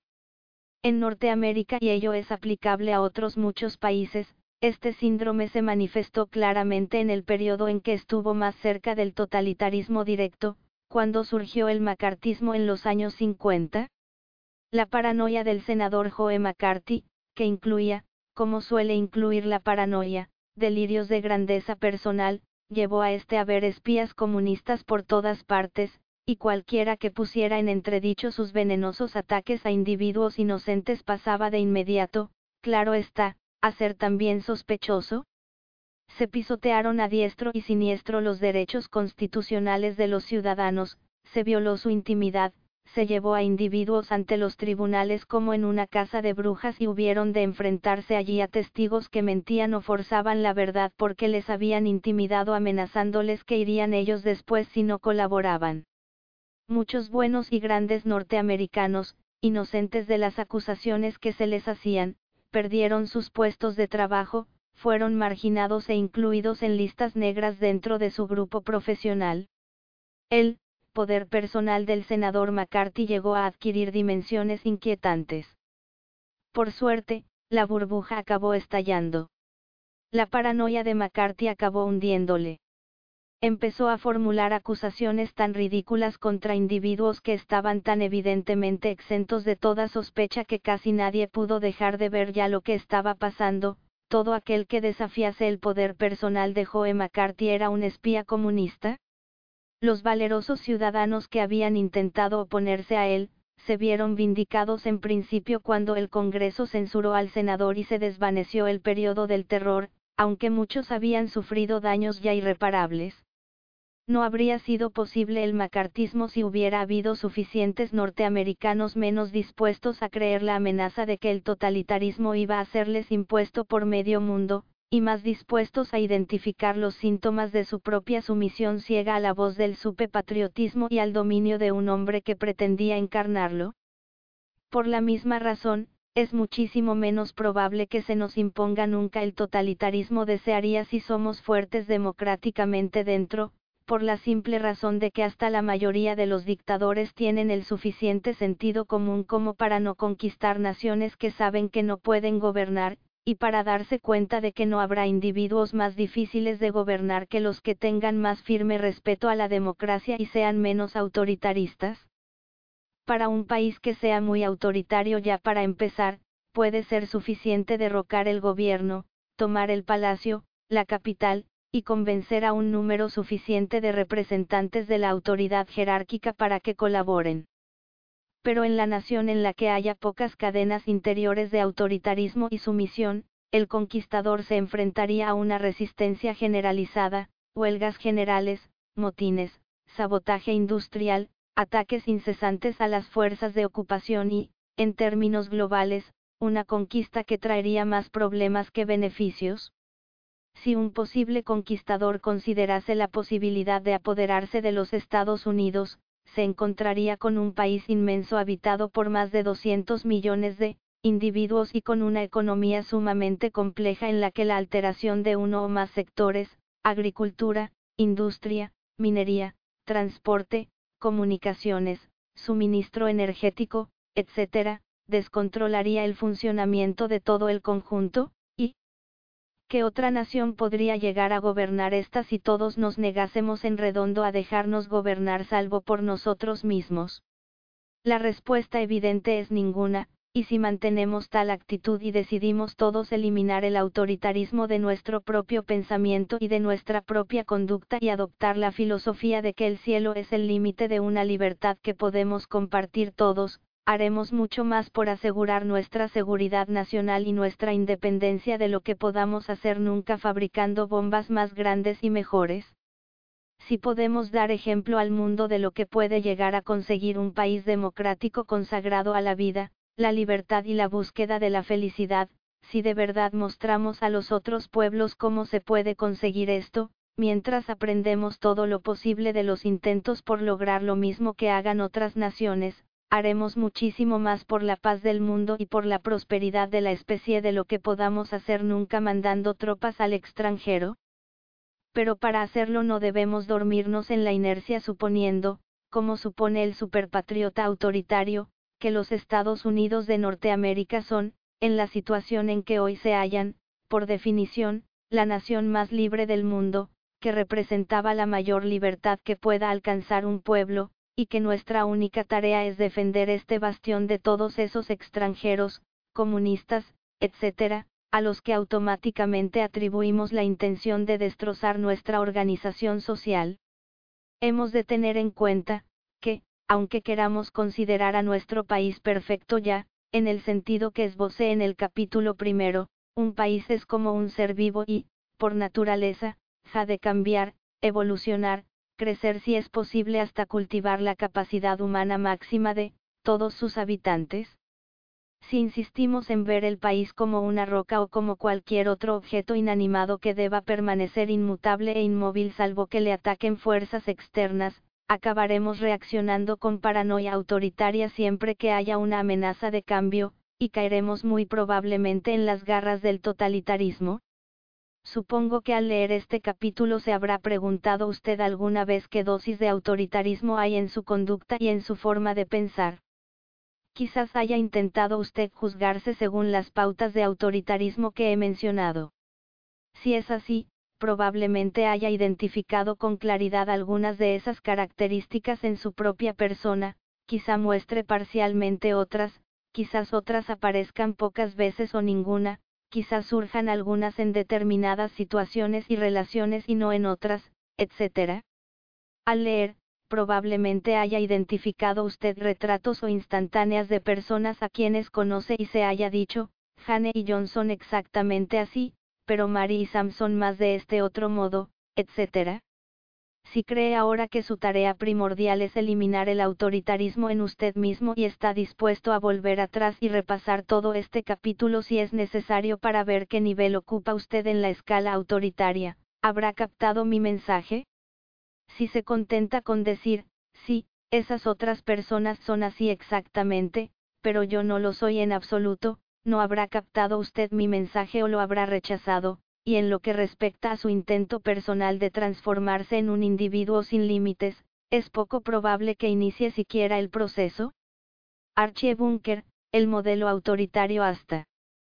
¿Qué punto están preparados los norteamericanos o, en general, cualquier pueblo para identificar y condenar el autoritarismo cuando surge en otros o en ellos mismos?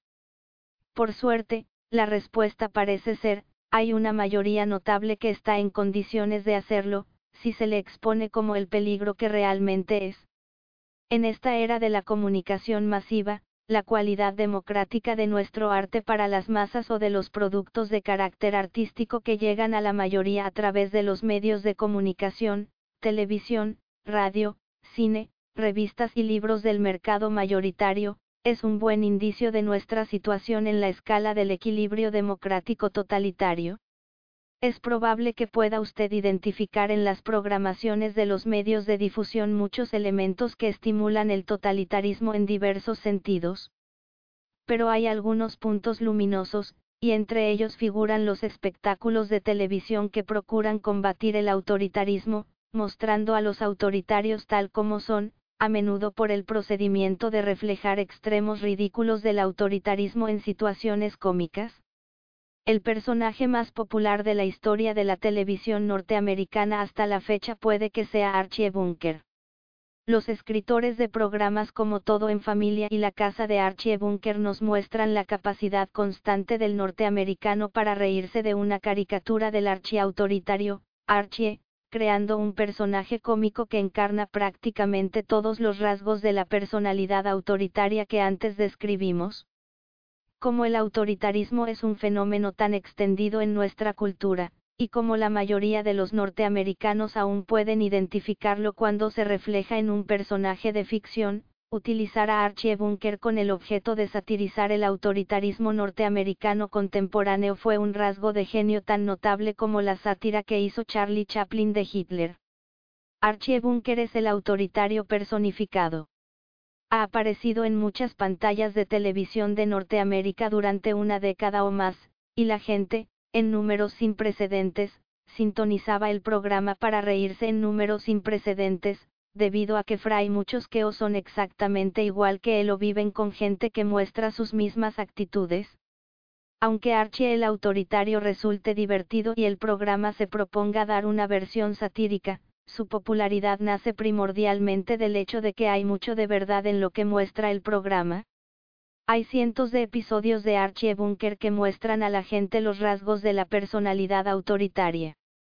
En un programa aparece volcando su racismo o su etnocentrismo contra los judíos, los negros, los italianos o cualquier otra minoría. A la semana siguiente, ataca a la seguridad social o a esos comunistas que intentan fastidiarnos a todos. A la semana siguiente, aparece adoctrinando a su hija respecto a los artistas, que son todos maricas, se agitando la bandera delante de su yerno. No confía en nadie, y menos en los intelectuales. Le encantan las películas de guerra, convierte en estereotipos a todas las personas que conoce, y es más inflexible y ciego que nadie respecto a sus propios defectos? Adora el poder, sobre todo el militar. Anda siempre elaborando planes para hacerse rico, y acaban siempre brindándole el dinero por su codicia.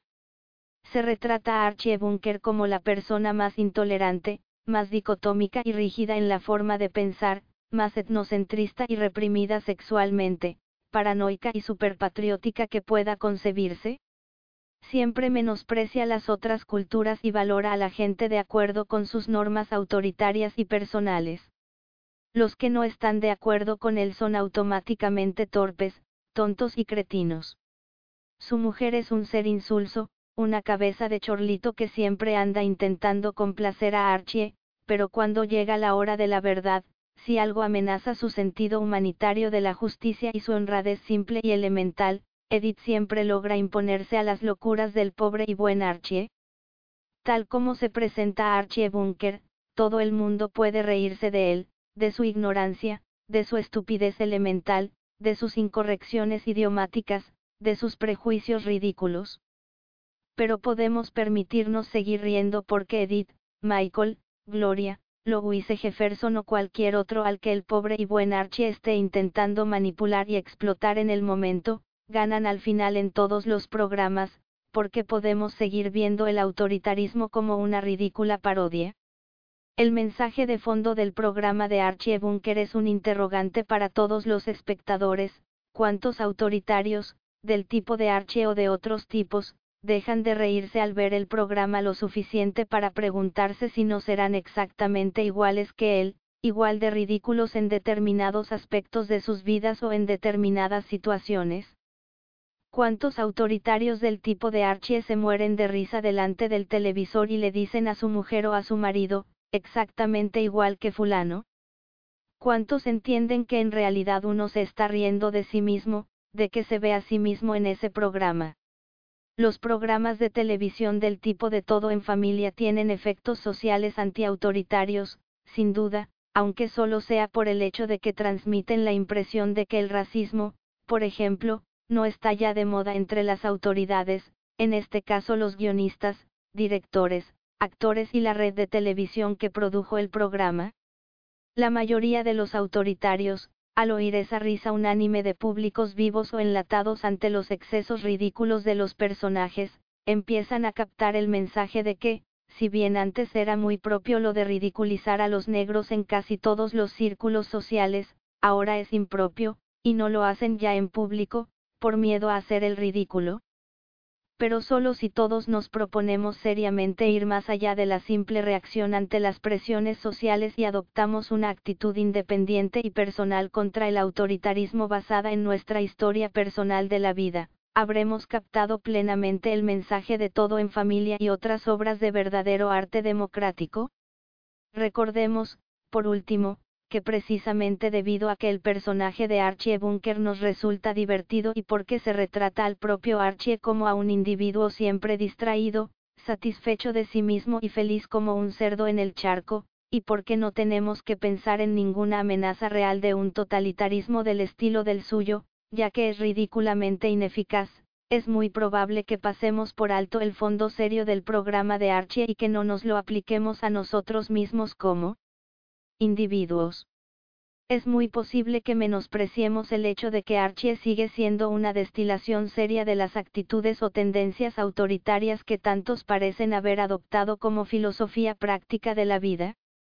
Es también probable que olvidemos, por el mismo motivo, que los autoritarios, pese a todas sus pretensiones de control y dominio, tienden, en el fondo, a la depresión crónica y son gentes desdichadas que padecen una falta casi absoluta de plenitud humana auténtica, que se dan cuenta en el fondo de que van dando tumbos por la vida, persiguiendo algo desconocido e inhumano, y que los demás les toleran, pero nunca les respetan realmente, y sufren una aceptación ciega, e inerte de su propio destino. No creo que nadie tenga que sufrir en la sumisión ciega del autoritarismo. Creo que si alguien adopta una filosofía autoritaria es porque, de alguna manera, así lo ha querido. Si bien alabo a Abraham Maslow por su obra revolucionaria sobre la grandeza humana, discrepo de él cuando supone que el autoritario tiene verdaderamente muy pocas esperanzas o pocas posibilidades de elección, que el autoritario está prácticamente condenado a seguir siendo como es. En los últimos logros de la naturaleza humana, Maslow escribe, esas personas obsesivas y autoritarias tienen que ser de este modo. No tienen elección. No tienen otro modo de lograr seguridad, orden, de no sentirse amenazadas ni angustiadas, que, a través del orden, la previsión, el control y el dominio. Lo nuevo es una amenaza para un individuo así, pero no puede pasarle nada nuevo si puede remitirlo todo a sus experiencias anteriores, si puede congelar el fluir del mundo, es decir, si puede hacer creer que nada cambie. Creo que todos somos capaces de cambiar si queremos correr los riesgos necesarios y abandonamos los fantasmas del pasado. He visto cambiar por completo a personas tan autoritarias como Archie Bunker porque la idea justa les llegó en el momento justo de su vida, cuando empezaban a cansarse, en realidad, de ser siempre los mismos viejos y aburridos autoritarios de toda la vida. El pensamiento es un atributo que me pertenece, solo él es inseparable de mi naturaleza. René Descartes, Meditaciones Metafísicas 1641. 3. Para superar el pensamiento autoritario, aunque admito que la mayoría de las personas se mantienen inmovilizadas en llanuras que quedan muy por debajo de las cimas que alcanzan los individuos sin límites, no puedo admitir ante a mí mismo, de verdad, que ello se deba a que algunos humanos estén más benditos que otros por la buena suerte de la herencia? En mi opinión, es solo cuestión de elección, y cómo decida pensar el individuo es una de las elecciones más importantes de la vida. Hay personas que se niegan a admitir que tienen alternativas en la vida, y por eso se conforman con vivir a un nivel emotivo de subsistencia. Este nivel inferior les permite funcionar lo suficiente como para no quedar inmovilizados, y para ir tirando día a día con un mínimo de traumas y para la mayoría de la gente esto resulta aceptable. Es vivir al nivel de ajuste del que hablamos en el capítulo 1. El individuo sin límites es completamente distinto a este respecto. Aunque los individuos sin límites puedan resolver, en general, casi todos los problemas que se les plantean, sin quedar inmovilizados como la mayoría de la gente normal, no se limitan simplemente a aceptar la vida tal como se la ofrecen. El individuo sin límites cree con toda firmeza que tiene posibilidad de elegir y que hay opciones que pueden situarle por encima de lo que se llama ser normal o como la mayoría de las otras personas. Los individuos sin límites enfocan la vida de un modo personal, y precisamente por esa visión distinta pueden ver las cosas muy claramente en lo que se refiere a las opciones que se les presentan, en vez de verse atrapados sin posibilidad de controlar las circunstancias de su vida. El individuo sin límites actúa a niveles más altos de gozo, felicidad y plenitud porque ha aprendido a pensar y a elegir, cosas que la mayoría de las personas casi siempre se niegan a hacer. Usted puede convertirse en un ser humano que viva cotas de plenitud más altas si está dispuesto a abandonar su promesa de pensar normalmente, o de comportarse como una persona ajustada y opta, por el contrario, por el control personal de las circunstancias de su propia vida. Puede convertirse, si quiere, en el creador de lo que es usted, y no en el resultado de lo programado por otros en su lugar. Puede liberarse de la angustia y conseguir la paz interior si está usted dispuesto a elegir las opciones que pueden permitírselo. Puede usted estar en paz consigo mismo, sentirse feliz y satisfecho renunciando a las opciones opuestas que lleva eligiendo hasta ahora. Todo el proceso se inicia con su voluntad personal de vigilar sus hábitos personales de pensamiento y de procurar superar todo pensamiento autoritario que se interponga en el camino que puede llevarle a convertirse en un individuo sin límites. En el último capítulo, las cuatro primeras características de los autoritarios, intolerancia frente a la ambigüedad, pensamiento dicotómico, rigidez de pensamiento y antiintelectualismo, se refieren a formas individuales de pensamiento, y la quinta, la anti-introspección, indicaba la decisión del autoritario de no pensar en sí mismo. La última característica, el totalitarismo antipatriótico, reflejaba ciertas enfermedades del pensamiento muy extendidas entre los individuos, que pueden traer consecuencias sociales desastrosas. En realidad, todas las características de los autoritarios reflejan su negativa a pensar por sí mismos, su deseo insistente de dejar que autoridades superiores piensen por ellos, y de ahí su tendencia a dividir el mundo entre los que están con ellos y los que están contra ellos. La capacidad de pensar por sí mismos es, en consecuencia, un elemento básico de la vida sin límites, para evitar la angustia autoritaria, la paranoia o el pánico que se derivan del hecho de alinear a tantos seres humanos fundamentalmente contra ti, para llegar a disfrutar al máximo de la propia capacidad personal de pensamiento autónomo? Muchos filósofos han considerado el pensamiento la esencia misma de lo que nos hace humanos. Hace ya varios siglos, René Descartes, a quien se ha considerado fundador de la moderna filosofía, dijo, cogito ergo sum, pienso, luego existo. Considero que esto significa que el pensar constituye la naturaleza básica del ser humano, preguntarse sobre las cosas, investigar, ensayar varias soluciones posibles a los problemas, y poner en entredicho, elaborar o rechazar esas soluciones en el proceso consiguiente de elaboración de un cuerpo de pensamiento que guía a cada ser humano en la vida durante todo el tiempo que pueda vivir. En otras palabras, todo ser humano, por su propia naturaleza, ha de pensar para elaborar una filosofía de la vida, que es la acumulación de una reserva de instrucciones personales a la que se recurre automáticamente cada vez que uno hace algo. En este sentido, todo ser humano tiene ya una filosofía de la vida, y el único problema es, en el fondo, determinar si ese cuerpo de pensamiento, de opinión, de creencias y de valores por los que el individuo rige su vida se desarrolla de modo que la vida resulte cada vez más interesante y que las posibilidades que ofrezca no tengan límites, o si ejerce un efecto paralizador, de modo que no permite más opción que el aburrimiento, la depresión y la desesperanza?